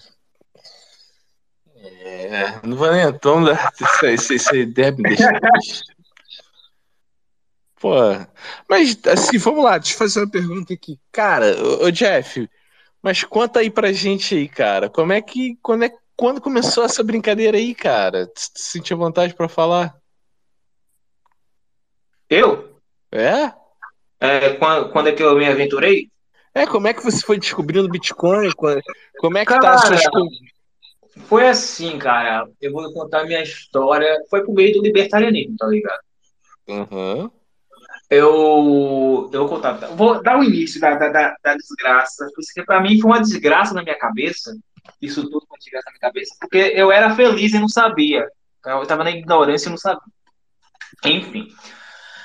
Foi lá por volta de 2013 que aconteceu aqueles protestos, né? Pra, por causa da Dilma e tal, negócio de 20 centavos, aquelas pautas misturadas tudo. Ah, chegou em 2016, ah, teve o impeachment da Dilma e, te- e toda essa animosidade que tinha. Eu comecei a estudar algo relacionado à economia austríaca por causa dos dos pequenos do MBL lá, né? Que eles falaram do livro e tal. E aparentemente eu estava entrando no caminho liberal, né? Eu até vestia a camisa do Novo, já fazia campanha pro Novo, etc e tal. E eu fui numa palestra do Haydn, Rafael. Deixa eu te fazer uma pergunta aqui. Quem faz campanha liberal faz o L? Não, essa piada foi horrível. Hoje é, né? Hoje é, né? Eita, cara, não, me lembro desse, desse desgraçado amor, não. Mas, enfim, é, voltando. Ele teve uma palestra aqui do Rafael, uh, que ele veio com um cara de Caruaru, ele estava se candidatando a deputado federal na época, e a palestra era sobre homeschooling. Né? É, e eu escutei, cara, e aquilo me chamou a atenção do caralho, velho. Porque um amigo meu, que hoje ele é lulista pra caralho, mas ele, ele deu uma contribuição na minha vida que foi maravilhosa. Do que não ser. Ou a desgraça. Acho que foi a única coisa boa que ele fez, que ele falou da boca dele, foi essa. Olha, tem esse canal aqui, desse cara aqui, que é, que é bem interessante, que foi o vídeo de apresentação do canal do Rafael. Sim, sim. Que o caralho, velho. Aí, não, se você ah, discorda disso aqui, você pode ser libertário. Se você não concorda com isso aqui, você pode ser um libertário. Tá? Era, era isso. Que é uma boa apresentação, aliás. Aí eu fui vendo aqueles vídeos e, e, vi que nesse tempo ia ter uma palestra dele aqui. Né? Eu, eu pensei, cara, eu vou. É, eu vi essa chance, eu vou querer ouvir o cara, né? Aí era sobre o escolher. Aí cheguei lá, fiz umas perguntas para ele, conheci ele e tal. Depois disso, eu comecei a maratonar, como se fosse série da Netflix, todos os vídeos dele. Aí apareceu uh, Daniel Fraga, conheci os vídeos do Daniel Fraga. Cara, esse cara aqui é. é, é esse, esse, é brabo, hein? Esse, esse é brabo pra caralho. Aqui tem coragem. Eu, puta que pariu, que. Aí eu descobri que ele tinha sumido. Eu, porra, velho. Mano, eu gostei, já deu aquele sentimento de gostar do cara e ficar com luto, de luta ao mesmo tempo, não saber se o cara morreu, se o cara tá vivo, não sei, até hoje ninguém sabe. E, e depois disso, eu fui comprando vários livros, vários livros sobre o assunto. Li alguns, outros ainda não li, mas tá ali. Eu comprei aquele box lá do Mises, eu comprei é, Democracia dos Falhou, eu comprei vários livros e alguns eu li, botei pro Kindle li no Kindle, o outro ali tá tudo fechadinho no plástico ainda. E fui vendo essa, essas coisas até que eu descobri o Bitcoin. A galera falando sobre o Bitcoin, sobre essa moeda, e por causa do Daniel Fraga também. Aí eu comprei um livro chamado Bitcoin na a Era da Moeda Digital. Foi do Fernando Urres. Aí eu comecei a ler aquilo ali. Cara, isso aqui parece muito interessante, velho. Até porque eu tinha lido o Seis Lições antes e ele estava explicando, tem uma breve passagem lá que ele explica sobre moeda, né? Aí eu entendi, cara, dinheiro em si não é riqueza. Dinheiro em si é um papel, ele é um meio de troca. Eu comecei a entender. Ele espelha a equivalência à produção das coisas. Eu, cara, entendi, interessante, cara. Aí eu fui lá, vendo e tal. Aí eu comprei o livro do Fernando Ucho, li, Aí encaixou na minha cabeça, tá ligado? Eu também partilho isso, eu também comecei pelo Fernando. Aí eu, caralho, eu vou comprar outro livro. Só que o outro livro tava em inglês, que era o do. O padrão Bitcoin tava em inglês, não tinham traduzido ainda. Caralho, não sei essa porra. Aí quando chegou a tradução, um, caro pra caralho, mano. Chegou, esgotou rápido pra porra. O negócio tava 60 reais, quando eu fui comprar, no dia seguinte tava 200 e pouco. Eu, Caramba! Como assim, velho? O negócio esgotou, aí, tinha, aí, tá indisponível. Quando aparecia, tava caro de novo. Puta que pariu. Eu procurei, é, até que surgiu uma vez no. Como é o nome, cara? O Limited não, quem deu o Limited não, foi o outro. Aquele que a gente paga o, o Prime e tem de graça alguns livros. Pronto. Kindle. Aí, eu salvei. Salvei. Eu li um pouquinho, e caralho, que livro complicado da porra. Mas eu não terminei, mas eu entendi. Aí foi aí que eu fui atrás do Bitcoin, eu vou comprar essa porra para me resolver. Eu fui convencido pelo aquele discurso do medo que eu tava falando na outra vez, a comprar. Eu comprei mais pelo medo do que por, por entender a, o que significava, tá entendendo? Você, ou você tem ou você não, você se fudeu. Era isso. Aí eu fui e comprei. Tá ligado? E continuei comprando ao longo do tempo. E foi isso, até agora. De pouquinho em pouquinho, comprar uma coisinha, de pouquinho. Compreende? Sim, sim. Pô, você compreendo, compreendo muito isso. De pouquinho em pouquinho. É, que legal, mas assim, e você, é, por exemplo, para você, só Bitcoin, como é que é isso aí? Olha o meu maximalismo, já começando a estragar tudo. Cara, sou Bitcoin, né? Eu só uso real porque é o jeito. Se eu pudesse, eu usava todo Bitcoin. Eu tava Boa. pensando em fazer. ah, mas era inviável. Na minha cabeça tive uma aspira uma vez de fazer um ponto. ah, como se fosse aquele troca de câmbio, tá ligado? Que a galera faz com moeda fiat. Você troca real por dólar, ou dólar por Sim, real. sim, uma casa de câmbio. É, aí eu queria fazer o cartão de câmbio Bitcoin, tá ligado? Aí eu comprava ele quando eu tivesse um pouco na baixa e, e trocava depois em uma carteira assim aleatória por dinheiro físico, um ponto físico. Mas depois eu pensei, cara, os caras vão bater lá na- no ponto físico e vão me prender, velho. Tem uma espira assim, mas eu não tenho com quem conversar, tá ligado?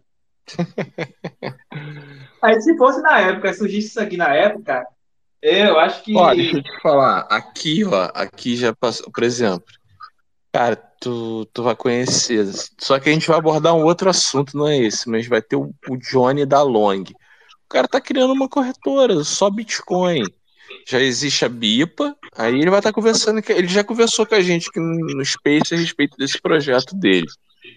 Tem um Jeff. menino, Ô, tem um menino, oi, É, porque eu esqueci de contar uma coisa importante nesse, nesse período. Uhum. Né, tipo, Mas, mas guarda, mas guarda isso aí que tu tá falando, guarda, não esquece não, por favor. show, É, show.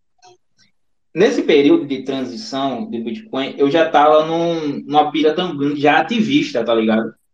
Que é que eu tava fazendo? Eu tava pegando um, um texto pronto sobre libertarianismo, sobre Bitcoin, e tava colando nas paradas de ônibus um QR Code. E esse QR Code, ele direcionava para um vídeo do Daniel Fraga, botando para foder no estado, tá ligado? E falando sobre Bitcoin.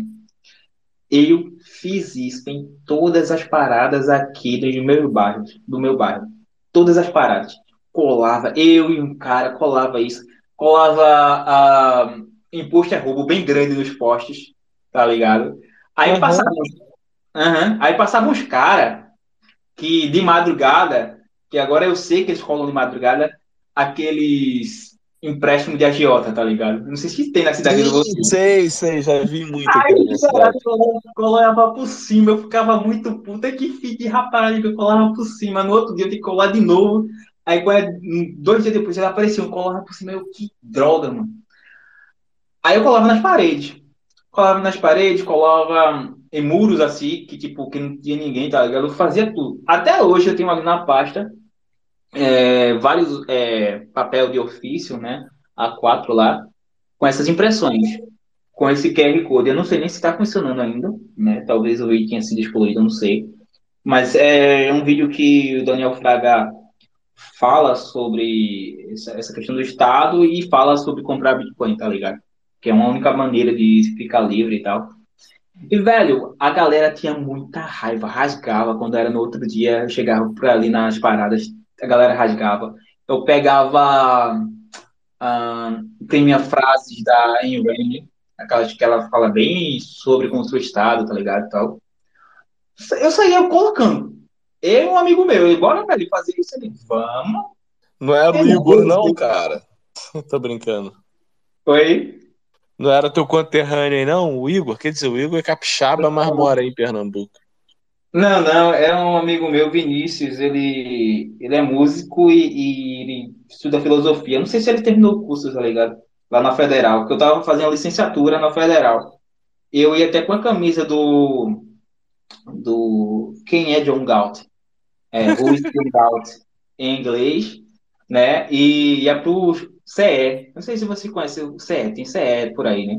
centro de educação, pronto, a parte bem esquerdista lá do, da universidade. Eu, era, eu fui reconhecido uma vez por um ANCAP com essa camisa.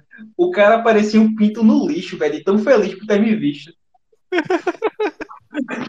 cara, ele ficou feliz.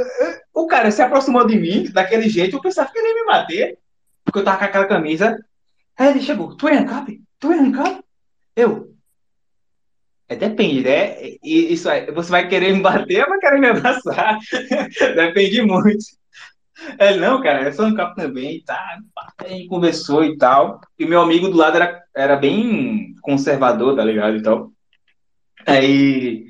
Só sei que eu fiz amizade com ele, a gente entrou no mesmo grupo, depois a gente se esqueceu por aí. E, e foi é, esse, essa adição que eu queria adicionar, que eu esqueci de falar. Mas é isso, continua lá que tu tava falando. Não, muito bom, cara, muito bom. É, acho que todos nós, em algum momento nessa jornada, a gente se sente assim, a gente quer se encontrar com, com outros bitcoinheiros, falar de, de probabilidades malucas, porque é divertido. Jefferson, Oi. já que você tá nessa pegada aí de Max, chegou a hora de você começar a mudar de nível, então. Passa Não, mas Max eu sempre então, fui. Não. Eu só Não, tô mais tá- o tóxico, né? Jefferson. Pro outro. Como é? É? Você não, perdão, não sei, te pô. ouvi, não te ouvi, Ralf. Fala aí. Você eu já sei. Eu tô falando pro outro. Ah, tá, tá. É, Ah, uma mas você carteira tava que eu falando comigo, porque eu ando muito boa- tóxico ultimamente. É, muito. É, Vou- vou maneirar, uma vou carteira que eu maneirar. recomendaria aí, uma Cold Wallet aí, seria a Cold Card, né? Porque ela é só BTC. E é uma boa pedida. É, Mas ela é- você falou também com relação a funciona? corretora. Tem corretoras que você falou que, é, que trabalham só com BTC. Se eu não me engano, a Wa- a Walltime também só trabalha com BTC. É uma outra corretora que só trabalha com Bitcoin. Agora, em carteira, em termos de segurança, eu acho que a Cold é imbatível. Cold Card. Então, cara, isso aí tá tudo lá no grupo, algo do tipo assim? Esses detalhes? Tá tudo lá, nos bitcoinheiros tem tudo isso. Tem tudo lá. Certo, certo, beleza. Eu vou dar uma parada aí. E Mas, aí cara, vou- barato, barato, se tu não tiver disposto a gastar grana, fazer importação às vezes, comprar de Rapidinho, Ralf, deixa eu fazer uma parada aqui. Cara, barato mesmo é você entrar nesse canal que tá aí em cima, ó, Planeta Bitcoin. É baratinho, cara. Tu entra lá, se inscreve, compartilha, comenta, vê os vídeos. Pronto, Não tô resolveu. zoando. Eu tô fazendo jabá próprio, cara. Eu sou ridículo fazendo isso. Mas é, ficou como piada. Ah, Se não conhece é o- esse canal isso- aí, conheça. Isso é o Proof of Work, cara. Entendeu? É assim que Ah, funciona. então é A gente trabalha em prol, o bitcoinheiro trabalha, cara, e o resultado é fruto de trabalho. É minha cachaça isso aí. Tu conhece esse canal aí, ô, Jefferson? Planeta Bitcoin? Não, não é a primeira vez que eu tô vendo. Já escreve lá, pô. Olha, cara, eu tava. Eu aqui, é, pensando, vocês falando essas coisas aí, eu pensando aqui o seguinte. Voltando àquele assunto lá da outra, outro space que teve, sobre transferir essa, essa consciência, né, sobre a existência dessa, do Bitcoin e tal para o povão em geral. Cara, eu que tô aqui meio que fami- familiarizado com isso, um pouco, eu me perco nos termos, tá ligado? Que vocês usam, né, na- nos adjetivos, nas coisas, as nomenclaturas que vocês estão usando, eu fico meio que perdido ainda. Imagina quem não entende essa porra de jeito É, nenhum. Jefferson, mas você sabe qual é a diferença? Por exemplo, tu quis a parada, tu entrou lá, tu tá aqui, tu tá tirando dúvida hoje com o Ralph, com o É, Leonardo, realmente. com a, com a sociedade, aí tu tá tirando dúvida com a galera. Essa é a questão, pra mim, assim, o cara que quer, ele vai, ele vai encontrar o caminho, vai encontrar as pessoas que vão, de alguma maneira, ajudá-lo. Ele tem que só ser muito sagaz e entender o que que é uma boa ajuda e o que que é um charlatão. Mas tirando isso, Mas, por exemplo, pô, não é difícil tu entrar no perfil do Ralph e você vê lá que tem um Proof of Work. Se tu comentar com alguém, tu vai ver a reputação do cara. É, Mas é o seguinte, cara, é, tu, é nítido que é você que tá buscando, ninguém tá te dando nada, não, cara. Você que tá, você que tá tirando. Você que tá buscando. Deixa eu fazer Então- um- uma pergunta pro, pro, pro Jefferson. É, você falou que estava há pouco trabalhando e acho que estava fazendo vendas na rua. É, você oferece já o, o Bitcoin para os clientes, assim, mesmo que seja de uma é, numa tentativa que você sabe que 99,99 não vão pagar, mas você já faz alguma coisa nesse sentido? E outra coisa, é, se você precisar de alguma ajuda, me manda um DM aí, o, o Jeff também, o Ralph, as- a, galera tá disposta a ajudar. É, eu nunca vou pedir nada seu, chave, qualquer coisa desse tipo. É, o que eu vou fazer é te indicar algum vídeo, algum outro, algum tutorial, e se eu tiver conhecimento aqui, eu tenho umas hard wallets aqui, que eu já tenho uma, uma experiência, já usei carteira também, hot wallet também. Não vou dizer que tu tá no pior dos mundos, não, mas é, já, já, já seria legal você começar a mudar esse que a gente chama de setup, né? É o que você utiliza desde quando você compra até quando você armazena. Entendi, entendi. Sobre essa ajuda, ajuda, cara, é, eu vou querer esse conhecimento, né? Eu só preciso me organizar um pouco aqui, porque Jefferson, Jefferson, ó, instala uma, uma, instala o aplicativo da Bipa, que ele é simplesinho de usar. Você vai fazer um pixzinho para Bipa, inicialmente para tu aprender. Depois, cara, você instala uma Blue Walletzinha, você vai fazer o envio do, da, da, da Bipa para o endereço da Blue Wallet e ali você já vai começar a entender o processo. Aí você fica com um trocadinho, aí você começa a usar, fazer transferências entre carteiras via Lightning, Uhum. entendeu? Uhum. Aí, Agora, cara, depois você se preocupa com o resto. sobre, sobre o que ele estava falando, se eu, eu falava para o pessoal aceitar, cara, é, acho que foi, a gente está em que, dia 25 de novembro. Mês passado, é, antes da, das eleições, né, eu aceitei 2 dólares. 2 dólares. Mesmo sabendo que eu não tinha como trocar naquele momento, eu vendi uma caixinha, a caixa que eu vendo com quatro docinhos, quatro briga- brigadeiros, custa 10 reais. O cara me deu 2 dólares. É, tu aceita dólares, Jefferson? Eu aceito, cara. Eu aceito até Bitcoin. Você tem Bitcoin, eu tenho dólares. Aí ele, não, tenho dólar, Bitcoin não tenho não. Então me dá esses 2 dólares aí, eu peguei, ligado? Mas sempre, sempre que me perguntam, tu aceita Pix? Aí eu sempre falava, "Ah, até Bitcoin eu aceito. Ele, a galera, nossa, não sei o que e tal, ele tá moderno, né? Mas Rapaz, nunca, você tá fazendo bem danado. O que você tá fazendo nunca é lei de ninguém me pagou em Bitcoin. Nunca ninguém me pagou Bitcoin. Até quando eu Ainda. tava vendendo água na praia, eu tava vendendo água na praia com energético, eu, eu falava isso. É, e tinha até uma. Eu tinha um QR Code com a carteira na, no isopor, tá ligado? Da carteira. Quem quisesse transferir. O que você tá fazendo é ótimo, cara. Ô Jefferson, você tá Oi. expulsando, quer dizer, a moeda pobre tende, na lei de Gresham, a, a, a, a moeda mais fraca, ela tende a expulsar a mais forte. E o procedimento é esse, é que vai mais circular aqui, as pessoas vão se desfazendo do modelo fiat e começar a adotar a moeda mais forte. Foi assim com com o dólar, por exemplo, que será a última moeda provavelmente a cair aí. Eu Aham. acredito que ela vai virar um sintético, mas Agora, gente, me tira uma dúvida aí rapidinho. Sobre esses dois dólares. Como é que a gente. Se eu ganhei, vendi em dólar, eu troco isso aqui aonde, exatamente?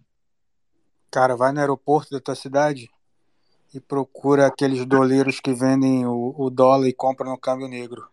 É o meio mais rápido. Na Ou então em tesoura, né, cara? Que é uma moeda forte, né? Ela desvaloriza mais, menos em frente ao real, né? Como assim? Como assim? E Me explique como se eu fosse uma criança de 4 anos de idade. Cara, você tem uma moeda que ela, é- que ela tem a tendência de ser mais forte, né? Do mercado hoje.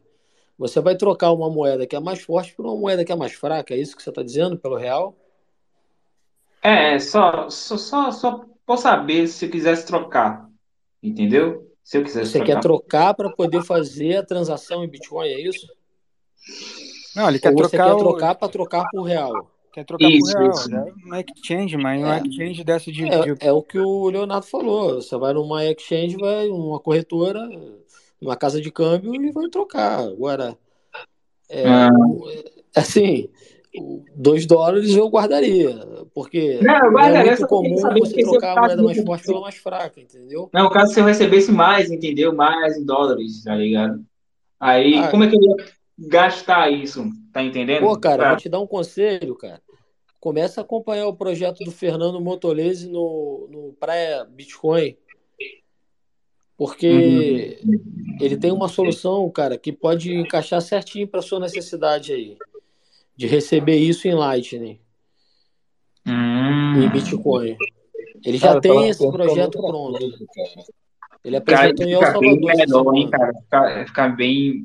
Eu gostei dessa ideia, porque, tipo, ah, eu E você troco vai usar uma maquinazinha, cara. A máquina, a máquina vai fazer a conversão e vai, e vai fazer a conversão e a transferência para sua carteira de Lightning é, instantaneamente. Tranquilo, tranquilo. Gostei, gostei. Beleza. Ou tem a solução da casa de câmbio, né? Uhum. Não, a Que eu solução não do. Motorized é melhor, pô. Também acho. Eu queria aproveitar aqui para perguntar, não sei quem foi que disse, que tinha alguns modelos de carteira. Eu queria saber se alguém conhece o modelo Beatbox, porque eu tô pensando em comprar uma, que eu vi que é um, um bom custo-benefício. Saber se alguém tem ou conhece alguma coisa a falar. E também queria perguntar sobre o Bitcoin Core, alguém explicar o que é isso e como funciona, que eu tava vendo em outro space a galera falando sobre o Bitcoin Core. Ralph, faça as honras. Opa, não, tranquilo. Não, Bitcoin Core você vai entrar no site e, e vai baixar uma cópia fiel do, do, do projeto, né? E, e vai instalar no seu computador. É, você pode fazer isso de duas maneiras: instalar o Bitcoin Core de maneira é, uh, pronada, né? Que não seria uma cópia é, exata, real, de toda a cadeia de blocos, desde a gênese ou você vai instalar o seu full node, que é o que eu recomendo, entendeu? Você baixa a versão do, do Bitcoin Core, ele vai começar, ele, você vai instalar no seu computador, não sei qual sistema que você usa, e você vai deixar ele fazendo a sua atualização normalmente. Tem algumas coisas configuráveis ali, entendeu? Você pode usar a própria carteira do Bitcoin Core para transacionar, eu não recomendo. Eu tenho o Bitcoin Core baixado no sistema Linux, que usa uma carteira Electron e que usa Reditor para proteger a, a, a, comunicação.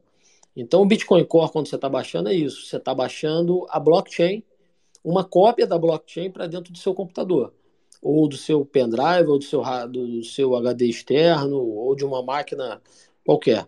Então, a, o que diferencia na hora que você baixa e põe para instalar é se você vai usar o método Full Node, que é que são todas as transações da história, desde o primeiro bloco minerado, ou do modo pronado, que ele faz uma, uma resumo, um resumo, uma condensação desses blocos, entendeu? Eu acho que você tem que ter em média aí 500 GB de espaço disponível para instalar o Bitcoin Core. Acho que está na versão 23.0. Então o Bitcoin Core é tipo o link da, da blockchain, seria isso? Na verdade, é a própria blockchain. Ah, certo. Ele é o próprio Bitcoin. É porque, é porque assim, Bitcoin com B, maiúsculo, sistema, pensa nisso. Que é a blockchain, que é a timestamp, timestamp, dependendo de quem vê em qual, qual documento.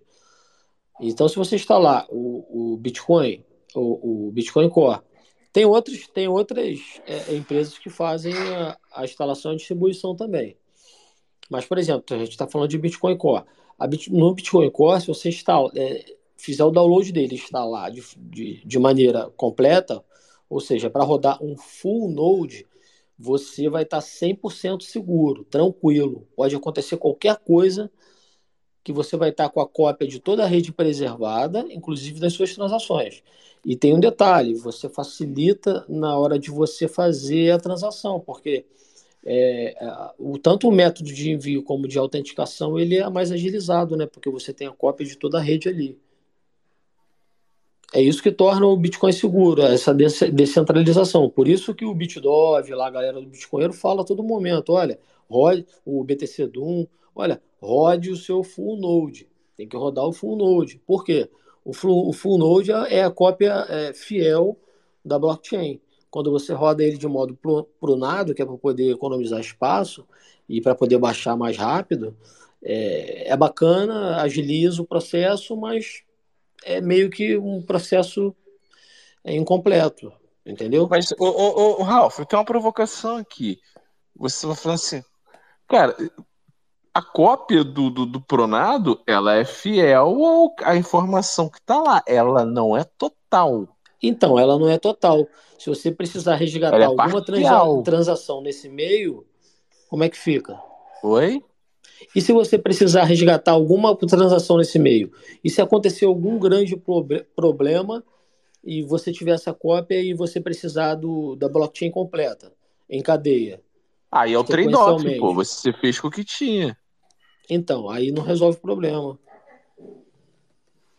Não, mas assim, resolve um problema no sentido de que você sabe que ele vai até um determinado momento, mas, por exemplo, entre você ter uma carteira quente Mas você ter não um ajuda o pronado. ecossistema, o, o Jeff. Oi? Aí você não ajuda o ecossistema, né, cara? O ideal é que todo mundo rode o seu full node, né? Sim, sim. O modo Tá, não, eu sei que o ideal é isso, aí, tá? Eu sei que o ideal é isso. Mas, por exemplo, igual eu, eu achei um computador velho aqui, eu não tinha. Mas Tá? você está fazendo por, por, por necessidade, você está fazendo por porque a sua Sim, condição, sim, eu não tenho opção. hardware Esse sua computador não me dá opção de, de meter 500 GB ali, não tem. Então, 250, tem é para isso 250 que GB de memória e tal. Mas é o seguinte, por exemplo, eu já vou, me parece que eu já vou subir um passo nessa escala de aprendizado. Entendi. Quanto à carteira aí que ele perguntou, o rapaz aí, o Stoic, Stoic Blood.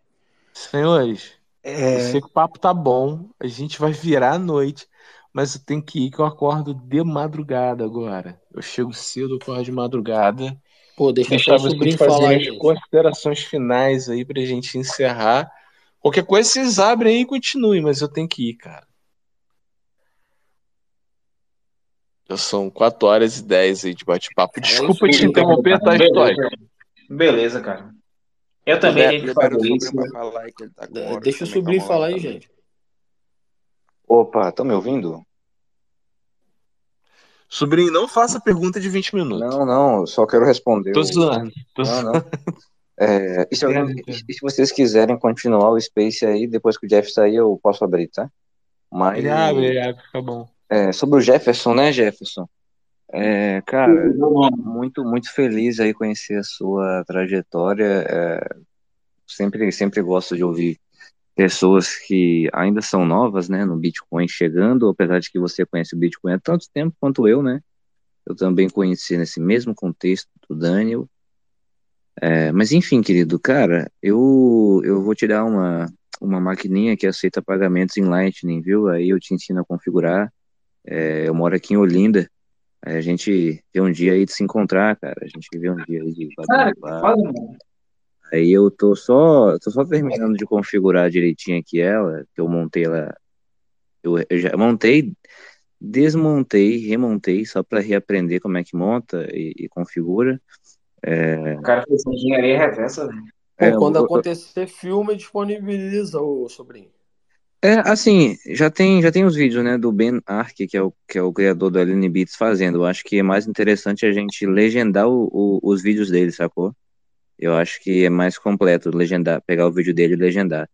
É, só que tá, porque Tem o Crypto Legends aí, o É, amigo do Jeff. eu vou mandar pra ele, eu vou mandar pra ele os vídeos do Ben Ark, é muito. Mano, manda que ele vai gostar disso aí. Isso é uma parada boa pra ele fazer mesmo. E é muito fácil de montar, é muito fácil de configurar, assim. E, mas enfim, é, Jefferson, segue nesse caminho aí, né? É, tem uma conta na Blue Wallet, vai testando, tem ADM, né, do Ralph, Alex Emílio aí também é um cara aí, Leonardo, Tuco, Jeff, enfim, a gente não pede, assim, né? A gente não, não vai pedir nenhumas 12 palavras, desconfie de quem pedir isso.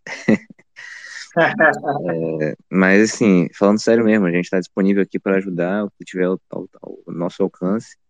E, e assim, aqui presencialmente, né, é, eu vou te entregar essa POS e a gente vai começar um grupo de estudo presencial do livro O Mundo Mágico do Bitcoin, do, do Leta. Aí, assim, Top, top.